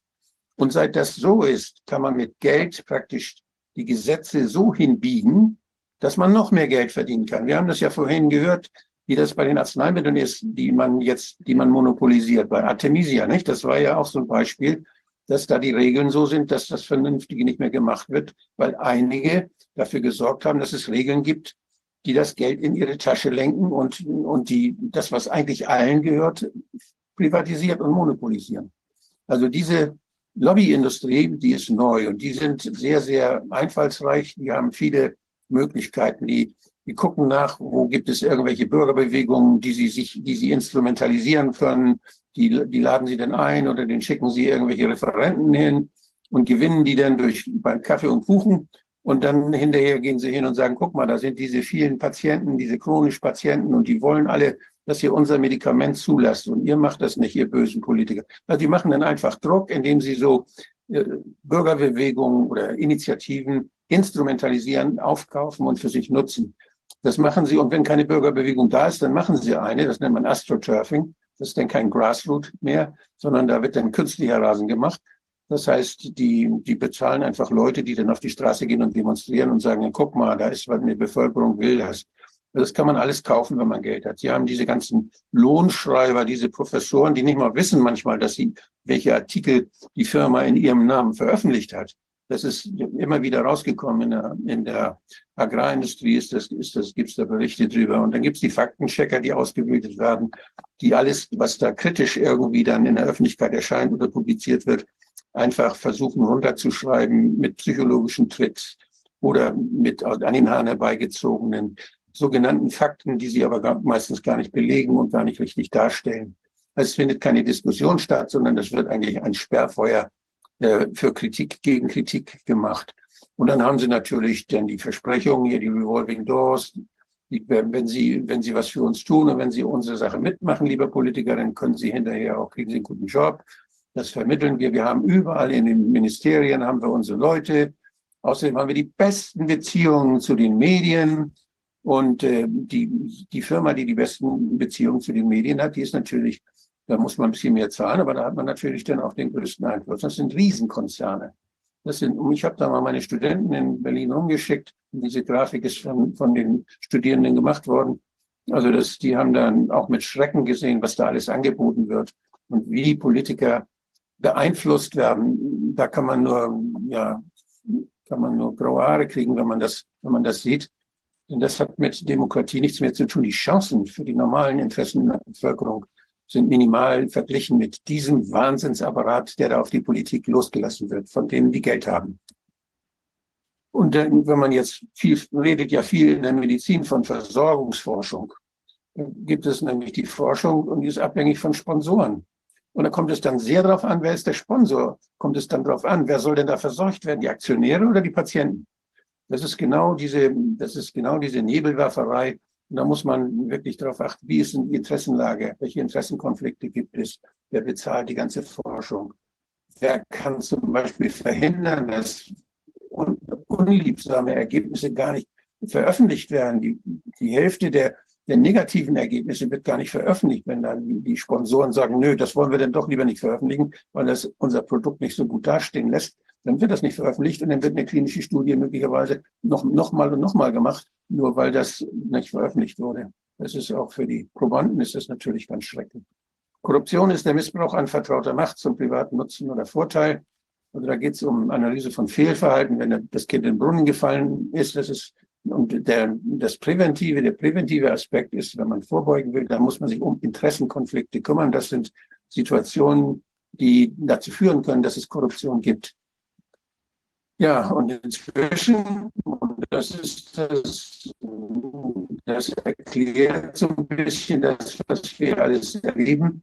Inzwischen hat sich das ja, warte mal, hat sich das hier verändert. Früher gab es hier, nehmen wir mal das in Fläfte, halten ihre Hand auf und kassieren was unter dem Tisch, damit dann, und, damit dann einige der Patienten mehr Zeit kriegen und besser betreut werden. Die sind dann korrupt. Das gibt es in vielen Ländern immer noch, dass da einzelne Korrupte sind. Aber wir haben vielmehr das Problem in der Öko durch die Ökonomisierung von Pflege, Medizin, Wissenschaft und Medien haben wir das Problem, dass die, die ganze Organisation inzwischen dazu da ist, Geld zu verdienen, dass das primäre Interesse eben wirtschaftliches Interesse ist.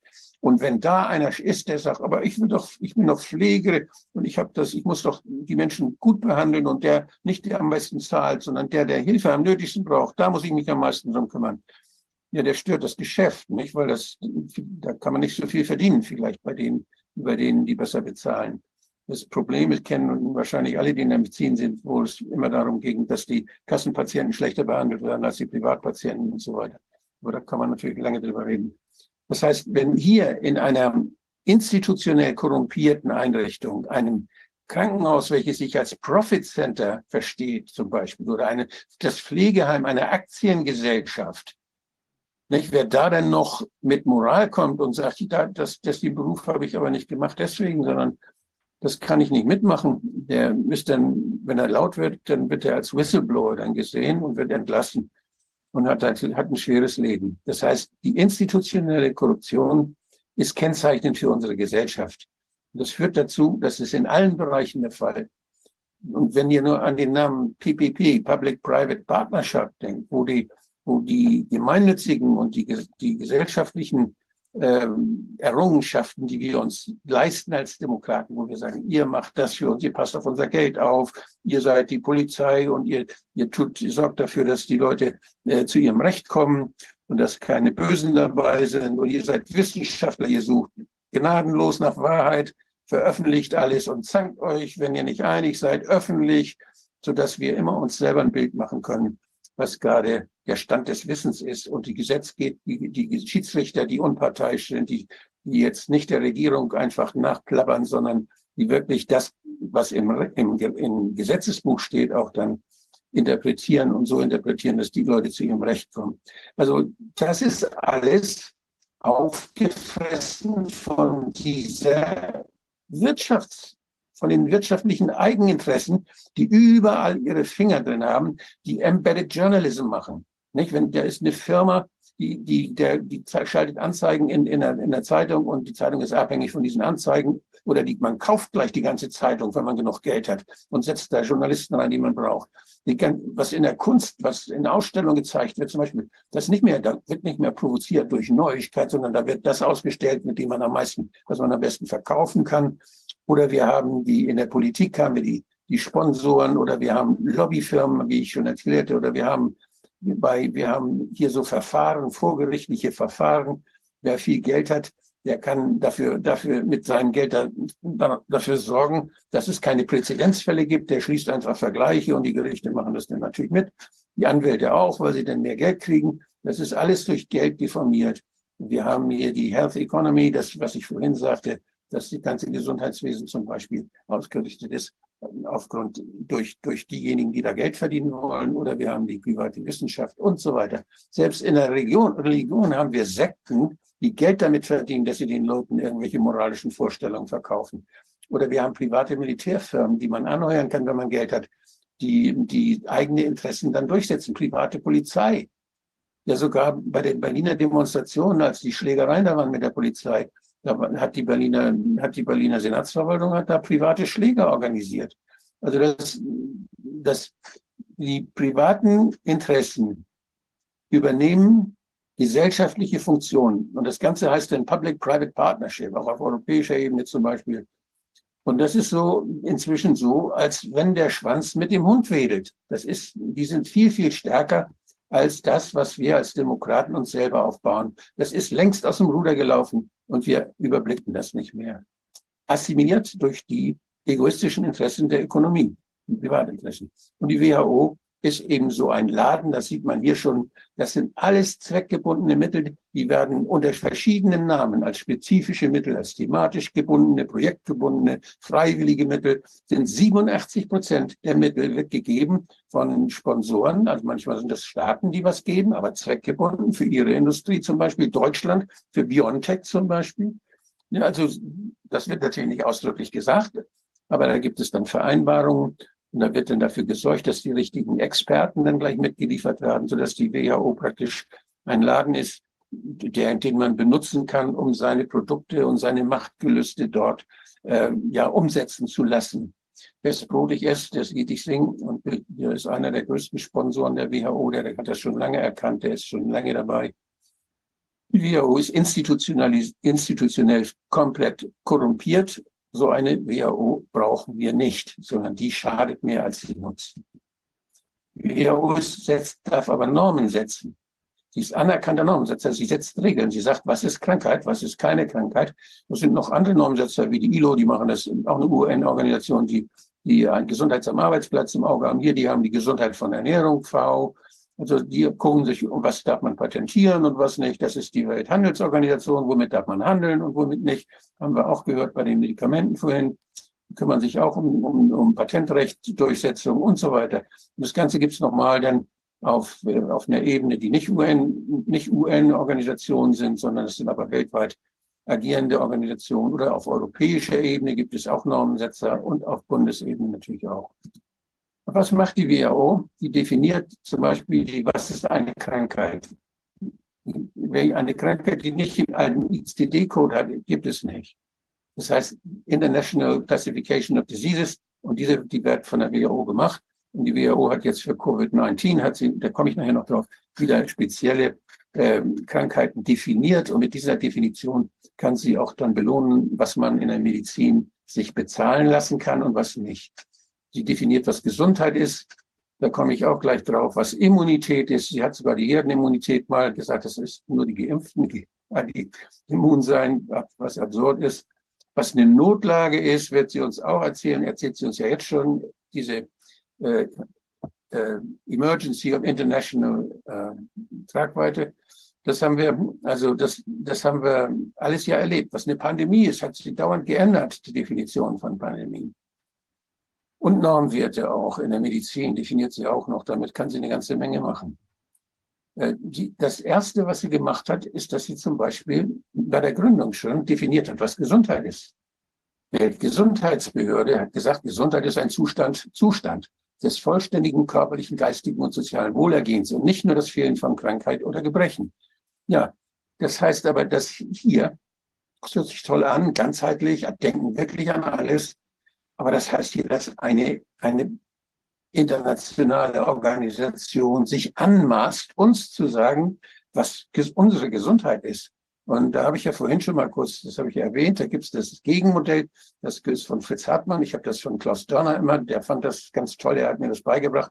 Gesund ist ein Mensch, der mit oder ohne nachweisbare oder für ihn wahrnehmbare Mängel seiner Leiblichkeit allein oder mit Hilfe anderer Gleichgewichte findet, entwickelt und aufrechterhält, die ihm ein sinnvolles, auf die Entfaltung persönlicher Anlagen und Lebensentwürfe eingerichtetes Dasein und die Erreichung von Lebenszielen in Grenzen ermöglichen, so dass er sagen kann, mein Leben, meine Krankheit, mein Sterben. Das heißt, was Gesundheit ist, das wollen wir selbst bestimmen. Und äh, da kann nicht irgendjemand kommen und diese Norm setzen, der Mensch ist gesund und der dieser Norm nicht entspricht, der ist nicht gesund. Was sie sonst noch machen, die WHO, selbst die Laborwerte hier verändern sie. Den Blutzucker haben sie einfach den Grenzwert runtergesetzt, da hat man 14 Prozent mehr Diabetiker.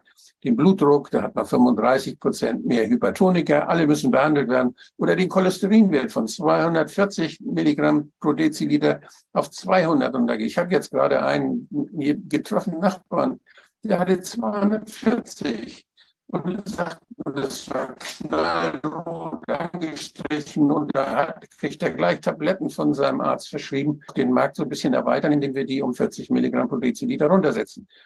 Das hat ja, das ist ja nur ein Parameter, der überhaupt nicht geeignet ist, den man gar nicht nehmen kann, um jetzt zu entscheiden, ob jemand Tabletten schlucken muss oder nicht. Da gibt es noch viele andere Dinge, die man berücksichtigen muss. Ja, und dann haben sie jetzt die neuen ICD-Codes gemacht für Covid-19. Also es gibt da, das ist ganz interessant, da gibt es die, die Covid-19-Virus identifiziert, Covid-19-Virus nicht identifiziert. Das heißt, der, hat, der ist krank und hat einen positiven PCR-Test. Ob der nun Schnupfen hat mit Renovieren, ist egal. Aber der positive, wenn der positive PCR-Test für Corona da ist, dann ist das Covid-19-Virus identified. Und hier, der kann auch Rhinovirus-Infektion, der kann auch einen Schnupfen haben. Und der hat noch nicht mal einen positiven PCR-Test, aber der hatte Kontakt mit jemandem, der einen positiven PCR-Test hatte. Das kann man auch abrechnen. Das ist ja verdächtig, denn der hat Symptome und hatte Kontakt. Das ist auch, gibt es auch eine ICD für, kann man Geld für kassieren, wenn man das aufschreibt als Arzt. So, so entstehen ja auch die Fälle. Und dann kann er sogar, das ist dieses rot umrandete, kann er sogar sagen, der Arzt, oh, der müsste eigentlich geimpft werden, der müsste diese Spritze kriegen gegen Covid-19. Und der will aber nicht. Und dann schreibt der Arzt diese ICD-Nummer auf und rechnet sie ab, kriegt er in Deutschland 10 Euro dafür. Das ist die PETS-Gebühr. Die kriegt, da kriegt der Arzt, wenn er das meldet, da ist einer, der will nicht, Sonst will er die Spritze abrechnen.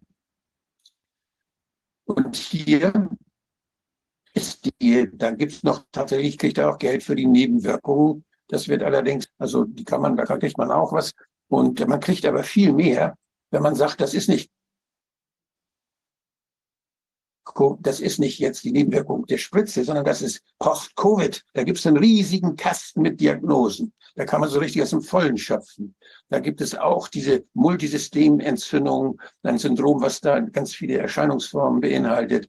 Oder es gibt das Post-Covid-Syndrom, da gehört die Müdigkeit, Schlappheit und sowas. Das heißt, da hat jemand einen positiven PCR-Test gehabt und ist hinterher müde und schlapp. Zeitlichen Zusammenhang irgendwann längere Zeit danach. Oder hat eine persönliche Geschichte mit Covid-19. Was das bedeutet, ist auch ein bisschen schwierig zu definieren.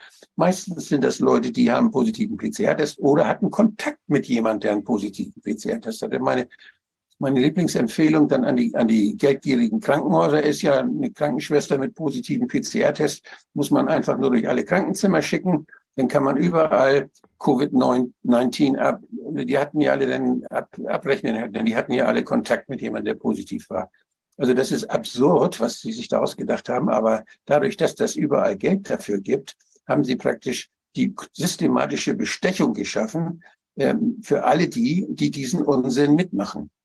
Und äh, das ist die WHO, ja. Und da gibt es, kann man dann noch genauer nachgucken, wenn man mal guckt in, in, in den ICD-Datenbanken, dann findet man diese ganzen Einzelheiten. Und es ist, ist einfach peinlich, nur wenn man sich vor Augen führt, dass die Diagnose Covid-19 durch den PCR definiert wird. Und dann gibt's hier noch ein Zeichen, noch ein Ding dafür, wie, wie sowas inzwischen läuft, damit das auch funktioniert. Die, die Vereinigten Staaten haben, eine, die Regierung der Vereinigten Staaten gibt Geld dafür aus an eine Firma, die herausfinden soll, wie man die Ärzte bestechen soll. Nudge the doctors, äh, damit mehr HPV-Impfungen gegeben werden an die jungen Mädels und an, auch ja an die, an die, an die jungen Männer wollen sie das jetzt sogar verteilen. Das ist diese Impfung gegen, gegen äh, Herpesviren, die angeblich für den Gebärmutterhalskrebs dann verantwortlich sein sollen. Aber diese Impfung ist sehr, sehr fragwürdig und in ihrer Wirkung völlig, völlig strittig. Und dass, äh, die jetzt die Leute dazu, die, die Ärzte dazu bringen wollen mit Geld und, und rausfinden wollen, wie man das macht, dass man die Ärzte bestechen kann. Wie kann man die Ärzte dazu bringen, dass sie ihren Patienten häufiger sagen, ihr müsst das haben. Das sind Sachen, die, ja, die passen in diese, in, in diese Reihe des Marketings. Ich habe ja mit der WHO viel erlebt, seit den 80er Jahren, von AIDS über, über BSE, da waren die nicht so aktiv, aber dann nachher mit SARS-1, der Vogelgrippe, dann die Schweinegrippe, dann habe ich EHEC erlebt, MERS, Ebola, Zika, SARS-2 jetzt und dann die, die Affenpocken, dann Marburg-Fieber wird uns wieder gedroht und nochmal die Vogelgrippe. Die haben also dauernd irgendwas und da haben sie bestimmte, bestimmte Tricks, die man immer wieder erkennt. Und äh, das Beste war diese SARS, erste SARS-Übung in China, wo Herr Drosten dann nach ein paar Monaten kam mit seinem PCR-Test. Vorher wussten sie nicht, was es ist. Und dann kam Herr Drosten mit seinem PCR-Test und hat gesagt, das ist es, das sind diese Coronaviren, die man mit diesem PCR-Test nachweisen kann. Und als sie das dann mal durchgespielt hatten, da war das dann wieder vorbei, so als ob Beta-Coronaviren einfach so wieder verschwinden können. Das ist natürlich völliger Blödsinn. Die Beta-Coronaviren gibt es seitdem und die verbreiten sich natürlich in der Welt überall. Mit dem denken Sie an die Flugzeuge, die sind überall weiterhin. Und die sind eben nur, die machen nur nicht so krank. Der Trick, weshalb man damals, dass die hohe Mortalität gefunden hat, den, da erzähle ich die Geschichte gerne von meinem Gesundheitsaufseher. Der hat, äh, der hat sich mit dem Bürgermeister mal eines Dorfes am Strand der Ostsee nicht so gut vertragen und der hat dann, hat dann gemeint, so wollen wir den mal ärgern, wollen wir mal seine Badestelle dicht machen. Und dann müssten wir einfach nur Wasserprobe da nehmen, wo vorher die Möwen gesessen haben. Er wusste genau, da findet er Salmonellen und dann kann er die Badestelle dicht machen. Und genauso kann die das, haben die das auch in, in, bei SARS gemacht. Da sind die natürlich auf die Intensivstation gegangen, von denen es in der Millionenstadt viele gibt. Und da haben sie die, die kranken Leute getestet, die auf der Intensivstation ja zu 30 Prozent oder mehr sterben und haben dann äh, bei denen auch dann den positiven PCR-Test gehabt. Und von diesen Leuten auf der Intensivstation mit positiven PCR-Test sind dann über zehn Prozent gestorben. Wenn die das gleiche gemacht hätten bei Leuten mit, mit Beta-Coronaviren im Einkaufszentrum, dann hätten sie eine Mortalität gehabt von 0,000 und irgendwas. Also das heißt, hier kann man allein dadurch, wenn man die Proben nimmt, wenn man die auf der Intensivstation nimmt, ich denke nur auch an, an Norditalien, wo wir sowas ja wieder erlebt haben, äh, da kann man natürlich auch eine hohe Mortalität denn konstruieren. Und genau das hat man damals gemacht. Da wollte man uns Angst machen. Mit der Vogelgrippe war das schwieriger. Da war das so, dass sie dann, ja, da hatten sie, da waren Veterinäre, die hatten diese Viren noch in ihrem Gruselkabinett und haben gesagt, das können wir, die können wir benutzen, die suchen wir mal. Aber die sind da nie so richtig gekommen und die sind nur bei den Vögeln richten sich schon Schaden an, obwohl man da auch immer nicht weiß, werden die Vögel gekeult, weil es dann aus der Seuchenkasse Geld gibt oder sind die wirklich krank und verbreitet sich da wirklich eine Seuche im, im, äh, in der Massentierhaltung? Also da ist, das ist eine sehr intransparente Geschichte. Aber damals hat uns Herr Stör Angst gemacht vor der Vogelgrippe und äh, hat dann Tamiflu an, beworben für Herrn, Rams, für Herrn Ramsfeld, der da der ehemalige CEO war bei, bei der Firma, die das Patent hat. Naja, und dann kam, dann kam die Schweinegrippe, mit der ich mich hier intensiv beschäftigt habe. Da war das so ähnlich, das sage ich gleich noch was drüber. Dann war EHEC, wo denn eine, wo denn auf dem Gemüsemarkt in Hamburg plötzlich irgendwelche giftigen Kolibakterien sich ver verbreitet wurden. Auch das, auch da gibt es äh, Möglichkeiten, dass man sowas künstlich macht. Das ist sehr einfach. Beim Befeuchten der, der, des Gemüses kann man zum Beispiel dafür sorgen, dass genau sowas passiert. Und da war auch gleich eine Firma, die dann gesagt hat, oh, wir haben da einen äh, wir haben so einen monoklonalen Antikörper, den kann man da einsetzen. Da wollten wir schon immer klinische Studien machen. Und dann haben sie das kostenlos angeboten. Und als dann die Studie vorbei war, da war EHEC auch vorbei, da konnten sie die Studie dann auswerten, haben allerdings gefunden, dass das Medikament nichts bringt. Dann war 2014, war dann März, da war Herr, war Herr Drosten wieder dabei mit seinem PCR-Test, hat er den Dromidan in den Hals geguckt und äh, hat das, das konnte, das waren aber so wenig Fälle, das ließ sich wohl nicht irgendwie verwerten. Das hat man dann schnell wieder ein bisschen im Hintergrund gelassen. Dann kam Ebola in Westafrika, da erzähle ich gleich auch noch was drüber. Das war ein ziemlicher Skandal. Dann kam die Zika. Da hat man jung, da hat man den Schwangeren Angst gemacht, dass sie Kinder ohne Gehirn kriegen werden. Anenzephale gibt Kinder, wenn die von Zika dann infiziert werden, das war auch, da sollte auch eine Impfung promoviert werden, die man da ma machen wollte. Hat man aber auch wieder gelassen, weil statistisch war da nichts zu sehen von anencephalen Kindern. Und ähm, das war also dann, ja, das, das, das haben sie dann verworfen, dieses Projekt. Dann kam SARS, da brauche ich nicht viel zu erzählen, SARS 2.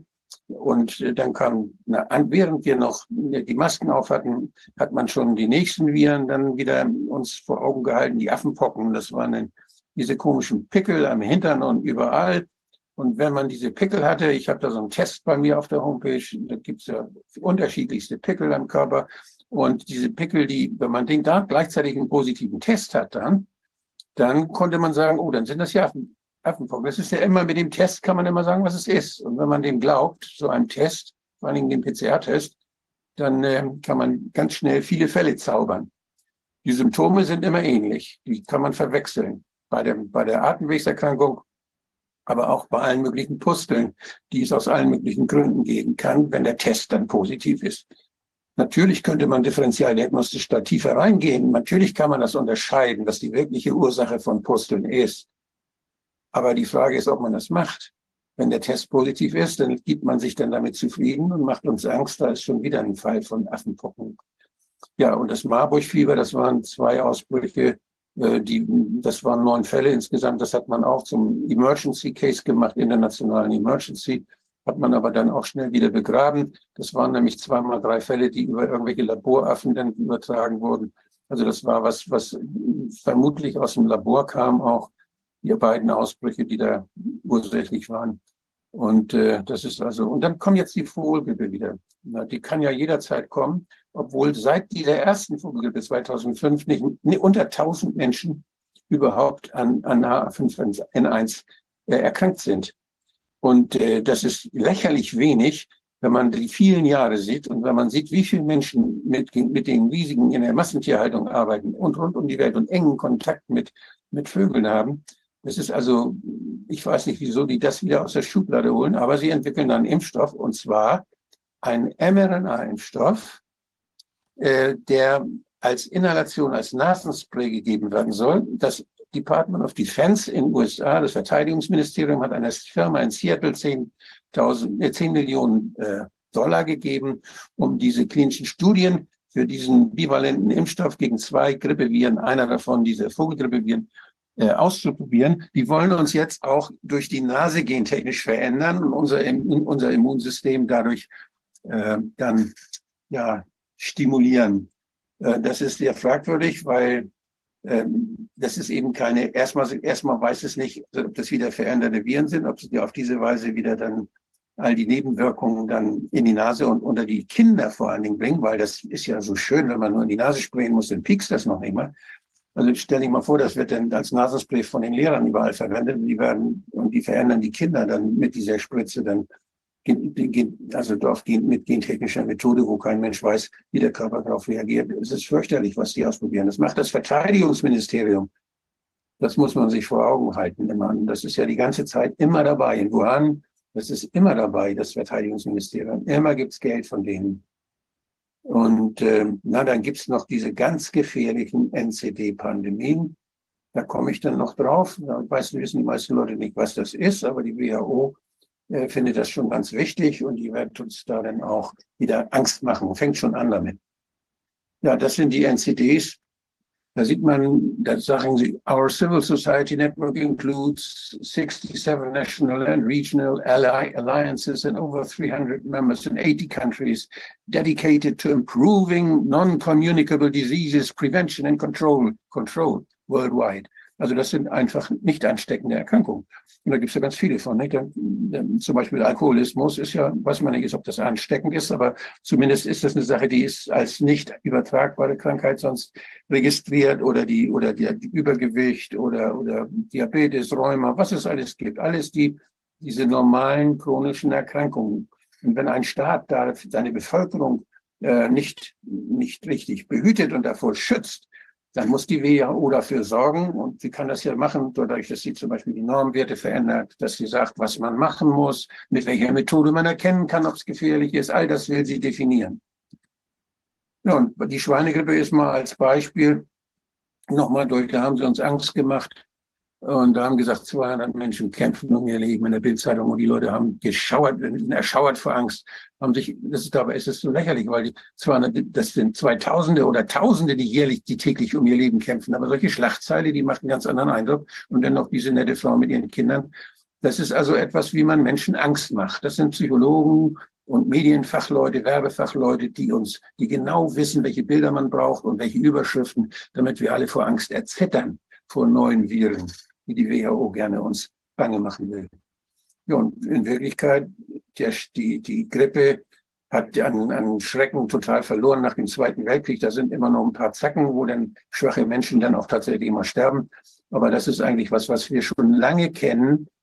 Und äh, diese, diese Impfung gegen Grippe, die gab es ja hier erst in dieser Zeit, als die, als die, als die Grippe schon lange weg war. Und die verändern ja auch nicht. Die Grippeimpfung bringt ja eigentlich nur, dass die, die Viren, die da, gegen die da immunisiert wird, vielleicht nicht solche Chance haben. Dass aber die anderen äh, 99 Viren, die ebenfalls mit uns da sind, dass die umso besser Platz haben, uns krank zu machen. Und deshalb gibt es inzwischen genügend Studien, die zeigen, dass man durch die Grippeimpfung eben nur die Art der Erreger verändert, aber die Häufigkeit der Grippeerkrankung überhaupt nicht beeinflussen kann.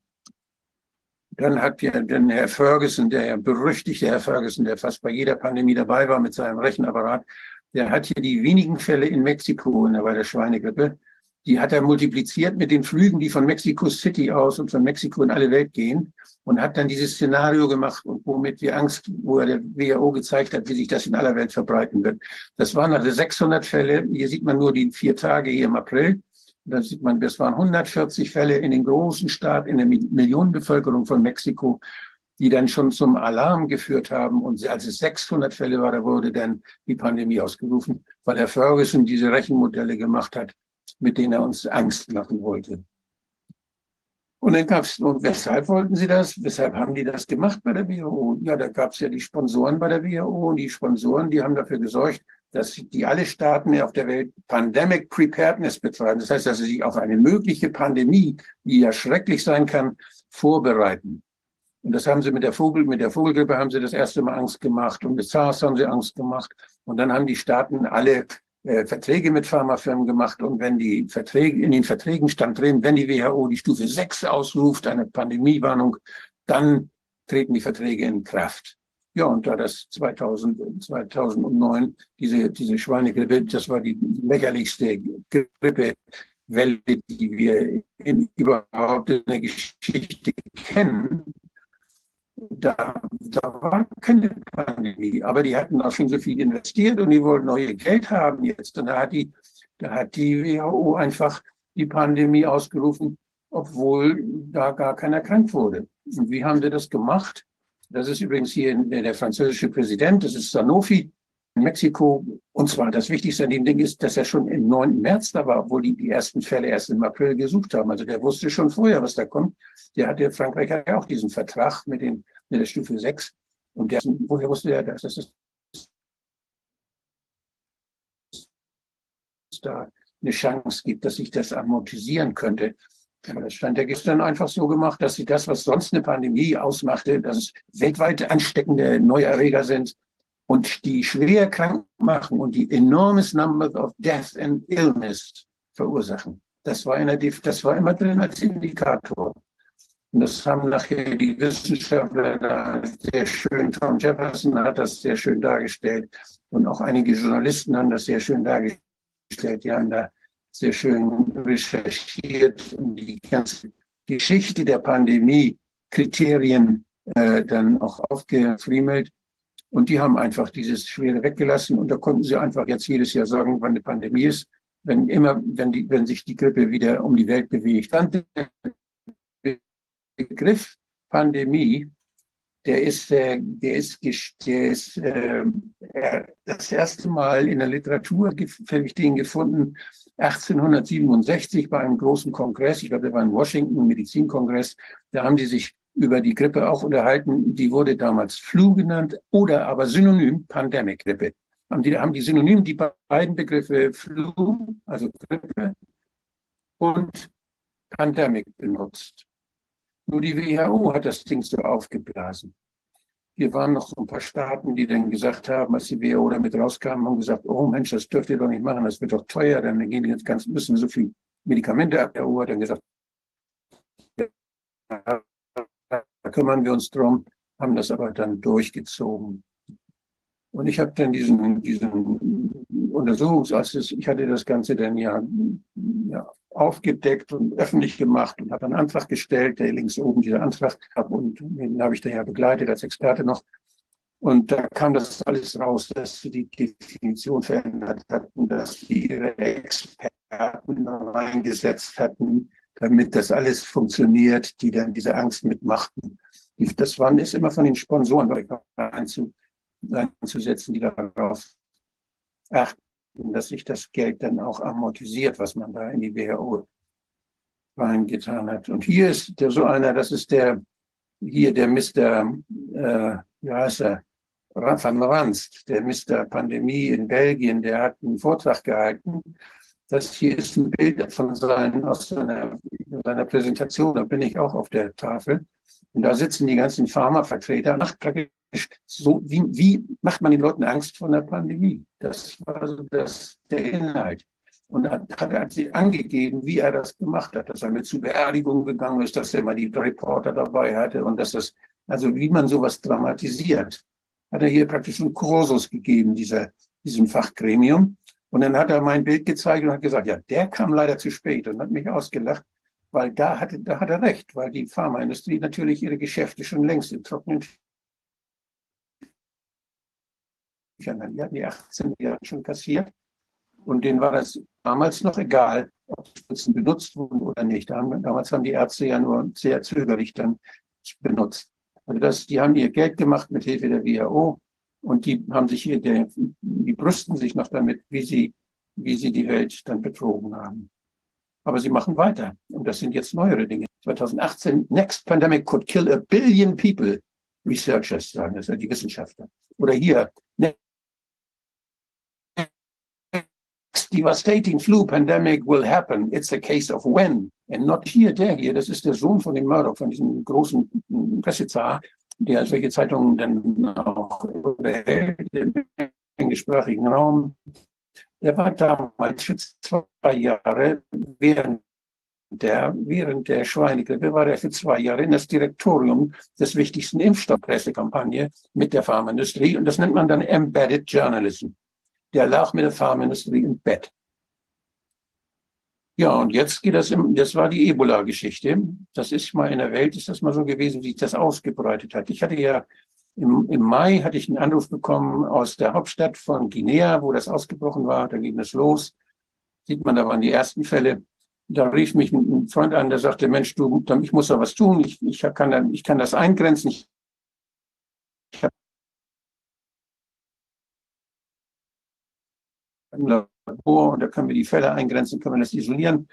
Kannst du nicht mal einen Auftrag, damit wir das eingrenzen können? Und dann der Botschafter, der Botschafter hat dann geantwortet, hat gesagt, nee, das können wir nicht, das ist Sache, die hat die WHO völlig übernommen. Und die WHO hat das dann laufen lassen, die hat nichts gemacht. Das sind die Fälle, das ist die Kurve hier, das sind die Erkrankungsfälle, die da gezählt wurden, das sind die Toten. Da sind Tausende gestorben, das sind zigtausende von Fällen gewesen.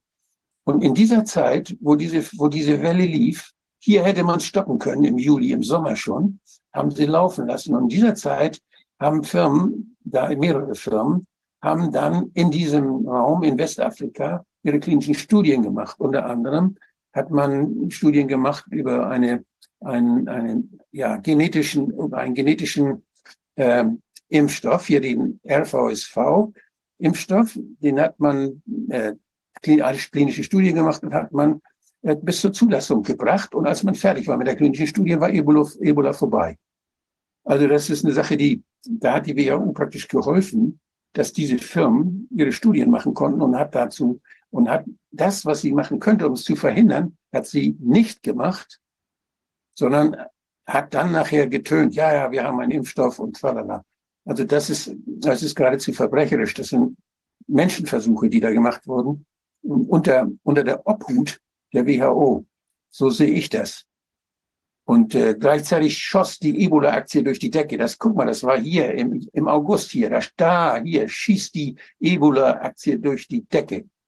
Weil die genau wussten, dass die ihren Impfstoff dann haben werden.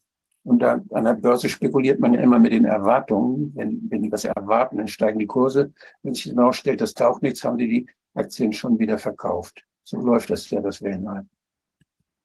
Ja, und dann haben sie aber 2019 nochmal einen kleinen Nachklapp gehabt. Das waren dann so ein paar Dutzend, ein Dutzend Erkrankungen, ungefähr Dutzend Fälle. Da brauchten sie wohl noch irgendwelche Nachweise und wie, wie gut das, wie gut diese Impfung eindämmt oder irgend sowas, die Wirksamkeit. Und die haben sie da, die haben sie dann gehabt im Kongo und äh, ja, auch wieder natürlich von Studien begleitet. Und das ist das, was die WHO jetzt immer laufend liefert. Das ist ganz aktuell, Mitte Mai. Das sind alle Erkrankungen, die so im östlichen Mittelmeerraum hier beobachtet werden. Das sind praktisch äh, die neuen Möglichkeiten, äh, die Pandemic-Prone Diseases, aus denen man eine Pandemie machen kann. Die könnte man alle verwenden, um da Angst zu machen. Das ist aus der WHO-Seite hier. Die nennen das Pandemic-Prone Diseases. Das heißt, Pandemie verdächtig und zur Pandemie eventuell führenden Erkrankungen. Da sind natürlich Masern dabei, Cholera dabei, Polypolio ist dabei, Malaria ist dabei, alles, was man eventuell nutzen, zu nutzen ne, können glaubt. Also das ist, ja, ich finde allein diesen, diese Überschrift finde ich heiß. Oder sie haben sowas Großes, Scale of Health Emergencies from All Hazards. Da ist also alles dabei. Da ist, hier sieht man, das sind alle möglichen Viren, alle möglichen entzündlichen Erkrankungen. Und äh, da sind aber noch nicht die, die, das noch nicht das Übergewicht. Das ist dann, das kommt dann noch. Wo, welche Staaten kümmern sich am wenigsten um das Körpergewicht ihrer Leute oder den hohen Blutdruck? Das werden die dann auch noch was haben, wenn die diese non-communicable diseases als mögliche Emergency Hazards dann auch noch mit kartieren und dann damit der Pharmaindustrie die möglichen Felder zeigen, wo man Angst machen kann und wo man dann noch wieder was verkaufen kann. Das ist die WHO und die, die WHO will mehr. Sie will, dass es nicht nur empfehlenden Charakter hat, was sie sagt, sondern sie will Anweisungen geben können, die zu befolgen sind. Und das ist ja das, was jetzt gerade vorbereitet wurde. Hier ist das von 22, das erste Papier, wo sie sagen, wir wollen da Governance, mehr Governance, Leadership, wir wollen darauf, dafür sorgen, dass es Regulation gibt, also Gesetze gibt, dass es gesetzliche Grundlagen gibt, dass die WHO da eingreifen kann. Wir wollen Systeme auch in der Hand haben, die wir brauchen, um das umzusetzen und die Gelder. Das haben wir dann, das, das Papier kann man downloaden. Das lohnt sich, sich das anzugucken. Das ist noch nicht mit Amendments, das ist noch nicht mit Änderungsanträgen, sondern das ist das Original Erstpapier. Und dann kamen diese Änderungsanträge. Das war so, war ein bisschen komisch, weil da haben sich alle Leute unterhalten darüber, dass da in den Änderungsanträgen tatsächlich drinsteht, dass man die Menschenwürde streichen will und dass man die Menschenrechte daraus streichen will aus diesen Papieren. Da habe ich, da habe ich nur milde, milde gegrinst, weil Das ist der Trick, mit dem man die Menschen ablenkt. Die, die WHO kümmert sich ein Dreck um Menschenrechte und um Menschenwürde. Die benutzen das als ganz hohen Wert, den sie uns vor Augen halten immer. Und äh, wir werden natürlich, wenn dieser Wert gestrichen wird, wird sich die ganze Welt darüber streiten, wieso konnte die WHO die Menschenwürde streichen. Und dann nehmen, machen sie einen Kompromiss und dann nehmen sie es nachher wieder rein. Aber das, was sie wirklich durchkriegen wollen, das heißt die Kontrolle über alles, was mit Gesundheit zu tun hat und mehr, das haben sie dann durchgesetzt. Das heißt, es ist ein Ablenkungsmanöver. Das ist das, was jetzt läuft. Dieses habe ich nach der Philipp Kruse hat das auf Englisch, ich habe das mal übersetzt. Das sind zwei Schienen, auf zwei Schienen läuft man einmal diese, diese äh, Gesundheits, internationalen Gesundheitsregeln, nachdem ich als Hafenarzt damals schon die Schiffe abgefertigt habe und geimpft habe. Oder die, und das zweite ist der WHO-Vertrag. Äh, das heißt, es ist der Vertrag, der, den die Länder unterschreiben, die Mitglieder bei der WHO werden wollen. Da wird, beide will man verändern. In beide will man, ja, die, in beiden will man die WHO, auf beiden Wegen will man sie ermächtigen. Und das je nachdem, auf welcher Schiene sie denn schneller vorankommen, das eine, das können die Staaten äh, einfach zurückweisen, haben sie zehn Monate Zeit, sagen, so einen Quatsch machen wir nicht mit. Kann ich mir nur hoffen, dass die Parlamente das tun. Und das andere ist, wenn, wenn, wenn das mit zweit, das braucht nur mit einfacher Mehrheit beschlossen zu werden in der Weltgesundheitsversammlung.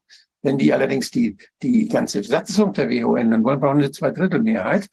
Und dann gibt es, haben die Staaten 18 Monate Zeit, die Mitgliedstaaten, das zu ratifizieren. Ratifizieren heißt, dass man internationale Regelungen in nationales Recht umsetzt. Da muss es also ein deutsches Gesetz geben, was die Inhalte dieses, dieses Vertrages dann in nationales Recht umsetzt, so dass es, dass da bei uns keiner mehr gegen verstoßen darf. Diese beiden Wege versuchen sie, sich selbst zu ermächtigen. Und was wollen sie? Sie sollen von einer beratenden Organisation zu einem Leitungsorgan werden, dessen Erklärung rechtlich bindend werden. Die internationalen Gesundheitsregeln werden auf Szenarien ausgeweitet, die lediglich das, das Potenzial haben, die öffentliche Gesundheit zu beeinträchtigen. Das heißt, die WHO sagt uns, oh, das könnte ein Risiko sein. Und da wollen Sie denn schon sagen können, was man da machen muss. Die Achtung vor der Würde der Menschen und vor den Menschenrechten und den Grundfreiheiten der Menschen soll gestrichen werden. Da habe ich ja eben kommentiert schon. Das halte ich für so ein ja, für eine Finte, dass sie uns daraufhin, alle konzentrieren sich darauf und dadurch wird abgelenkt von den anderen Schwannereien, die eigentlich viel wichtiger sind als die Menschenwürde.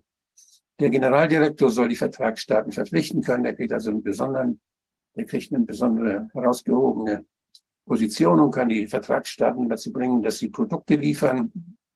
Wenn sie das können, wenn sie eine Industrie haben bei sich, dann kann er dafür sorgen, dass das den allen Ländern zur Verfügung gestellt wird und so weiter und auch, dass die, dass die Finanzen entsprechend fließen. Die WHO soll die medizinischen Untersuchungen, also erstmal, womit kann man was feststellen? Den Nachweis von Prophylaxe kann man was feststellen, ob ihr geimpft seid oder nicht, Impfausweis, von Impfstoffen und von Kontaktverfolgung, Quarantäne und Therapien bestimmen und verlangen dürfen. Also alles, was wir erlebt haben, das ganze Corona-Theater, da kann die, das kann die WHO dann dirigieren und kann in allen Mitgliedstaaten sagen, was sie machen sollen und wehe, sie tun das nicht. Dann sagen sie nämlich der WTO Bescheid oder dann sagen der Weltbank Bescheid und dann gibt es Druck. Da haben sie dann die Mittel auf der UN-Ebene. Und was sonst noch für Druck gemacht werden kann, das können wir uns wahrscheinlich gar nicht vorstellen. Dann wollen sie eine globale Gesundheitsbescheinigung über Tests, Impfstoffe, Prophylaxe, Genesung und Fluggastdaten einführen. Das ist die, ja, die Kontrolle dass wir alle diesen, so ein Ding in unserem Handy haben müssen, haben müssen, sonst können wir eben nicht mehr reisen, können wir nicht mehr fliegen, können wir nicht mehr zur Arbeit gehen und so weiter. Sie wollen verpflichten, dass die Staaten an die Pharma- und an die Gesundheitsindustrie was zahlen, ohne Rechenschaftspflicht. Sie wollen, dass wir dulden, dass unsere Gesundheitsdaten weitergegeben werden, weil es ja der Wissenschaft und den Gesundheitsschutz nützt, wenn wir das machen. Und die WHO soll das, will das denn bestimmen. Sie wollen sogar definieren, was sind Fehlinformationen. Das, was der Wodak da sagt, das sind Fehlinformationen, die werden wir ausschalten, die werden wir verbieten und werden wir bestrafen. Also die sagen, was die Wahrheit ist und äh, sagen uns, was die Menschen dann hören dürfen und was sie gar nicht hören dürfen, was man ihnen gar nicht sagen darf. Da wird nicht mehr diskutiert. Die WHO sagt, was die Wahrheit ist. Das ist so eine Art gesundheitliches Wahrheitsministerium. Und dann kommen die Verpflichtungen noch Reise, über Reisebestimmungen. Also sie wollen die Autonomie der Länder wollen sie beseitigen. Sie wollen Flühwagen, Frühwarnkriterien für alle definieren. Sie wollen äh, andere Bündnisse zu Sanktionen ermächtigen, wenn ein Staat nicht mitmacht. Sie wollen schon bei Annahme einer Notlage Protokolle starten. Sie wollen, dass das Geld so fließt, wie Sie es brauchen und dass äh, die entsprechenden Ermächtigungen da sind. Und Sie wollen diese ja, selbstverständlichen Grundrechte streichen. Das sind die nochmal die Sachen, was Sie mit den nicht, nicht übertragbaren Krankheiten machen wollen, die wollen Sie da eingliedern. Redefine how health security and pandemic preparedness is measured. Die wollen also wieder definieren, wie Gesundheitssicherheit und Vorbereitung auf Pandemien gemessen werden kann. In Bezug auf nicht übertragbare Krankheiten. Das heißt, es wird Pandemien geben, eine Fettsuchtpandemie oder eine Hypercholesterinpandemie oder weiß nicht, was sie sich ausdenken. Oder jetzt kommt ja die, die, Hitze, der, die, die Hitze, die ja schon eigentlich schon in vielen Jahren vorher äh, vielen Menschen zu schaffen gemacht hat, genau wie die Kälte in einigen Ländern. Da werden sie dann uns sagen, was wir dagegen tun sollen. Und das machen sie dann zusammen mit dem, mit dem sogenannten Klimawandel. Dass wir werden ja so langsam gekocht wie der Frosch. Wir merken das gar nicht. Und diese Angst wird gerade aufgebaut und mit Hilfe von, von dieser Lobby, von der ich vorhin sprach, wird überall der Raum geschaffen, der politische Raum geschaffen, dass dieser Blödsinn mitgemacht wird. Ja, das sind äh, die, diese, das ist diese neueste Geschichte mit dem, mit dem ja, digitalen Ausweis, Gesundheitsausweis. Da hat die EU ja ganz, ist ganz stark vorangeprescht und wurde ganz stark gelobt. Da gab es ja die ID 2020 Allianz, das war Rockefeller, Gavi von auch mit auch da ist der Bill Gates auch drin oder Microsoft und zwei Datenfirmen, die haben ja das vorbereitet, wie man so einen internationalen äh, digitales Zertifikat Zertifikat schaffen könnte wie man das am besten so unter die Leute bringt, dass alle mitmachen. Da muss man natürlich Angst wieder erzeugen und äh, muss die Leute belohnen, die da mitmachen und die bestrafen, die da nicht mitmachen.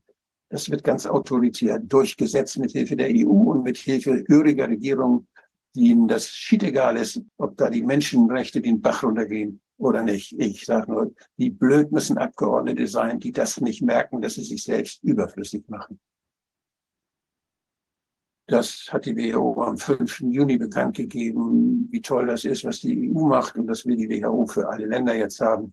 Und zwar die globale Mobilität will sie erleichtern und die Bürger auf der ganzen Welt vor aktuellen und künftigen Gesundheitsbedrohungen, einschließlich Pandemien, schützen. Das ist der Baustein der WHO Global Digital Health Certification des Network und, und das, das Gesundheitszertifizierungsnetzwerk da hat man schon ganz viele Produkte, die man dann ja auf den Markt trifft. Das ist die, übrigens die Digitalindustrie, die Datenindustrie ist natürlich mit immer an Bord. Die haben da jetzt auch High Tide. Und ich, was kann man dagegen tun? Ich habe das ja schon mal vorgestellt. Das ist diese Formel, die sich jeder auf dem linken Unterarm tätowieren soll. Das ist das einfach.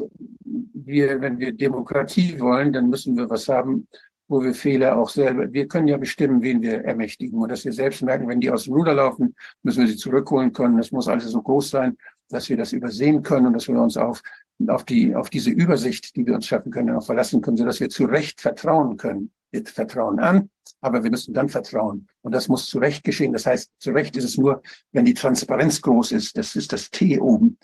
Und unten, das wird, mit der Transparenz wird schlecht, je größer das Ganze ist. Das ist das Schachspiel auf der linken Seite.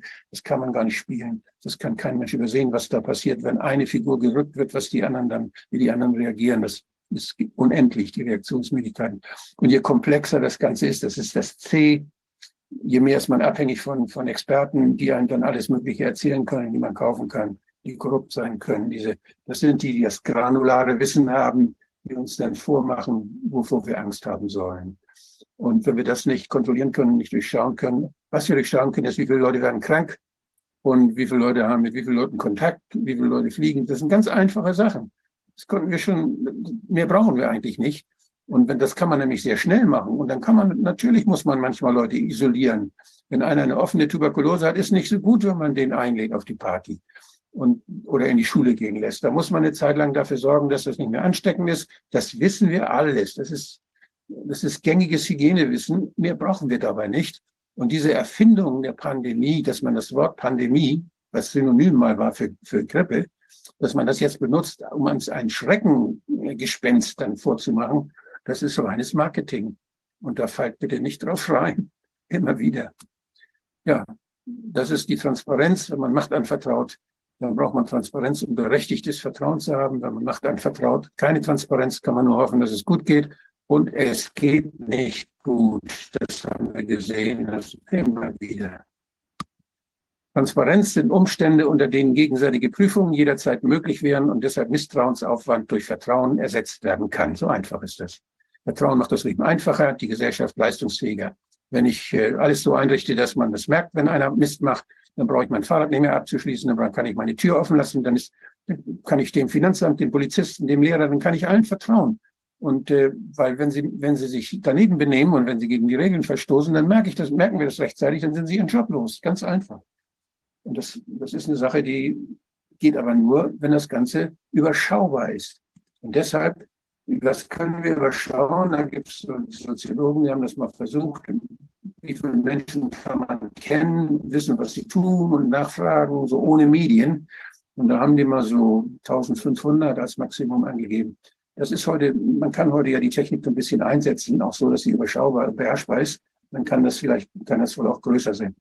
Und äh, was wir, wir bleiben, sind dann, wenn es größer ist, natürlich abhängig von Medien. Dann gibt es das, was man als Realität erleben könnte, das große, die große Realität, die ein Einzelner gar nicht sehen kann. Und dann wird da, aber dann gibt es meine Realität, die kleine, die ich selbst erleben kann. Und dann kriege ich von den Medien, von der großen Realität noch was dazu. Das wird durch Agenda Cutting, das heißt, die suchen was aus, die selektieren was. Und das wird mir dazu getan, da wird Agenda Setting gemacht, dass ich mich entsprechend verhalte, dementsprechend, was die mir da an Informationen geben. Das ist dieser Mechanismus, dass wir angewiesen sind. Und das kann als Information laufen, wenn man sich auf die Medien und auf die Journalisten, die ihre, ihren, ihre Profession, ihre Berufung ernst nehmen, dass sie uns die Informationen liefern, die wir brauchen, um uns richtig zu entscheiden, wenn wir uns darauf verlassen können. Wenn sie käuflich sind, die Journalisten, wie das, was wir heute sehen, dann können wir das nicht. Dann leiten die uns in die Irre. Da gab es eine große Konferenz in London, 10. 11. Juli. Das war die Global Conference for Media Freedom. Diese Leute sind es gewohnt, immer die schönsten Begriffe zu haben für die größten Schweinereien. Das kennen wir inzwischen schon von der WHO, das kennen wir vom World Economic Forum. Und hier haben sie auch, sie kämpfen für Media Freedom. Was die hier gemacht haben, ist nichts weiter, als dass sie sich vereinen. Da waren die ganzen, da waren die ganzen großen Medienagenturen, waren alle da. 1500 Top-Journalisten, Vertreter und von, von den großen äh, Nachrichtenagenturen waren alle da und die haben sich alle geschworen, wir, wir werden zusammen Missinformation bekämpfen. Und das haben sie gemacht, kurz bevor das losging, eben ein halbes Jahr bevor diese Kampagne losging. Und möglichst sollte darüber nicht berichtet werden. Das war also eine ziemlich geheime Sache, die ist kaum bekannt. Aber 1500 hochdotierte Medienvertreter waren da. Und die waren sich einig, wir werden Missinformation gemeinsam bekämpfen. Ja, was das heißt, das haben wir denn ja erlebt, als das losging. Plötzlich haben sie alle das Gleiche gesagt, ab März 2020. Das hat also offenbar geklappt. Und ähm, ja, so ist das mit den Medien. Hier habe ich da links die, die verschiedenen Gesellschaftsebenen, wie sich Gemeinschaften bilden in der, in der Familie, in der Nachbarschaft, kleinen Quartier, in der, in Kleinstadt, Großstadt und so weiter. Und dann immer das, was man braucht, damit man Bescheid weiß, was da läuft. Ist man abhängig von Medien.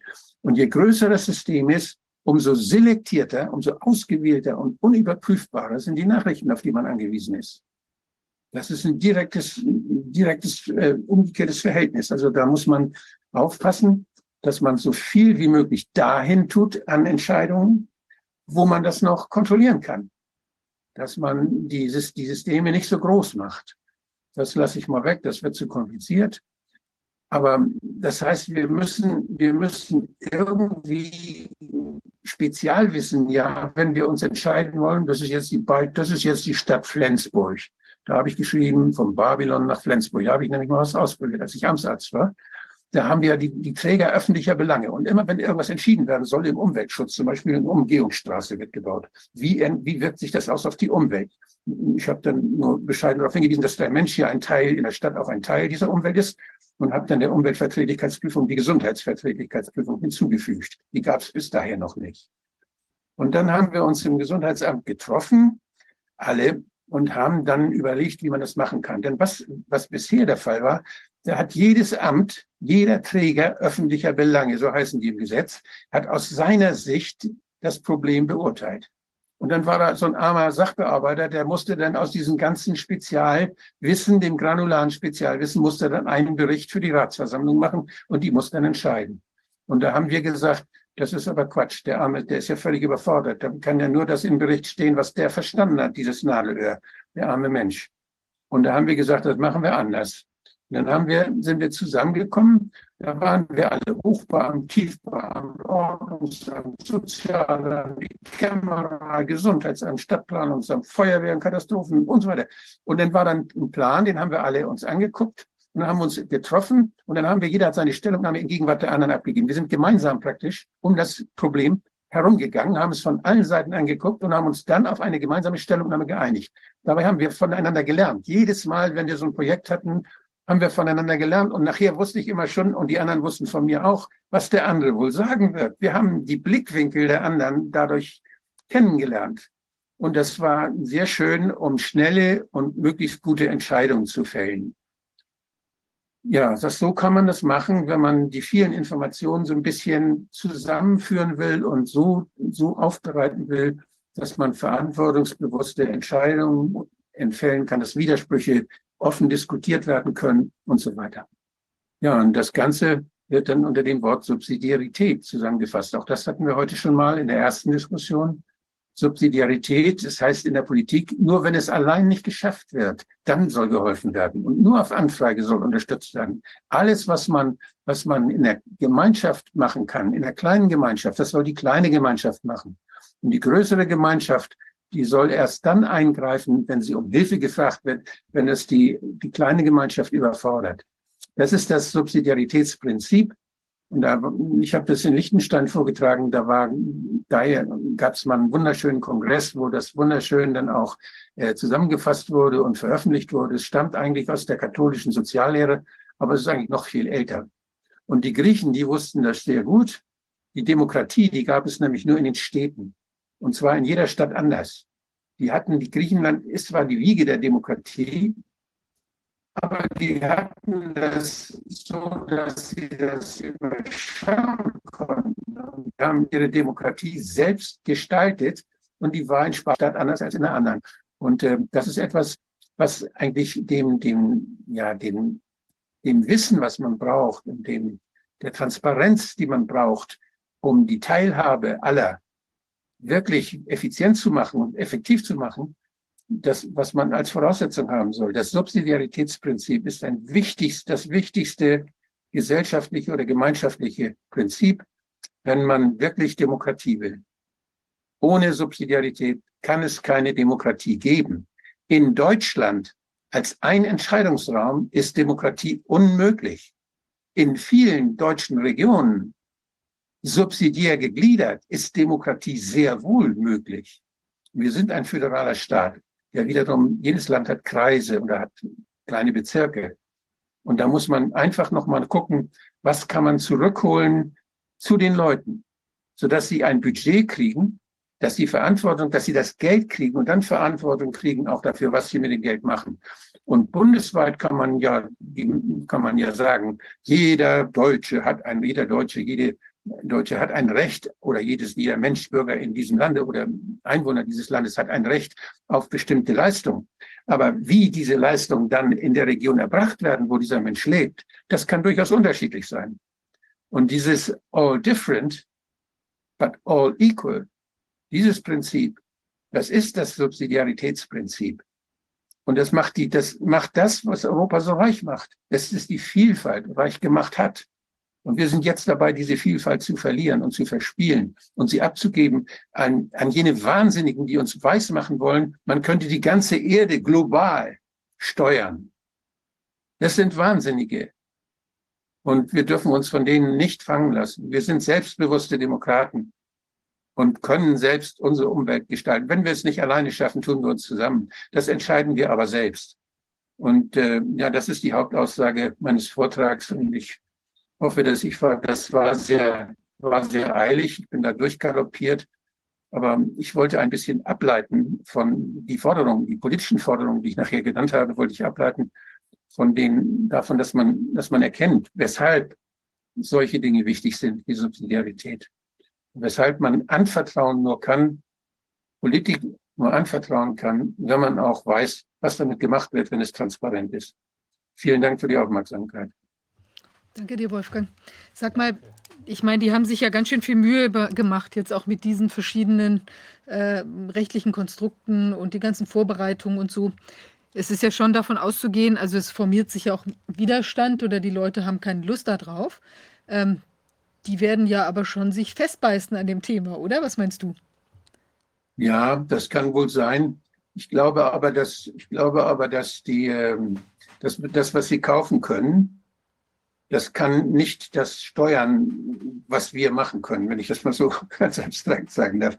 Also stell dir vor, es wird an zwei oder drei Stellen kreisen, sind Landräte, die sagen, ich mache da nicht mehr mit. Bei mir machen wir machen das anders, wir vermeiden, was wir können. Oder es sind vielleicht sogar Landesfürsten, vielleicht Stell dir vor, äh, wir haben eine saarländische Ministerpräsidentin plötzlich, die sagt, die gewählt wird. Die sagt dann plötzlich, hier in Saarland steigt er aus. Den Blödsinn machen wir nicht mit. Denn für Gesundheit zum Beispiel sind die Länder zuständig. Die, äh, die einzige Zuständigkeit, die der, der Bund hat, das ist der Krankenkassengeschichte. Das sind, das sind die Versicherungssysteme. Aber das, was dann im Land gemacht wird, wie das, wie das umgesetzt wird oder so, da kann das Saarland sagen, Entweder steigt es aus, macht es dann die Landeskrankenkasse oder was, das kann es auch machen. Oder aber, oder aber Sie können sagen, hier bei uns haben sich die, die Krankenkassen auf Landesebene zusammenzuschließen und gemeinsam die Verträge abzuschließen, weil wir dieses Nebeneinander, diese Konkurrenz der Krankenkassen blödsinnig finden. Also all solche Sachen könnte ein Land machen. Und das wäre natürlich, würde auf starken Widerstand, dann würde, dann würden die durchdrehen in, in Berlin und dann würden die wieder die Lobby fragen, was sollen wir machen, was sollen wir machen? Und dann werden sie versuchen, wieder zu spalten oder da irgendwelche bösen Dinge dieses solchen Politikern anzuhängen, die sich da loslösen, wie wir das kennen. Aber wenn wir selbstbewusst sind, wenn wir das offen machen und im Dialog mit den Betroffenen, das heißt mit, der, mit den Menschen, die da wohnen, dann werden die Menschen hinter uns stehen und da kann keiner von außen kommen und uns, uns alle beherrschen. Saarland hat schon mal passiven Widerstand geleistet. Erfolgreich. Und äh, das sind Dinge, die, die sind, die sind möglich. Wir müssen es nur wollen. Wir müssen nur selbstbewusste Demokraten sein, die das, was wir machen können, auch selbst machen. Was die dann an Geld ausgeben, was die für Pläne aushecken, das ist dann, ist deren Sache, ja. Ich meine, das ist ja, was erwartest du denn für den Herbst? Nur mal so vom Gefühl. Glaubst du, es kommt wieder, man inszeniert eine eine, ja, ich erwarte, dass alle Leute, die jetzt diese Sendung sich angucken und das, was ich Ihnen erzählt habe, sich jetzt angucken und das zu, sich zu Herzen nehmen und entsprechend ihr Verhalten ändern. Das erwarte ich. Ja, ich meine nur von der anderen Seite sozusagen. Meinst du, kannst du dir vorstellen, dass da, dass es da zu irgendwelchen äh, Massentestungen auf Schul, auf äh, was weiß ich, kommt wegen einem äh, Schwan, der Schwanengrippe?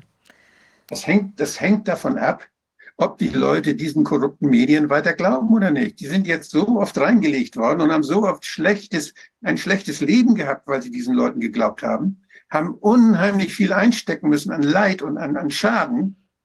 Und wenn sie, weil sie den Leuten weiter glauben, dann werden sie weiter Schaden haben. Weil denen ist es shit egal, wie es den Leuten geht. Die arbeiten für andere. Tja, da ist was dran, ja.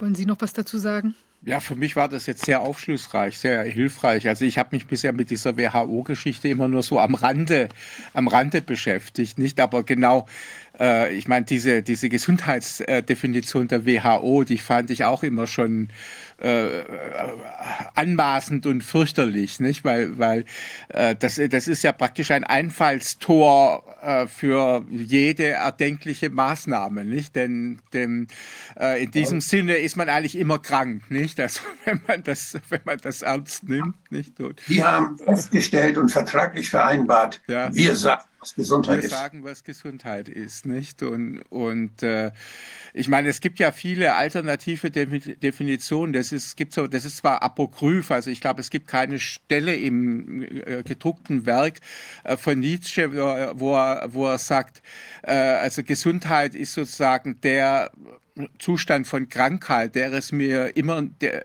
immer noch ermöglicht, sozusagen meinen Interessen nachzugehen. Gehen, nicht? Das war, ich glaube, der war auch Hypochonder, ne? der Nietzsche, kann das ja, sein? Ja, ja, wahrscheinlich, ja, ja, war. Ich kenne nicht, kenn ihn nicht persönlich, aber, aber ich, was ich meine, die schönste, die schönste Definition für Gesundheit, die ganz einfach ist, ist, gesund ist man dann, wenn man nicht an Gesundheit denkt. Ja, das ist gut, ja, ja, ja, ja. Ja, gut, das ist natürlich mit, mit all diesen, diesen äh, Dingen, Dingen so, die äh, Dinge machen sich erst bemerkbar, sozusagen, wenn sie nicht mehr verfügbar sind. Also das, das hat ja Heidegger schon nicht, als in Sein und Zeit äh, gesagt also das ist diese Stelle, wo er vom, vom zuhandenen Zeug re, äh, redet, nicht? Und das Zeug bemerkt man erst, wenn es plötzlich nicht mehr zu handen ist, nicht? Also äh, wunderbares, wunderbares Lied von Joni Mitchell zu dem Thema. Ja. Das ist das Yellow Taxi, glaube ich. Yellow Taxi, ja. Dass man, wenn man es verzweifelt sucht, sucht äh, dann, dann, ist nicht da. Du merkst erst, was du gehabt hast, wenn es weg, weg ist. ist. Ja, ja, ja. ja, dazu sollten wir es nicht kommen lassen. Ich meine, viel ist verloren gegangen in den letzten drei Jahren, aber es ist auch viel an Erkenntnis zumindest hinzugekommen. Und äh, also ich glaube, wir müssen auf jeden Fall weiter am Ball bleiben und das auch und auch möglichst viele Leute. Es sind ja auch viele aufmerksam geworden jetzt auf diese ganze WHO-Problematik.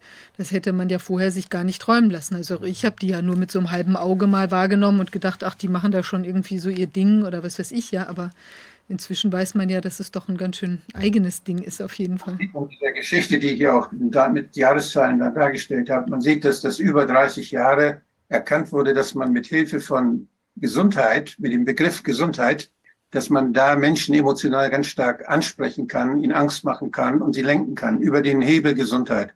Und das haben diese Leute, die die Welt verändern wollen, haben die erkannt, haben sich die WHO unter Nagel gerissen gekauft und versuchen es seither mit erstmal ein bisschen zaghaft und, und locken dann auch die Industrie an und sagen, ihr könnt, dürft auch nebenbei was verdienen, ihr könnt da eure Pillen verkaufen oder eure Spritzen verkaufen oder ihr könnt jetzt sogar die mRNA-Technologie ausprobieren. Hauptsache, ihr macht den Leuten Angst.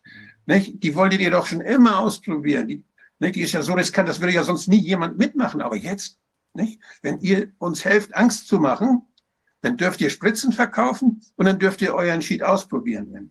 Also das ist das, das sind eine Hand wäscht die andere bei den, das ist ja bei den, bei den Gangsterbanden auch so, dass die manchmal zusammenarbeiten.